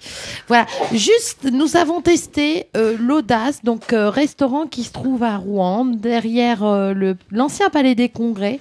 Donc, vous avez rue des Carmes, c'est une rue perpendiculaire. Et c'est un resto dont on me parlait très souvent. Alors, il n'y a pas très longtemps, parce qu'il est c'est nouveau, qui est. qui, ne qui propose donc euh, soit un menu à la carte très court, soit un menu en quatre services ou en six services, c'est ce qu'on appelle le menu dégustation. Et euh, c'est Olivier Da Silva qui officie dans les cuisines de ce restaurant. Alors nous y sommes allés parce que nous avions entendu le qu'en dira-t-on à propos de ce, restaurant. Euh, Il y avait eu l'origine qui était venue et qui a reçu déjà une étoile au Michelin. Donc on s'est dit tiens on va aller euh, voir celui-ci parce qu'on a quand même mis un petit peu plus d'un mois avant d'avoir une table. Donc on s'est dit, donc allons-y. Il faut savoir que dans ce restaurant, il n'y a que 24 couverts. Donc ça explique aussi le pourquoi de l'attente au niveau des réservations. Mais pas seulement. Je peux vous assurer qu'on a passé un excellent moment avec Ludo. Alors tout le monde sait, ou pas encore, mais moi j'adore les tables gastronomiques. Et celui-ci, franchement, j'ai découvert euh, une, gastronomie efficace, audacieuse, douce. Alors je sais pas si l'audace vient de ce nom-là. Il serait pas étoilé ce monsieur là? Alors, il n'est pas encore. euh, Alors, je suis allée sur Michelin parce que tout le monde m'a dit il a une étoile. Mais pour moi, il n'a pas une étoile. Par contre, c'est une table à faire encore à Michelin. Il n'est pas encore étoilé. Et euh, honnêtement. Audace, c'est O-D-A-S. O-D-A-S. O-D-A-S, oui. Oui, oui, attention parce que quand vous tapez audace, on ne le trouve pas forcément tout de suite. hein. Alors, euh, voilà, si vous, avez, si vous allez sur le guide Michelin sur Internet, vous allez l'avoir de toute façon. Parce qu'il est dans les tables à faire et au niveau des avis, euh, ils sont dithyrambiques. Il a pratiquement 4,75 sur, 15 au ni- sur 5 au niveau des avis, pardon. Ouais, c'est pas Mais mal. ça faisait, pas, ma- ça faisait peu sinon. Et euh, donc avec Ludo, bah, que cela ne tienne, nous avons pris le menu en six services. Car dans le menu en six services, on a trois entrées, deux plats et un dessert. Sachant que comme c'est un menu dégustation, vous avez cela en proportion raisonnable, de façon à ce que vous puissiez enquiller. euh, Mhm. Avec ou sans boisson? Alors sans boisson, par contre j'ai de- pris l'accord mes vins. Parce que quand on dit que tu choisis un menu en 4 ou 6 services, on ne sait pas ce que c'est. Voilà. Ils te laissent porter. qui, euh, Soit tu te laisses porter, porter totalement, soit... euh, bon. Donc moi j'ai dit, je prends l'accord mes 20, 3 verres, pas le 5 verres, parce qu'il y a 3 verres ou 5 verres. hein. On n'est pas dans les mêmes tarifs. hein. En général, ils se rattrapent sur les cartes des vins. Et euh, euh, donc on a pris trois verres, même si on avait une petite coupette quand même hein, à l'apéro. voilà, c'est très bien. Alors juste pour vous dire que voilà, foie gras, vous allez me dire c'est surfait, machin. Reste qu'avec euh, de la rhubarbe, c'est la première fois que je goûtais ça, c'était divin. Ensuite on a eu un carpaccio de mulet euh, pressé de citron et émincé de fraise. et puis après, on a eu. Alors, ça, c'était une tuerie. On a eu des Saint-Jacques snackés, jambon de Parme avec une purée de chou-fleur, une émulsion de bouillon. Enfin voilà, je vous montre la photo. Juste divin. Après, on a eu du bar euh, cuit sur la peau avec une émulsion de sauce hollandaise. Une, enfin, c'était une barre cuite Et sur la peau. alors, il n'y avait pas le prépuce, il l'avait enlevé. hein, Ludo- mais juste la barre cuite sur la peau. Ludo, parle-en. Parle-en parce que ça, ça t'a scotché. bah, c'était très bon. Non, ça. ça, c'est malin. C'était pas cher, mais monsieur connaît mes goûts. Il m'énerve. Ouais, ouais, j'abandonne. Eh, juste une précision, euh, il s'agit bien d'un chef étoilé. hein. Il est étoilé. avait eu, il avait eu l'étoile Michelin dans son restaurant précédent. qui Ah, s'appelait précédent, mais pas Le à Jardin Rouen. des Piqûres dans Oui. le Val d'Oise. Voilà. Dans le Val d'Oise, voilà. Pour l'instant, à Rouen, il l'a pas encore. Quand je disais le chef étoilé, il est lui-même étoilé. Donc, je vais vous. Ouais, sauf que tu, quand tu changes de- d'établissement, Oui, je sais tu bien. dois refaire tes preuves. Non, mais c'est la dure loi du Michelin. hein. Voilà. Tiens, Ludo, vas-y. Vu qu'il me coupe la parole, il va y aller. Non, parce qu'on n'a pas fini les plats et on a, tout- on a parlé du Black Angus, ce bœuf. Bon, j'arrête. D'ailleurs, continue, c'est vachement intéressant. mais le Black Angus, qu'est-ce à dire euh Mais je le dirai pas. Vous allez sur Wikipédia, vous regardez, puisque c'est. Le Black Angus, c'est Allez, de la on viande de bœuf. C'est l'une des, c'est l'un des bœufs. euh, euh, c'est une des meilleures viandes de bœuf au monde, semble-t-il, à ce qu'on nous raconte. Est-ce que c'est meilleur que le bœuf de Kobe? Je ne sais pas, je ne connais pas le bœuf de Kobe. Ah On n'a pas Mais déjà le- eu cette discussion Le... Je sais pas te dire. Ouais, J'ai un déjà vu. Kobe, c'est au Japon, non? Oui. Oui, Il est c'est, radioactif euh, un bœuf nourri à, non, à l'alcool. Ouais, aux hormones. alcool, au Ah bon? saké, je crois. D'accord. Alors, en tout cas, le Black Angus, je, je- Pardon. Aïe, aïe, aïe. Mais non, il y a un bœuf aussi qui est nourri au... sur ses derniers euh, jours de vie, qui est nourri au cidre. Ah bon? C'est tout ça? nouveau. C'est tout Ouais, nouveau. ça. Ils en font 4 par an. Que j'ai soulevé un problème là. Non, non, mais c'est justement pour reproduire Ah, le bon, bœuf tu de vois. Kobe. C'est pour ça que je me demandais si le Black Angus c'était la même chose. Mais J'en ai pas les masses des questions, mais des fois. euh, Des fois, tu devrais te taire. Bon, on allez, passe à autre chose? On passe à la suite avec C'est un bœuf américain, le Black Angus. Bon, sinon, c'est vrai que ça donne envie d'y aller à ton Non, petit mais vous restaurant, n'irez euh. pas, parce que moi, c'est pas grave, nous on y est allé, on a adoré. hein. Après, vous y allez, vous y allez pas. à Vous avez payé alors combien le Black Angus c'est quoi c'est une viande de bœuf. En fait, c'est un bœuf Vous américain. avez payé combien dont la viande après est très réputée pour son, son goût en fait. En assez. En plus, super nous, ils nous savoureux. l'avaient fumé Excellent. dernière minute, c'est-à-dire qu'ils l'ont mis dans un fumoir. Ah, C'était juste divin. Bref, Alors, le voilà. prix pour deux personnes en gros. Ce qu'on peut te dire, c'est qu'un menu en, 5, en 4 services, c'est 45 euros. Et le menu en 6 services, il est à 60 euros. 65 euros. Mm. Voilà. Bah voilà, merci. Pas cher C'est bon, ouais. pas cher. Bah, pour tout ce que tu bouffes Eh, et la c'est pas qualité. Alors, Ah, En d'un centime, ça commence à faire. Puis tu connais nos goûts en plus. Juste, la salle, elle est très intimiste, c'est très épuré au niveau des lignes, noir, taupe, des, des fauteuils en velours. Mais moi, ce que j'ai adoré, c'est que vous avez une grande baie vitrée. et vous voyez quiz. les cuisiniers qui savent faire au piano. Et moi, personnellement, j'adore. Il y a Ce de la qui te regardent, ils sont à fond. Ah, là, là, là. Il y a de la musique Ils jouaient la en cuisine debout. Bref. Allez, c'est parti. Allez, je propose à Freddy d'enchaîner un peu plus de sérieux. puis euh, voilà. Euh, et, et, euh, puis euh, et, euh, et puis euh, euh, et puis voilà. It's time for the quiz. Un petit quiz, ça vous dit? Allons-y. Oui. Oui, bon, devant l'engouement c'est quoi, général. c'est quoi le thème? Eh ben, c'est un thème en lien avec notre invité. Les évidemment. livres. Et moi, Les- j'ai pas le droit de répondre. Alors, tu, Tu, tu Ah, nous aides, Ah oui. Mickaël. on fait appel à toi si, euh, si l'ensemble des participants ne sont pas capables de Sachant répondre, que je suis en tête, donc Allez, première question. En 2013, Oh. ils étaient 217 pour 900 boîtes environ. Ils sont inscrits au patrimoine mondial de l'UNESCO depuis 1991. De qui je parle? Boîte de quoi? C'est la C'est un peu la question. Hein En 2013, ils étaient 217. On en comptait déjà 200 lors de l'exposition universelle de Paris, début du XXe siècle. Mais en 1900 alors? Non. Bah, l'expo Oui. universelle de Oui, Paris, oui. c'est 1900. Tout à fait. Les immortels, non En 2013, ils étaient 217. Exposant. On peut dire que ce sont des exposants. Euh... Bah, les, les exposants à la foire de Rouen? Non. bouquinistes Les bouquinistes de, de, de, de, de livres euh, antiques. Non, enfin vous avez la réponse tous les deux, hein, Didouille et Nico.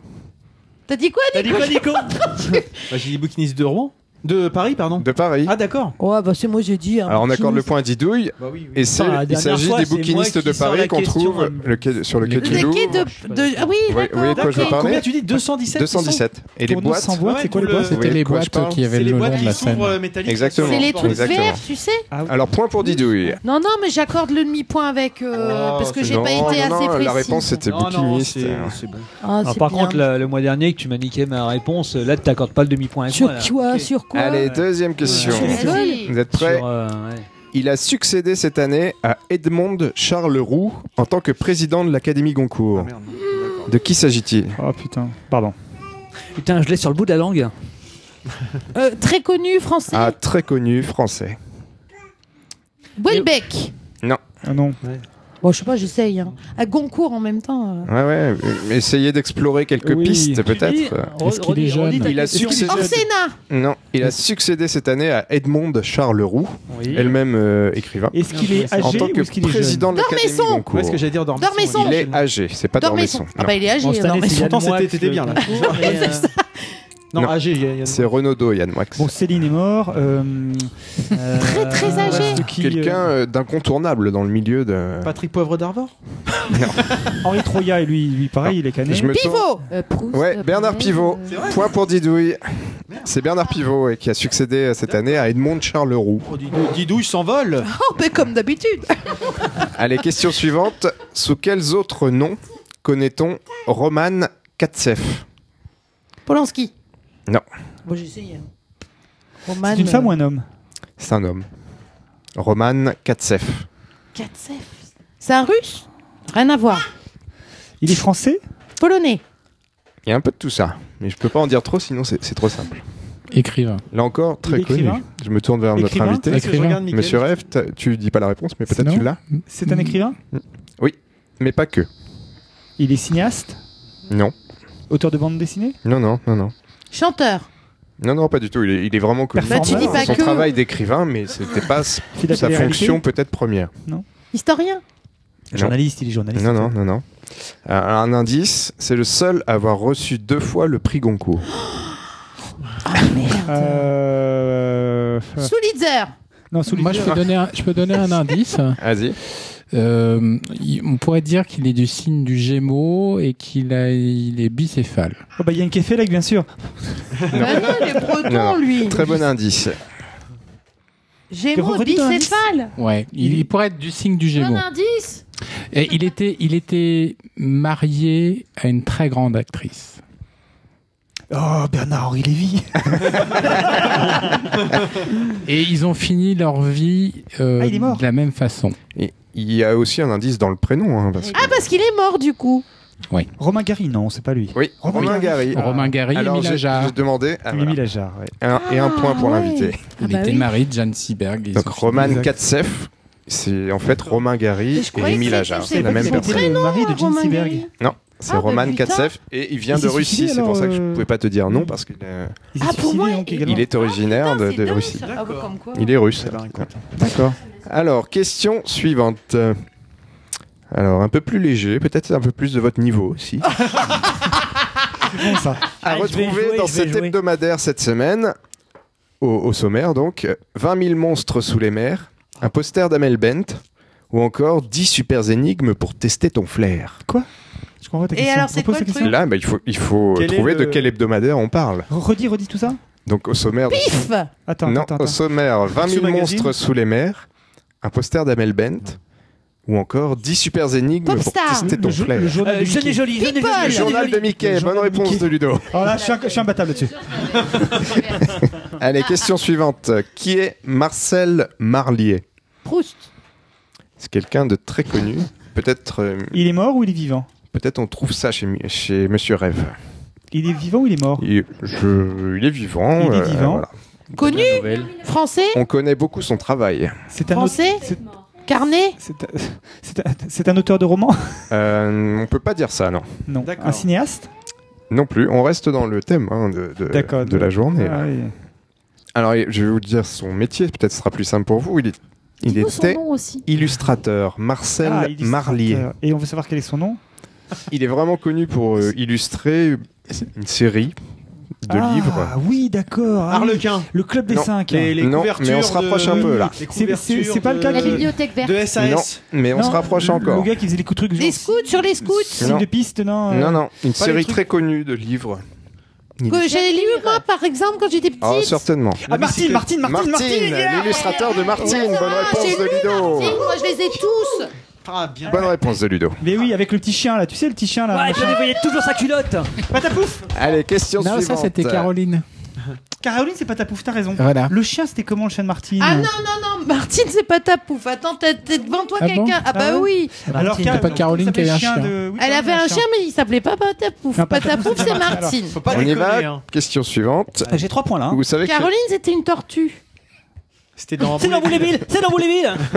Oui, c'est vrai. Vous savez que chez Monsieur Rêve, on trouve aussi des DVD. Je me trompe pas. Euh, mais que signifient les lettres DVD Digital Versatile Disc. Allez, un Ah point bah pour là, Nico, c'est un point synchro. pour hein. Là, il y a des gros Ouais, geeks, hein. Un point chacun. Bravo, je savais pas que. Et je suis à combien de points Je moi? pensais pas qu'on trouverait si facilement. Comme au début. C'est énorme. Allez, question suivante. De quel écrivain célèbre est la citation suivante? Le doigt de Dieu se fourre partout. Ludovic Fro. C'est bien. Cavana. Un écrivain. Des proches. Non, non, un écrivain euh, célèbre, un, un classique. Oscar Wilde. Ah non, Marquis de Sade. Victor Hugo. Non, Euh, euh, Pierre-Louis. non. Euh, français? Français, oui, plus célèbre. Auteur que ça. hérité- érotique ou. euh, Baudelaire. Pas, Voilà. pas que. Rimbaud. pas que. Flaubert. c'est Lanzmann, Flaubert, Lanzmann. c'est C'est Flaubert. Flaubert, euh, c'est Bonne c'est réponse de Flaubert. Marius. T'as regardé Marius. Non. Je te jure. T'as Et, regardé. euh, Je sais pas. aussi. Pourquoi il aurait pas le droit d'avoir trouvé Ouais, c'est Flaubert, vrai, j'ai tout lu, Flaubert. regarde. Et de toute J'ai façon, tout lu, c'est pas, Flaubert. c'est pas écrit. C'était en. Quel qui lui a dit Pas du tout, j'étais là, j'ai rien C'est entendu. Pas. Non, moi j'ai un casque sur l'oreille, j'ai rien entendu. Vraiment sœur. Bonne réponse C'était de dans ses Marius. premiers bouquins qu'il a fait, Il n'était pas spécialement connu. On peut encore. Euh, Il reste une question. 1732. Flaubert a écrit ça, mon nom de Dieu. Elle écrit des trucs euh, très Dans le dictionnaire des idées reçues. Tue, Allez, dernière question. Sous quel autre nom connaît-on Amantine Aurore Lucille Dupin, baronne du Devant Comtesse de Ségur. C'est ce que j'allais dire. Non. Ah merde. C'est pas ce que j'allais dire en fait. Française? Simone de Beauvoir. Non. C'est français ou pas? Oui. Redis son nom, voir. Amantine Aurore Lucille Madame Bovary? Dupin, François Sagan. Colette. baronne du Devant. Non, ça. Baronne du devant.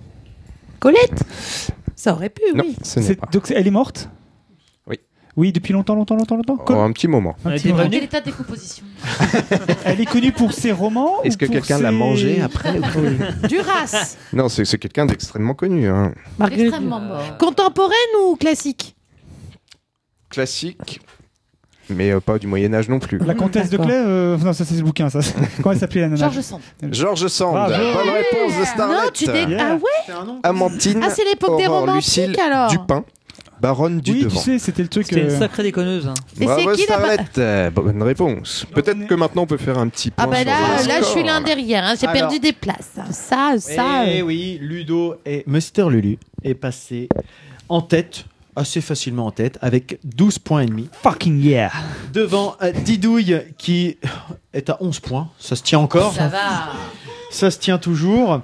Ensuite, euh, à égalité. Non, pas à égalité. Starlet euh, passe euh, avec 6 points.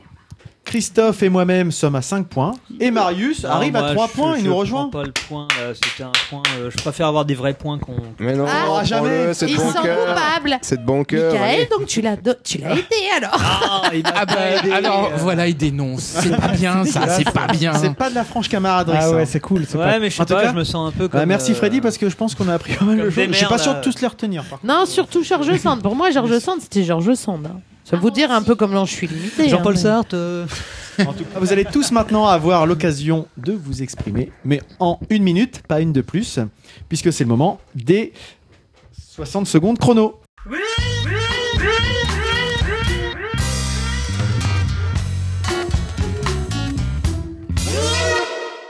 Et pour commencer, bah, puisque c'est le premier à avoir rempli, c'est Marius. Ah, par exemple, super. tiens, on va suivre l'ordre du Oh, ça conducteur. mérite un point, ça. Attention, c'est parti. Alors, je vais commencer par un quiz. Alors, qui chante Personne. Personne ne sait. Paul Personne? Est-ce que c'est un prénom? Alors, le, ouais, Est-ce que c'est le nom d'un saint? Non, que ça finit en off C'est Sébastien Écoutez, Est-ce que c'est un prénom Non, donc mais parce que quelqu'un moi, ça autour de cette faisait table penser à la femme de, du, du- de Dutron, en fait. Tu sais euh, comment elle s'appelle François- Ah, c'est Christophe Ça ressemble à Christophe. Ouais, mais écoute la voix. Il y a un arrière, on croirait Françoise Hardy qui chante. Écoutez-moi ça. on écoute. Écoutez, On écoute. écoutez.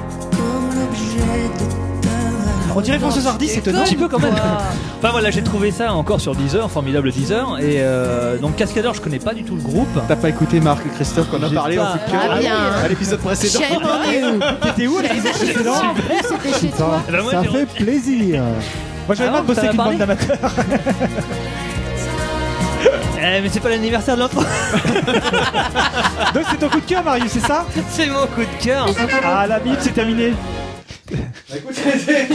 C'était vraiment sympa. ça. Ah là oui, hein, c'était bien. Ah, moi, C'était j'adore cette émission, en fait. de Sacrée découverte. Cascadeur, hein. Ouais. Mais t'as pas parlé de Christophe dans Cascadeur quand... Non, Oui. moi j'ai pas- Si, j'ai si, parlé il de la- déjà de- de parlé de l'album Cascadeur. de l'al- de l'album original de Cascadeur. Effectivement, Ouais, mais t'as pas parlé qu'il y avait Christophe, t'as pas dit, donc euh, je rapporte Non. quand même une petite euh, parenthèse à ton. Euh, je propose donc ma balade maintenant. C'est à Mister Lulu de lancer le truc. Christophe, are you ready? C'est parti.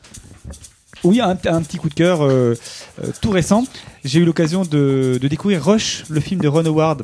Euh, c'est d'autant plus un coup de cœur pour moi que je suis complètement étranger à tout ce qui tourne autour de la compétition automobile, le- les courses de Formule 1, etc., etc. Mais le film est, je le conseille vraiment parce que au-delà de l'univers de la Formule 1, euh, le, film décrit en fait un duel titanesque entre deux stars, on va dire, de, la compétition automobile, Niki Loda et James Hunt, et décrit sur l'année 76, sur le championnat 76, donc en fait cette cette compétition et notamment l'accident qui va valoir le le- le- l'accident Niki Loda sur cette sur cette saison-là. Et franchement. C'est un film extrêmement fort, euh, très prenant et qui pour une fois n'est pas caricatural. S'il y a bien un film sur une course automobile qui réussit, c'est bien celui-là. Euh, on en sort captivé de bout en bout. Et pourtant, je vous dis au départ, j'étais pas spécialement client.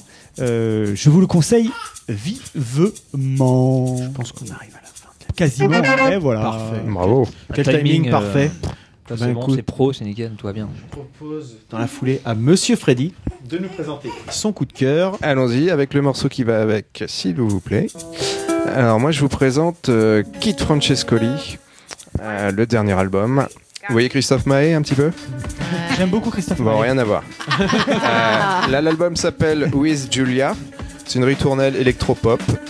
Euh, un son cousin de ce produit par Air, DJ Shadow, Basement Jack, si vous voyez un petit peu le- l'environnement. De très très bons morceaux comme euh, Prince Vince, que l'on écoute actuellement, ou encore Blow Up.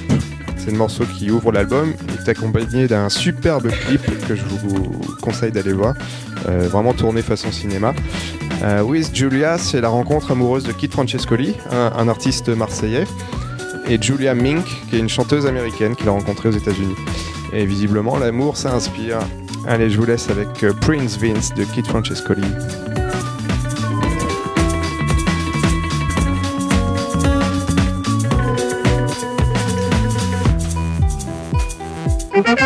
Ça me fait penser un peu à. Rodrigo et Gabriella. Dans le rythme. Ça fait Ah bon penser à plein de choses quand Ouais, tu écoutes bien. choses, ouais. enfin, tu l'avais fait. Il y a deux trucs. Je vous invite à aller lire le billet de Freddy d'ailleurs Oui, sur ce sujet sur son blog euh, du son la joie, on mettra le lien euh, consacré à cet artiste. Eh bien, Christophe, je crois que tu as une, surprise pour nous parce que personne n'est au courant. De quoi vas-tu donc nous parler? Alors, euh, je vais encore parler de musique. Euh, malheureusement, ce ne sera pas illustré par un fond sonore, euh, parce que euh, euh, c'est un groupe euh, normand, donc euh, dont j'ai envie de défendre euh, la créativité euh, et euh, et tout un tas de choses euh, qui sont un peu difficiles à expliquer. Euh, toujours est-il, c'est que hier j'ai eu l'occasion d'assister à une de leurs séances de travail euh, sur le mixage. Euh, ils vont sortir un album fin mai. Je pense que ce groupe euh, va faire un sacré tabac. Euh, ça s'appelle pas du tout. Quatre musiciens, une chanteuse. Euh, euh, surveillez bien euh, à la fin du mois de mai, vous allez avoir de très très grosses surprises. C'est un groupe qui va cartonner. Je suis très impatiente de les écouter. Ah, Je connais pas du tout. Eh ben, tu vas découvrir très très bientôt. Ken Kiyu, retenez bien ce nom. Est-ce qu'il joue à. euh, Il joue.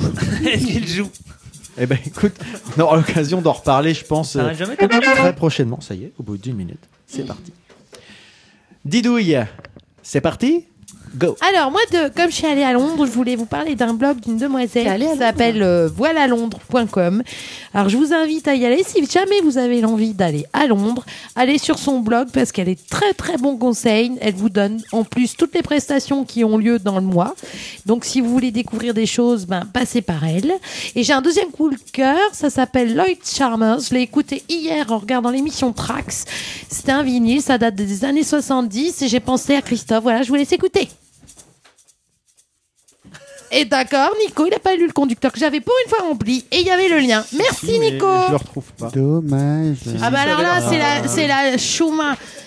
C'est un artiste euh, d'origine jamaïcaine et euh, Ah, c'est du reggae à la qui s'est con. fait connaître, qui était produit. Non, franchement, c'est super beau ce qu'il sympa, fait. Enfin, je moi, c'est du lien reggae parce que j'aime bien, ça, par contre. Voilà. Bon, bah dommage. Ah putain, j'avais fait en sorte de faire ma 60 minutes chrono pour en présenter deux. Bravo, merci. Bonjour la France, 20 sur 20. En fait, tout ce que tu as fait ce soir, c'était naze. C'est ça. En gros, aujourd'hui, j'ai euh, moi la loose. Non, mais là, elle trahit par la technique, encore Ah une fois. ouais, parce bon, que l'électronique, l'électronique. euh, Ouais, mais ne là, du remplacera coup, jamais du le coup, papier. du coup, on l'entend pas. Je sais pas, je me sens- Oh, Je me sens merde. moins seul ce soir. je me sens nettement moins seul. Non, non, c'est un vieux truc des années 70. En plus, c'était bon. Eh bien, je suis désolé, ma didouille. Euh, maintenant, on va, passer à un truc assez dramatique. Je passe la parole à Starlet pour parler de son coup de gueule, je crois.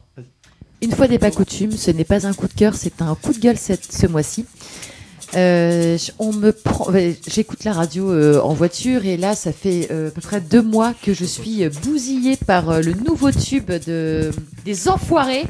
Ah 2014. Il y a eu quoi le Il y a eu tube quoi de- Le tube 2014 des Enfoirés, donc qui s'appelle euh, la chanson des bénévoles, qui me met mais hors de moi. Bon, déjà musicalement c'est très pauvre, mais ça c'est comme d'habitude. Et euh, pour vous donner une petite idée, en fait, euh, M. Chante Mes chaussures sont aussi pourries que celles des gens qui passent ici.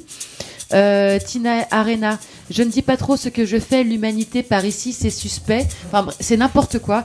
Le clip, en fait, on montre donc la clique des enfoirés qui sont déguisés en gens ordinaires, euh, chemise un peu râpée, boutonnée jusqu'en haut, machin. C'est, ça met juste mal à l'aise en fait que ce soit des personnes comme ça qui sont qui ont un compte euh, en banque blindé, qui chantent que eux euh, euh, font, ils sont bénévoles, mais c'est vraiment un acte euh, bienveillant, etc. Enfin, C'est vraiment des enfoirés. Mais oui, mais vous clairement. Non, mais je sais pas si tu. Je suis pas d'accord, moi j'adore Christophe Maé.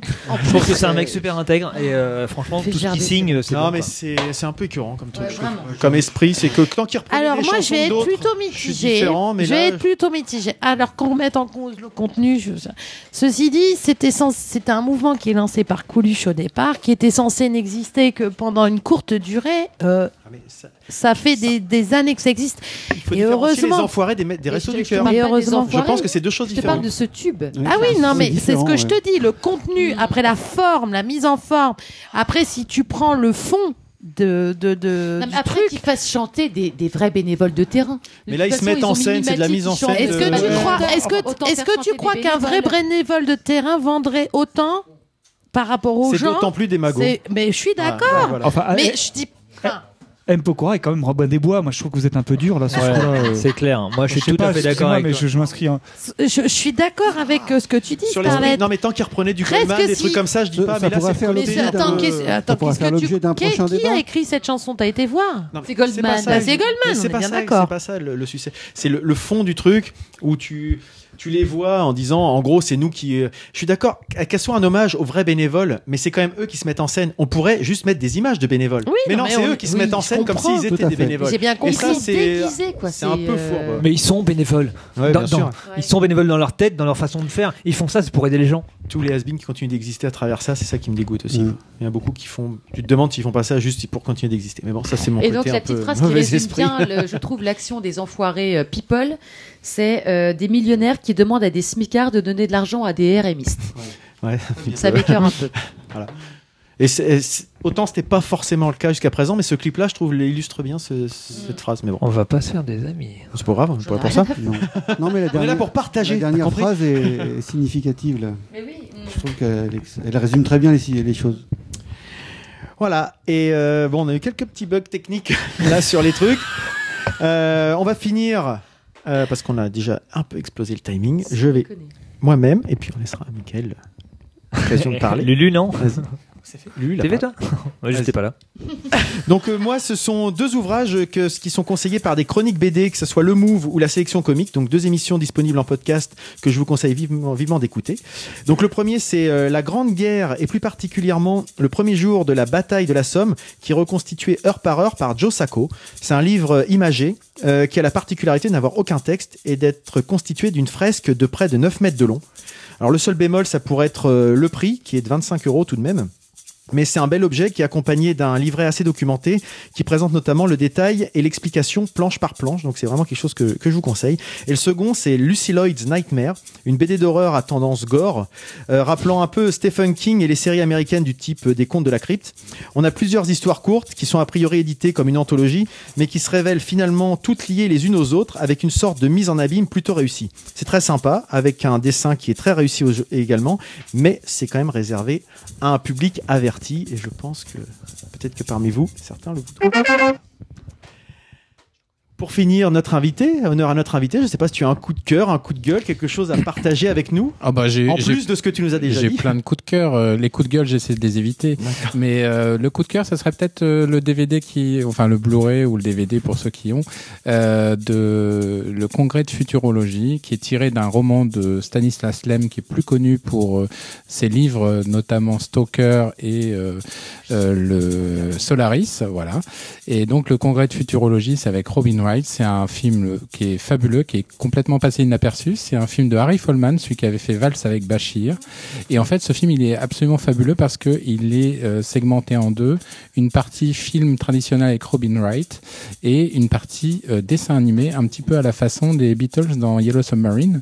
Et l'histoire, c'est une femme qui est grande actrice et qui va céder ses droits à l'image à des grands studios et qui ne va plus avoir ce droit à l'image. Donc, on va pouvoir exploiter son image dans n'importe quel film et elle va être reléguée dans un monde euh, pseudo-parallèle qui est ce monde euh, de cartoon euh, coloré et elle va essayer de revenir sur le devant de la scène. Voilà, c'est magnifique. Bah, j'ai vu, ce film, ouais, effectivement.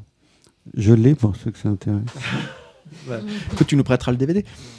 Euh, bah, mer- merci, euh, Monsieur Rêve, pour ce, ce coup de cœur. On mettra les, les références sur, sur le billet du blog pour ceux qui veulent euh, en savoir plus et qui voudraient se le procurer. Eh bien, en, en conclusion, ben, je propose de, de faire un petit tour de table, donc, enfin, notamment auprès de notre invité, savoir où est-ce qu'on peut, on peut te retrouver. Donc, tu as déjà un petit peu dit au, au fur et à mesure, mais euh, un, petit, un petit résumé de là où on peut te retrouver Bah, sur Internet ou même dans ta bibliothèque. Alors, on peut me trouver de, de, de manière physique au rêve de l'escalier IRL. 14. Voilà. Physiquement au rêve de l'escalier du, lundi au samedi. On peut me retrouver de manière virtuelle sur Facebook, euh, soit par la page du rêve de l'escalier, euh, soit par la page de Monsieur Rêve. Et puis, on peut me retrouver à l'extérieur après ma journée de travail, puisque moi, j'aime bien me déplacer et découvrir plein de choses. Donc, soit on me retrouve euh, dans les salles de spectacle comme le Trianon transatlantique, l'Omnia, euh, le 106, le Hangar, toutes les, les choses qui proposent des choses innovantes et nouvelles. Écoute, euh, on mettra toutes ces, toutes ces références également. Et puis, euh, ben, nous, pour tout le monde autour de la table, euh, vous pouvez nous retrouver euh, euh, sur le site de l'Anthropode. Vous trouverez toutes les références pour nous retrouver sur Facebook, sur Twitter, sur Google+, etc., etc. Mais peut-être que Monsieur Lulu a une nouvelle passion ce mois-ci à nous faire partager. On peut peut-être le retrouver quelque part en particulier. Nous t'écoutons. On peut me retrouver à Et si je te touche là, ça te fait quoi .com. Ah, écoute, encore tout un programme. je pense que. Mais de toute façon. On va pas te quitter comme ça, euh, Ludo, bien puisque, sûr. puisqu'après La rubrique. notre, après notre, rubrique finale. notre générique, euh, tu vas nous encore nous enchanter, je pense, avec ta rubrique euh, Fais gaffe Patrick, t'es vachement au bord de la falaise. Tout à fait. Et euh, encore un moment magique, un moment de rêve pour rester dans la thématique. Et puis, ben, je vous, moi pour ma part, je, je vous remercie tous autour de la table. Merci. Et puis merci aux gens. à tout le monde. Merci, Merci à monsieur. Merci, monsieur. Merci à. Michael également, monsieur Merci à vous. Et puis merci, Merci, aux auditeurs qui nous ont écoutés, parce que visiblement, je pense que cet épisode va encore être très très long. Très très on a long. être plus rigoureux et plus sérieux. tailler. Oh, là, mais hein. on a des euh, choses à dire. mais quand on a des Oh, choses à dire, le partage, ça n'a pas de prix, ça n'a pas de, de de, limite. de temps. Donc euh, on va continuer comme ça et puis euh, bah, on sera à l'écoute de. Si vous nous dites que c'est trop long, on essaiera de faire plus tard, mais je pense que c'était Ouais. euh, Plus court. c'était plutôt pas mal. Pas plus tard, plus court. Ouais, ben, Au bout d'un moment, je fatigue. là. Mais Donc, peut-être euh, qu'on pourrait le faire plus je tard pour qu'il soit plus Je court. vais m'arrêter là et puis on va laisser la parole à Ludo après le générique de fin. À plus, salut Bonjour.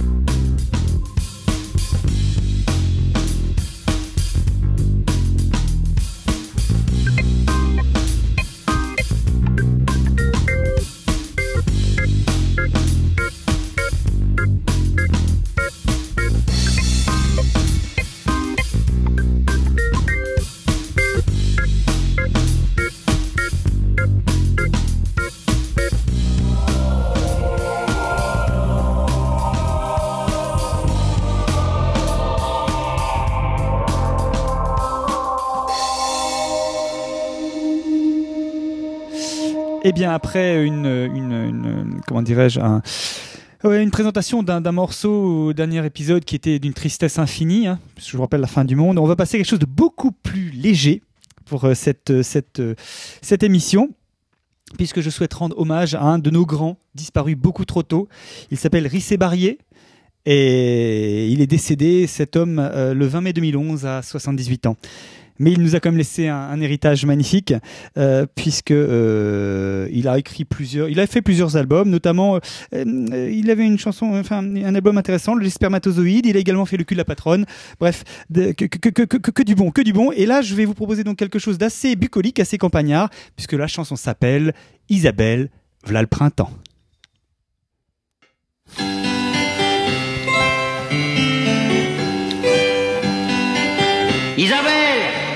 Debout. Là le printemps.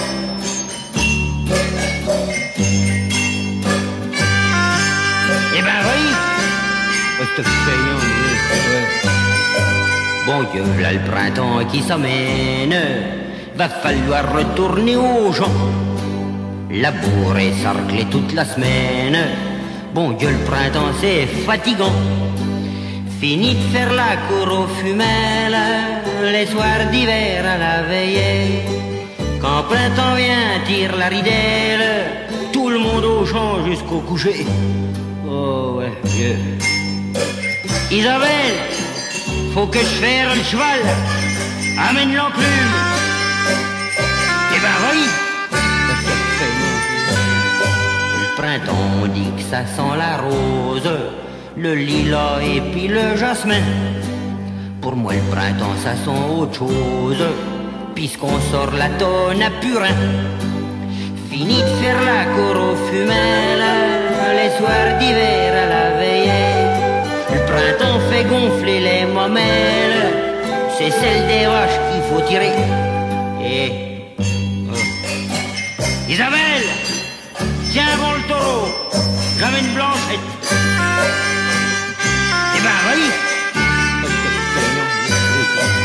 Au printemps, on dit que les gamines à se mettre des robes à pompons.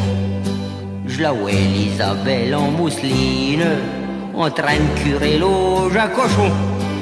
Fini de faire la cour aux fumelles, les soirs d'hiver à la veillée.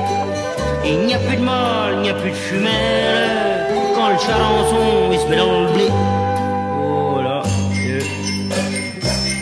Isabelle, pousse un peu le tracteur, je suis embourbé. Eh ben oui, le blé jaune le printemps se termine, arrive le repos de la Saint-Jean. Les gars vont courir, les gamines, ils vont se faire des choses, les malounettes.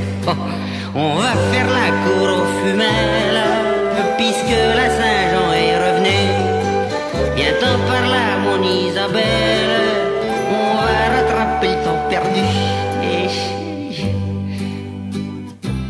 Eh ben oui, oh, c'est feignant, Dieu. Ouais.